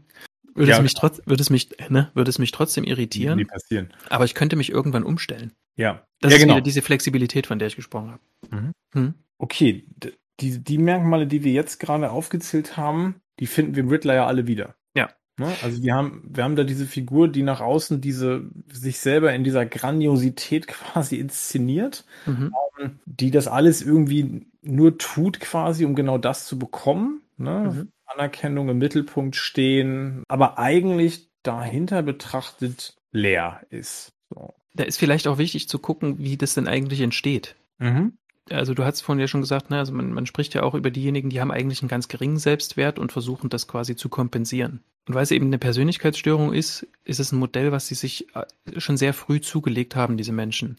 Mhm. Ähm, meistens ist das, weil die in der Kindheit stark entwertet worden sind mhm. oder keinen Anhalt dafür bekommen haben, wer sie sind. Also das sind oft auch Leute, die wirklich lange und, und wirklich stark auf Identitätssuche sind, die quasi nicht sagen können, ich bin der und der, also für sich, ne? Ich bin der und der ja. und ich kann das und das und das und das kann ich nicht. Sondern die sind entwertet worden. Beim, beim Riddler kann man das sehr schön ableiten. Der ist von diesem Vater missbraucht, also ja. misshandelt worden. Der Vater hat ihm quasi bedeutet, du bist nichts, du hast für mich an sich keinen Wert. Das ist im Grunde das Schlimmste, was du deinem Kind vermitteln kannst in erster Linie, wenn du, ne? Dann ist er noch gewalttätig gewesen. Das heißt also, er hat auch eine körperliche Bestrafung dafür bekommen, wenn er Talente gezeigt hat. Und hat quasi gesagt, du musst mehr leisten. Ah, auch der Vater aus der anderen Geschichte ja. hat auch gesagt, du musst mehr leisten. Genau. Du musst das, musst bessere äh, Rätsel lösen. Ja, du musst mein Geld finden. Hm? Das ist ein Muster, was wir immer haben, ne? Also diese, diese Beziehung der Eltern, auch das, ob jetzt, wo sie noch Interaktion gehen oder halt mhm anderen Geschichte, wo, wo sie gänzlich ignorieren. Also, ja. Ne, was ja auch, du bist ja im Prinzip faktisch nicht existent. Genau. Also damit hast du ja auch keinen Wert. Ne? Ja. Und das ist nicht gut. Unser Selbstwert versucht immer, sich zu stabilisieren oder zu erhöhen. Mhm. Das ist ein Grundbedürfnis. Also muss ich mir ein grandioses Selbst bauen. Mhm. Okay. Ich bin der Größte. Wenn was schief läuft, sind es die anderen. Die erkennen mich sowieso nicht an. Es ist egal, was ich mache. Und die, das sind meistens Menschen, die sind auch relativ sensibel für Manipulation. Die sind sensibel auch für die, für die Schwächen anderer. Die passen sehr gut auf in, in ihrer Kindheit. Und das muss aber nicht immer das entwertete Kind sein, was man so kennt, was eben misshandelt worden ist oder so. Das können auch Kinder sein, denen man die ganze Zeit, die man nie frustriert. Ja. Denen man quasi immer sagt, dass, mhm. wow, das, was du hier gemacht und damit rede ich jetzt nicht davon, dass man ähm, sich freut, wenn das Kind irgendwie plötzlich nochmal läuft und man sagt jetzt zum 20. Mal, ach, das machst du so wunderbar und so, dann freut man sich ähm, und liebt sein Kind. Ne? Aber es gibt eben auch, dass man, was weiß ich, dass man sagt, oh, der hat jetzt hier eine Note gerade gesungen, ich glaube, das wird der nächste Andrea Bocelli. Und das, ja. da geht auch nichts, da geht auch nichts was anderes. Und das ist auch eine Entwertung, weil ich quasi nicht als, als der Mensch gesehen werde, ja. der ich bin, sondern es wird quasi nur auf eine Leistung orientiert mhm. und ohne das bin ich nichts. Und auch noch auf die Leistung mit, das hat, das muss auch noch weitergehen, ne? Ich muss also, das halten, ja. Das halten oder sogar noch mehr daraus machen. Ja, ne? Genau. Genau, okay. Und daraus entwickelt sich dann sozusagen dieser Drang, das tatsächlich auch sich immer wieder zu holen, ne? Und damit tatsächlich ja. genau in dieses, also das ist ja eine Spirale, die dann beginnt, ne?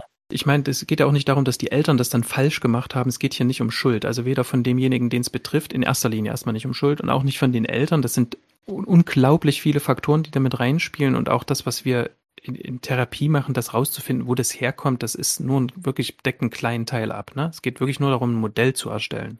Mhm. Und bei, beim, beim Edward haben wir es jetzt eben so, dass wir sagen, alles klar, der ist unglaublich oft entwertet worden und der hat durchaus Talente, die vielleicht über ein Normalmaß hinausgehen mhm. und es wird nie anerkannt. Und er begibt sich eben in diese Spirale und sagt, ich gebe euch was, damit ihr das anerkennen könnt. Betrügt natürlich auch, gibt auch die Regeln vor. Ja. Das habe ich tatsächlich sehr oft schon erlebt, dass es also ein großes Regelsetzerverhalten gibt. Von diesen Menschen, dass die also sagen, ähm, wie nach 50 Minuten ist jetzt hier Schluss. Sie hören sich das jetzt erstmal bis zum Schluss an. die Interaktion ist sowieso immer sehr auffällig. Also, ne, die sitzen einem auch gegenüber und sagen, ähm, wie alt sind Sie eigentlich? Haben Sie studiert? Was machen Sie hier? also, dass sie einem erstmal das Gefühl geben, man ist der Hausmeister. Also das, das, wovor sie sich am meisten fürchten, Abwertung und Kritik und Kränkung, das ist das, was sie einem erstmal zufügen, um sich zu schützen. Sind mhm. die ganze Zeit auf der Hut, also in der Störung jetzt. Jetzt sind wir wie, tatsächlich in, in der, der Störung. In der Störung. Das sind tatsächlich Menschen, die die ganze Zeit darauf warten, dass man ihnen etwas antut. Mhm. Meistens eine Kränkung. Und wir haben oben bei, die, wir haben bei der einen Sache gesagt, beim Riddler, dass er sich so krümmt. Wir, empfinden Schmerzen, die psychisch sind, rein von den Hirnarealen her in dem gleichen Areal, wo wir körperliche Schmerzen empfinden. Ja. Und das kennt man auch von Psychosomatik, ne? Also das hat man Bauchschmerzen, wenn man nicht zur Arbeit gehen will, äh, also in der Schule die Arbeit nicht schreiben will, hat man plötzlich Bauchschmerzen und solche Sachen, ne? Und das mhm. ist dort eben für diejenigen eine riesengroße Gefahr, dass jemand dieses aufgeblähte Selbst zu Fall bringt. Mhm.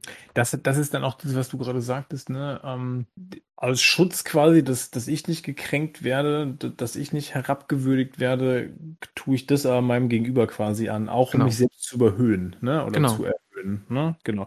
Das haben wir ja bei, das haben wir bei, bei, bei Edward ja genauso. Ja. Also diese, diese Interaktion, wie er mit den Leuten umgeht und wie er sie dann auch merken lässt, dass sie quasi ihm überhaupt nicht gewachsen sind, ne? Und dass er das auch irgendwie sieht. Ja dann dieses herablassende Verhalten äh, Menschen gegenüber, wir hatten das äh, ja schon thematisiert. Mhm.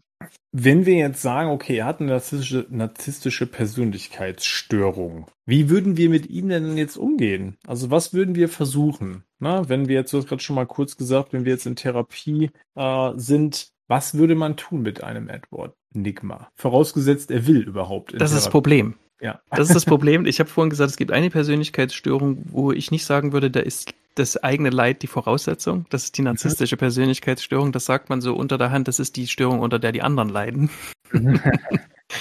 Weil diejenigen, die kommen auch nicht deswegen in Therapie. Habe ich noch nie erlebt. Ansonsten ist es so, dass diejenigen kommen, weil sie in Krisen gestürzt sind. Die sind entlassen worden. Die sind, ähm, bitte? Von außen. Von außen in Krisen gestürzt die worden. Die Partner sagen, ich mache das nicht mehr mit dir mit. Mhm. Arbeitskollegen wenden sich ab. Sie sind vielleicht nicht mehr erfolgreich. Mhm. Am schwersten zu behandeln sind diejenigen, ähm, die man so als erfolglose Narzissten bezeichnet. Das sind also Leute, die es tatsächlich nie geschafft haben, voranzukommen, aber immer dieser Idee nachhängen, hätte man mich nur ordentlich genug gefördert, hätte man das alles anerkannt, dann hätte ich es geschafft. Da sind wir ja beim, beim, beim Riddler nicht. Ja.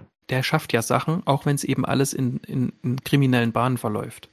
Ja. Und da würde ich, ich würde schon sagen, dass er leidet. Das hat man, das finde ich bei dieser Poison Ivy Geschichte fand ich das sehr eindrücklich. Ja. Ich bin die ganze Zeit ein Wicht. Ich erkenne selbst, dass ich ein Wicht bin. Ja. Was ja so nicht stimmt, keiner ist ein Wicht, ne? sondern man, man, mal ist es so, mal ist es so. Ja. Aber ich fühle mich bedeutungslos und die anderen haben das schon lange erkannt und ich habe ja. keine Strategie, wie ich da hinkomme. Jetzt wird genau. aber, ne, jetzt sagen wir mal, der will sich behandeln lassen. Im Gefängnis ist das schwierig. Da würde ich bei so jemanden, aber selbst, ich glaube, der würde sich selbst nicht behandeln lassen. Ähm, wenn er es aber will, dann würde man am Anfang auch immer komplementär behandeln. Das heißt also, alles, was der Patient sagt, würde ich erstmal mitgehen. Wenn mhm. ich sage, äh, eine Störung wie ihre, die entsteht durch bestimmte Stressoren, der sagt zu mir, das heißt nicht Stressoren, das sind Marshmallows, würde ich sagen, dann stimmt richtig, es entsteht durch Marshmallows. So würde ich es mit dem mitgehen. Mhm. Also man unterstützt quasi erstmal ein Stück weit denjenigen in seiner Selbstwahrnehmung. Mhm und geht dann nach und nach dazu über, nur das zu, anzuerkennen, was auch anerkennenswert ist im üblichen Sinne. Und dort, wo er zum Beispiel auch meine Grenzen überschreitet, wo er anfängt, mich zu manipulieren, zu sagen, stopp an der Stelle, ne? Das ist genau, das ist wahrscheinlich genau das, was bei anderen dazu führt, das. Mhm, okay, ja. Das ist allerdings sehr schwierig, also weil es da, weil, wenn man an der Stelle ist, dann fängt man an, quasi am Selbstwert der Personen zu arbeiten und mhm. ihnen zu zeigen, dass sie das nicht brauchen, dass sie nicht die Selbstüberhöhung brauchen, keinen übermäßigen Charme, nicht zu viel davon, nicht zu viel Leistung, nicht zu viel von irgendwas, sondern dass er auch um seiner Selbstwillen geliebt werden kann und wahrscheinlich schon wird. Du hast jetzt gerade gesagt, die wenigsten kommen quasi von sich aus, sondern mhm. sie, müssen, sie müssen erst durch Krisen quasi, ne, ich sag mal, wie, ähnlich wie der Riddler jetzt im übertragen Sinne ganz unten, ja. ne, low ja. angekommen sein, um quasi überhaupt zu merken, ich muss irgendwas tun. So. Mhm. Wir haben aber gerade auch gesagt, dass diese Personen dazu neigen, die Verantwortung ja nicht bei sich, sondern im Außen zu suchen. Ne? Schließlich. Schuld, genau. So, ich bin, ich bin eigentlich nicht der, ich habe trage dafür eigentlich keine Verantwortung. Ich habe mhm. da gar keinen Teil dran. So, das heißt, ich muss aber auch erstmal dahin kommen, wenn ich jemanden wie Edward Nigma vor mir sitzen habe, erstmal dahin zu kommen, dass da eine Art von, ja, Art von Einsicht stattfindet, mhm. dass da überhaupt ein Problem vorliegt. Ja. Weil der könnte ja auch sagen, warum sitze ich überhaupt hier? So, ich, der kann ja nichts dafür. So, das. Ja, eben. Also das ist Ziel von auch diesem komplementären Ansatz, das aus, rauszuarbeiten oder muss das vorher schon da sein, dass ihm überhaupt klar ist, ähm, da liegt überhaupt ein Problem vor. Nee, weil das Problem liegt ja bei ihm vor und davor schützt er sich ja die ganze Zeit dadurch, dass er sich erhöht. Okay. Genau. Ja. Also das würde man nicht machen. Man würde mit Edward Enigma darüber sprechen, was er so gemacht hat, ähm, mhm. was ihm gefällt, ne, ähm, wie er, wie er gelitten hat und so. Und das würde man alles erstmal mitgehen. Mhm. Okay, ja.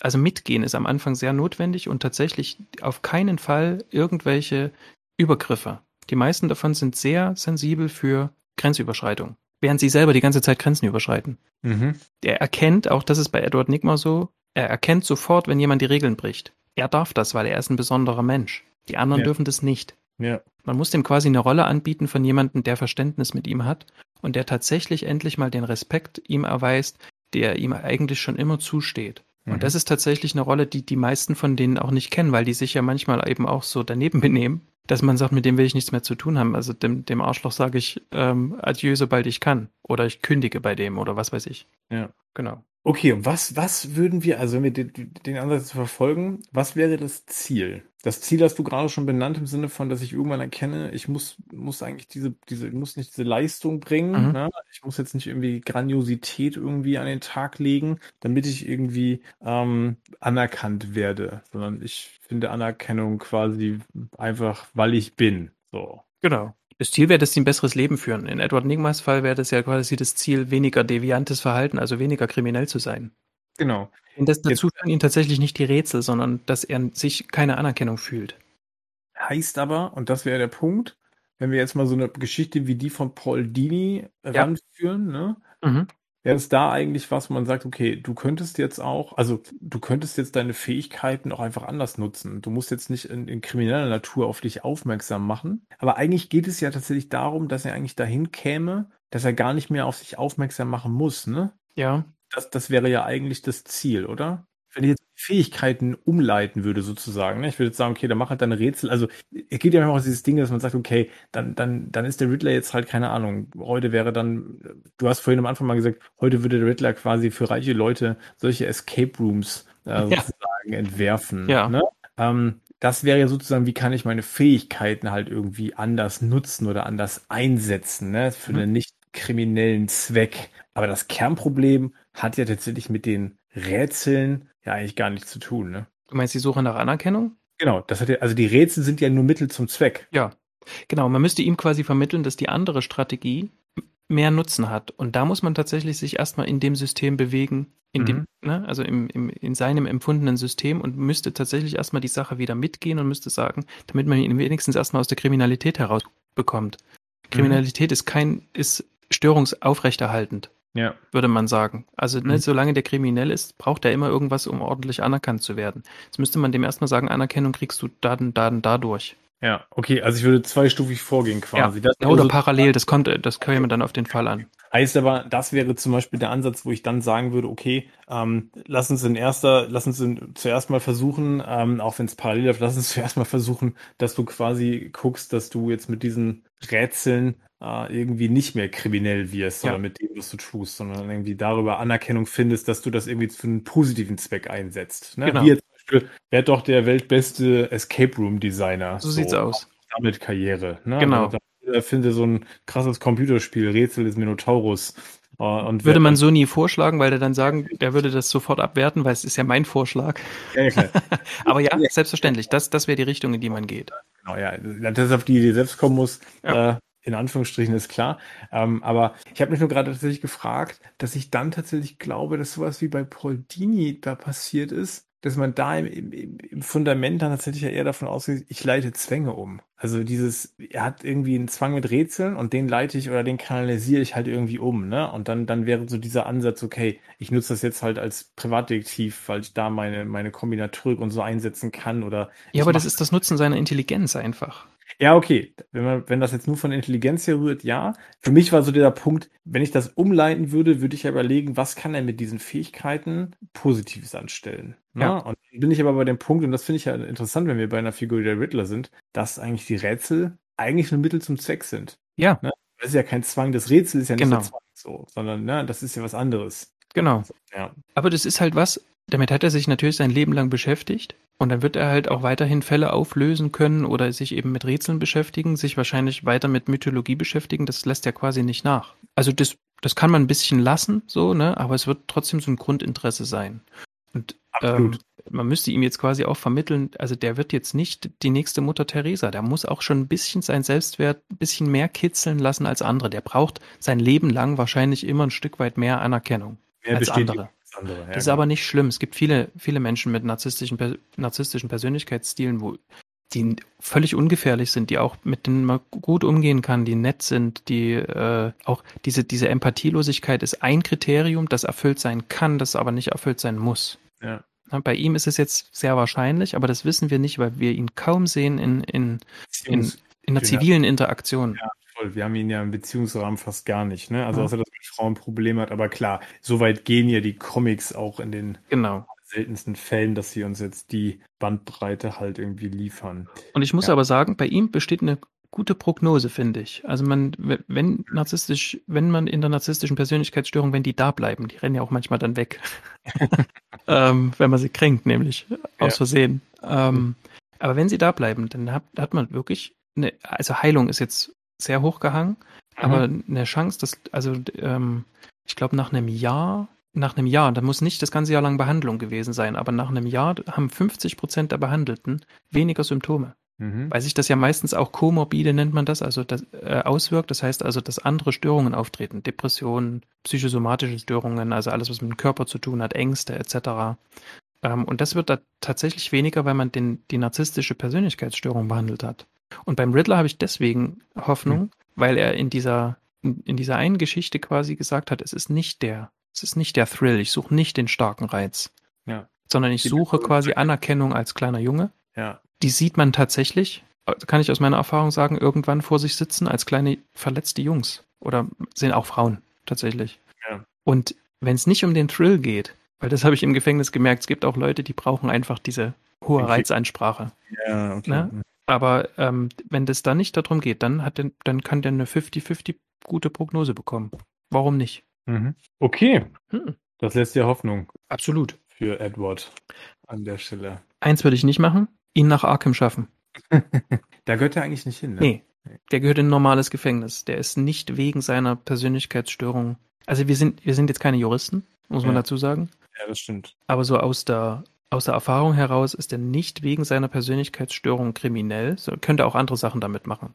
Und kriminell heißt, also man müsste quasi die Schuldfähigkeit vermindern und das heißt, er wäre nicht einsichtsfähig in das, dass er Unrecht tut und vor allem nicht steuerungsfähig und das ist er. Genau. Der weiß genau, dass er Menschen schadet. Genau. Ja, er sucht sich das Feld ja auch bewusst. Also Absolut. Also ja, genau, es ist ja, genau, wie du gerade sagst, er könnte mir noch andere Sachen machen. Ne? Absolut. Er könnte andere Felder suchen, in denen er versuchen könnte, grandios zu wirken oder grandios zu erscheinen. Das könnte er ja tun. Ne? Er könnte auch in irgendwie in jedem kleinen Laden arbeiten und dort einfach Mitarbeiter drangsalieren. Das würde, ne, das wäre weniger kriminell und wäre trotzdem, würde dem trotzdem entgegenkommen. Aber es macht er nicht. Würde trotzdem sein, sein, sein Selbst erhöhen, meinst du? Das ist richtig und könnte die anderen trotzdem abwerten. Das macht er aber nicht. Ja, genau. Ja, oder er könnte ja, genau. Also selbst mit seiner, mit seinen genialen Fähigkeiten könnte er auch andere Sachen tun. Ne? Und müsste jetzt nicht irgendwie in, ähm, in kriminelle Machenschaften äh, sich äh, da die, die Bestätigung suchen. Ne? Genau. Also ab aber, nach Blackgate. Genau, aber jetzt zum Beispiel, und das ist der Punkt, jetzt bringe ich nochmal Batman ins Spiel. Weil, ja, der Riddler ist sicherlich auf jeden Fall schuldfähig. Mhm. Was ich aber spannend finde, ist tatsächlich, dass ähm, Riddler muss eigentlich von seiner, also wenn man sich jetzt in ihn reinversetzt, ist es nur konsequent und logisch, dass er kriminell wird, weil ja Batman der einzige ist, mit dem er sich messen kann oder der sich mit ihm messen kann, ja. so rum. Ja. Und Batmans Aufmerksamkeit kriege ich ja nur, wenn ich kriminell bin und auch nur, wenn ich groß, im großen Stile was Kriminelles tue. Mhm. Weil wenn ich das im Kleinen mache, dann wird Batman sich dafür nicht interessieren. Dann muss ich mich mit Bullock und Co. abgeben. Äh, mit denen brauche ich es ja gar nicht machen. Die sind genau. sowieso nicht gewachsen. So. Mhm. Also hat ja tatsächlich, ähm, da wiederum gibt es so eine Wechselwirkung. Ne? Also nach dem Motto, wenn der einzige Mensch, mit dem ich, mit, der sich mit mir irgendwie fast messen kann und mit dem ich mich irgendwie messen will, mhm. wenn der nur also da suche ich jetzt einen Reiz quasi. Ich suche de dessen Aufmerksamkeit will ich und jetzt muss ich einen Reiz schaffen, der diese Aufmerksamkeit quasi auch mir verschafft. Genau. Ne?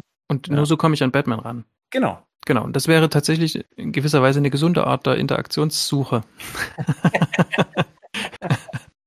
echt blöd, hey, warum reagiert Batman nicht einfach auch so? Genau. Ja, ja das ist tatsächlich, ne? Ähm, Batman sucht ja die ganze Zeit auch, gerade in der Animated Series, für Harvey und für alle möglichen sucht er Heilung und den Riddler, den lässt er immer nur so auflaufen. In der einen Folge sagt er auch zu ihm, ich kenne dich. Irgendwann mhm. wirst du wieder kriminell und ich kann warten, sagt er ja, zu ihm. Genau. Ja. Und das ist eigentlich ziemlich gemein, dass er den so auflaufen lässt. Also er gibt ihm die ganze Zeit, mhm. ähm, bietet ihm auch die ganze Zeit so, so eine Leinwand der Provokation quasi. Und der mhm. Riddler mhm. springt dann natürlich drauf an. Also man könnte hier ja. tatsächlich schon mal die Frage stellen, ob es den Riddler als Riddler noch gäbe, wenn es Batman nicht gäbe. Ja, vermutlich nicht. Paul Dini hat zumindest diese Frage gestellt, ne? Und er hat gesagt, okay, alles klar. Dann, dann ist Edward Nigma der Schlauste im Raum und dann kann der mit seinen Fähigkeiten auch Dinge tun, die sozial erwünschter sind oder erträglicher. Ne? Ja, genau, also weil, weil Batman ist, ist, ist für ihn ein Reiz und dann mhm. muss er umgekehrt aber auch Batman mhm. einen Reiz geben, sich mit ihm zu beschäftigen. Mhm. Sind wir bei dieser Kriminalität im großen Maßstab. Ne? Genau. Ja, okay. Spannend. Man könnte es auch mit Ja beantworten und könnte sagen, wenn Batman nicht wäre, hätte ich noch eine größere Gier nach Aufmerksamkeit und Größe. Könnte Terrorist werden, zum Beispiel. Mhm, ja. Also, ne, und, und, und, bleibe unsterblich quasi, ne? Das ist ja das, das, was medial immer noch gut funktioniert, dass viel berichtet wird über sowas. Das wäre tatsächlich noch eine Möglichkeit. Denn das ist seine Lernerfahrung. Ich bin am erfolgreichsten, wenn ich mhm. viel Aufmerksamkeit provoziere. Dann kriege ich die auch. Ja. ja. Jetzt haben wir so ein bisschen, wir haben ja die Vergangenheit äh, schon beleuchtet, jetzt der Figur. Ja, ein bisschen ist gut. genau. Wir haben, wir haben jetzt äh, auch nochmal die Diagnose, uns an einer Diagnose versucht, an einer Einschätzung. Mhm. Wir können, wollen auch nochmal einen Ausblick wagen. Das wollen ja. wir auch nochmal gucken, gerade beim Riddler, weil es natürlich auch beim Riddler jetzt insbesondere bei The Batman ja, werden wir es ja mit einem Riddler zu tun bekommen und vermeintlich nach dem Trailer zu urteilen, das erste Mal in filmischer Variante mit einem gefährlichen Riddler, den wir so zumindest, was wir bisher sagen können, wahrscheinlich so noch nicht gesehen haben werden. Ja. Zumindest wird es keine Jim Carrey oder Frank Gorshin Variante. So viel ist wahrscheinlich schon mal sicher. Ähm, was würdest du dir denn von einem Riddler in The Batman wünschen? Vor dem Trailer hätte ich gesagt Richtung Zero Year. Also durchaus ein kluger Mann, einer, dem, mit dem man nicht einen Kaffee trinken gehen will, aber ansonsten auch so überheb, wirklich stark überheblich und ja, ein Stück weit tatsächlich auch so, wie man ihn aus der Animated Series kennt, nur noch ein bisschen mehr, noch ein bisschen mehr aus sich herausgehend und ein bisschen mehr zeigend, wie schlau er ist, tatsächlich. Mhm. Und jetzt aber nach dem Trailer wird es so eine Art Jigsaw vielleicht. Also, oder ähm, tatsächlich so ein Stück weit Zodiac. Mhm. Aber was, was ich immer so vermute aus dem Trailer, ist, dass vielleicht eine Verbindung besteht zu zu Bruce Wayne oder das weiß man ja nicht genau, ne? Also was wir so an Informationen im Vorhinein bekommen haben, dass es vielleicht tatsächlich auch um, um Rache geht. Das ist auch was, was für, für den Riddler wichtig ist. Und dass man ihn endlich ernst nehmen kann. Also das ist mir das Allerwichtigste. Mhm. Also egal wie konkret es aussehen soll, ich hätte gerne einen, ähm, damals als wir den, den Trailer gesehen hatten, sagte, sagte Gerd, ich will, dass, dass Batman diesen Typen zur Strecke bringt. Und das, das will ich auch fühlen, tatsächlich. Also ich will, dass das jemand ist, der gefährlich ist, mhm. der auch Rätsel oder stellt oder trickst und was weiß ich, von mir aus gerne auch Labyrinthe baut, die aber mhm. eben bedrohlich sind. Deswegen meinte ich Jigsaw, ne, aus den Saw-Filmen. Ja. Mhm. Ich denke, dass es eher so in diese Richtung geht oder in die sieben Richtung von mir aus. Was hättest mhm. du denn gern? Ja, ich bin da, wir sind, glaube ich, sehr nah beieinander jetzt, ja. aber auch, ich glaube, dass das, ähm, das ergibt sich vielleicht auch zwangsläufig aus dem, was man jetzt alles auch gelesen hat und so ein bisschen die Quintessenz daraus und das dann in dem, äh, der Trailer gibt jetzt halt den Rahmen auch schon vor, mhm. wie du es gerade gesagt hast, ne? Hätte ich das davor ähm, sagen müssen, hätte ich mir, glaube ich, tatsächlich eine Figur gewünscht, die vor dem Trailer hätte ich mir eine Figur gewünscht, wo ich tatsächlich eine gewisse Sympathie empfinde. Ich hätte gerne dieses, dieses, diese narzisstischen Merkmale, dieses äh, Charmante, dieses durchaus liebenswürdige, weil da eine Figur tatsächlich ja manipulativ mit dir arbeitet. Das hätte ich tatsächlich gerne mal gesehen. Also, dass das tatsächlich auch bewusst eingesetzt wird. Mhm. In so eine Ambivalenz auch reingerät als Zuschauer. Ne? Da ist eine Figur irgendwie, die zeigt mir unglaublich viele sympathische Merkmale. Mhm. Und ab irgendeinem Punkt wird mir aber auch klar, ähm, was die Figur mit mir da eigentlich auch macht. Also ich hätte das gerne auf der Metaebene auch gerne gehabt, dass man diese, diese Manipulation ähm, durchaus auch spürt. Nach dem Trailer bin ich tatsächlich bei ja, bei sieben und klar bei, bei Zodiac in dieser Form, also dieses, okay, ich, ich so ein Typ, der diese Spiele spielt, um darzustellen, wie grandios er ist. Mhm. Ähm, wenn es dann noch eine tiefer, tiefere Ebene hat, weil es da durchaus Berührungspunkte gibt und weil vielleicht der Bruce Wayne oder irgendwas aus Bruce Waynes Vergangenheit vielleicht auch eine Kränkung herbeigeführt hat, mhm. für die es, ne, die es jetzt irgendwie aufzurechnen gilt, fände ich das wahnsinnig spannend. Also das, was wir jetzt ähm, rausgearbeitet haben über den ganzen Podcast jetzt. Ich möchte zumindest, glaube ich, also was ich gerne sehen möchte, ist so, was ist eigentlich das, was ist so ein bisschen dieses Erweckungserlebnis? Das mhm gerne auf jeden Fall sehen. Ne? Also ohne dass ich jetzt eine große Origin bekomme, aber das würde ich tatsächlich gerne nochmal. Also wo ist so dieser, dieser, dieser Turning Point im Sinne von jetzt kippt es. So, jetzt entscheidet diese Figur sich dazu, ne, das in einem Maße äh, oder, oder Methoden anzuwenden, äh, in einen Modus zu gehen, mhm. wie jetzt bei der Animated Series, so, es ist der Punkt, so, diese Kränk, diese ultimative Kränkung und es gibt ja diesen Auslösermoment, ne, und mhm. den würde ich tatsächlich gerne sehen. Ich glaube, wenn du es jetzt gerade so sagst, dann hätte ich's, würde mir das reichen, das in der Charakterisierung zu sehen. Vielleicht auch kurz erzählt zu bekommen, wo es herkommt, aber ich bräuchte gar nicht so großartig. Ähm, ja, genau. Origin hast du ja auch gesagt, brauchst du gar nicht. nicht genau. Vielleicht nicht mehr das Erweckungserlebnis, aber ähm, wenn ich jetzt gerade so an Sieben denke oder an Zodiac, dann ist das, ich will da nicht so einen reinen Psychopathen, Soziopathen sehen, wie man das, wie, wie man sich das halt so vorgestellt genau. hat zu diesen Zeiten, sondern genau. tatsächlich jemanden, dessen Motivation mir klar wird. Wie die das machen, ist mir eigentlich recht egal. Richtig, genau, genau, das, aber das, ne, diesen Auslöser, da meine ich einfach, okay, das, das muss ich jetzt nicht groß mhm. ausgebreitet mhm. bekommen, ähm, aber ich, ich will nichts Eindimensionales. Nee. Ich meine, in dem Trailer wird schon klar, das wird jetzt kein Kasper werden. Ich glaube auch nicht, dass ja. wir jetzt irgendwie eine clowneske Variante davon sehen werden. Das kann ich mir alles nicht vorstellen. Ich möchte die Gefährlichkeit der Figur sehen. Genau, ich möchte wissen, warum tut er das? Mhm. Und ich möchte tatsächlich dann an der Stelle nicht sehen, dass dem Riddler so eine ganz, ganz simple Motivation gegeben ja. wird. Also da darf es nicht nur um Rache gehen oder nicht nur um, da schon gar nicht um irgendwie Geld. Äh, also das darf es alles nicht sein. Ne? Ja, also ich bin mal gespannt, was sie daraus machen. Und ich glaube, dass sie mit Paul Dano da auch jemanden gefunden haben, von dem ich fest überzeugt bin, ja. Äh, dass der das gut machen wird. Ich muss sagen, nach, der, nach unserer Besprechung auch hätte ich gern jemanden, der ein bisschen narzisstisch ist.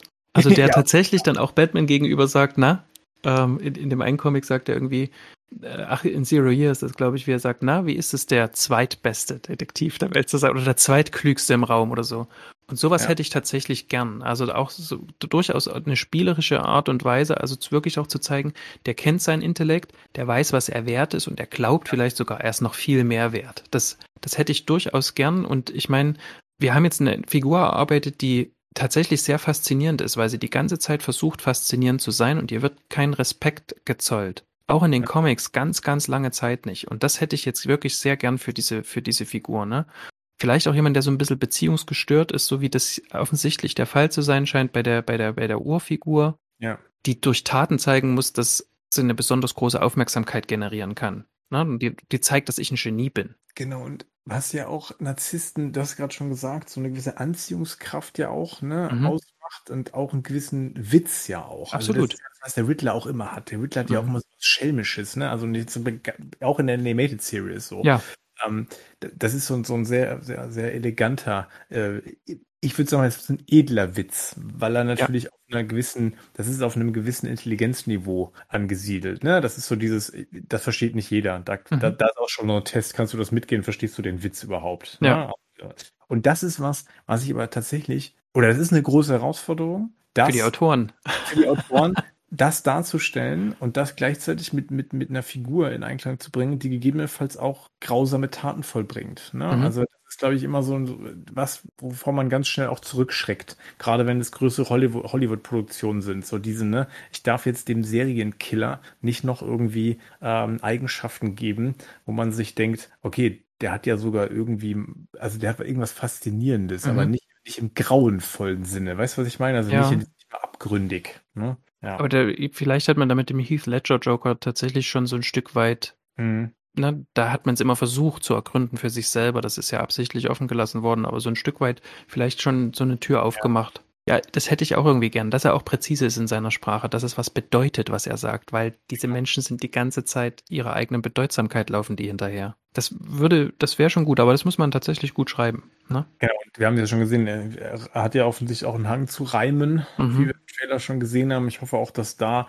da sind wir so ein bisschen beim Punkt der Übersetzung. Ich hoffe, dass das auch irgendwie alles am Ende irgendwie von Stimmt werden kann. Aber ja, also auf jeden Fall ist das eine Figur, die, wie wir uns, wie wir heute hier äh, gemerkt haben, wahnsinnig viele Facetten hat. Ja. Ähm, und wahnsinnig Tiefe anbietet. Ja. Ne? Ja. Und, und, für die man trotzdem eine Quintessenz bekommt. Also ja. wo man sagen kann, das ist der Riddler, sehr wahrscheinlich. Genau. Ja, in diesem Sinne. Ich hoffe, äh, für alle, die uns zugehört haben, bis hierhin noch. Bis zum Schluss.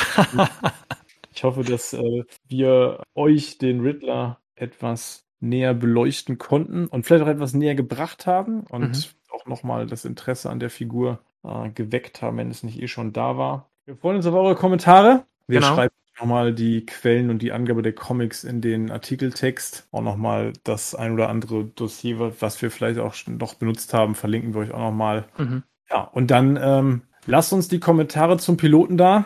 Sagt, sagt uns, wie ihr es gefunden habt. Und Marian, dann bleibt mir an der Stelle nur vielen Dank, äh, dass wir das hier zusammen gemacht haben. Vielen Dank für deine Expertise. Ich habe zu danken. Das war mir ein, eine große Freude. Mir auch. Und ich freue mich schon auf die Ausgabe 2, mhm. für die eigentlich nur eine Figur in Frage kommen kann. Eine Figur für Folge 2? Ja. Für uns beide? Ja, genau. Da kann nur eine, das kann nur eine Figur sein mit diesem äh, gar nicht so schwierigen Rätsel äh, schließen wir jetzt diese Ausgabe und bedanken uns fürs Zuhören. Wünschen alles Gute und bis zum nächsten Badcast. Bis dahin, macht's gut. Macht's gut. Ciao.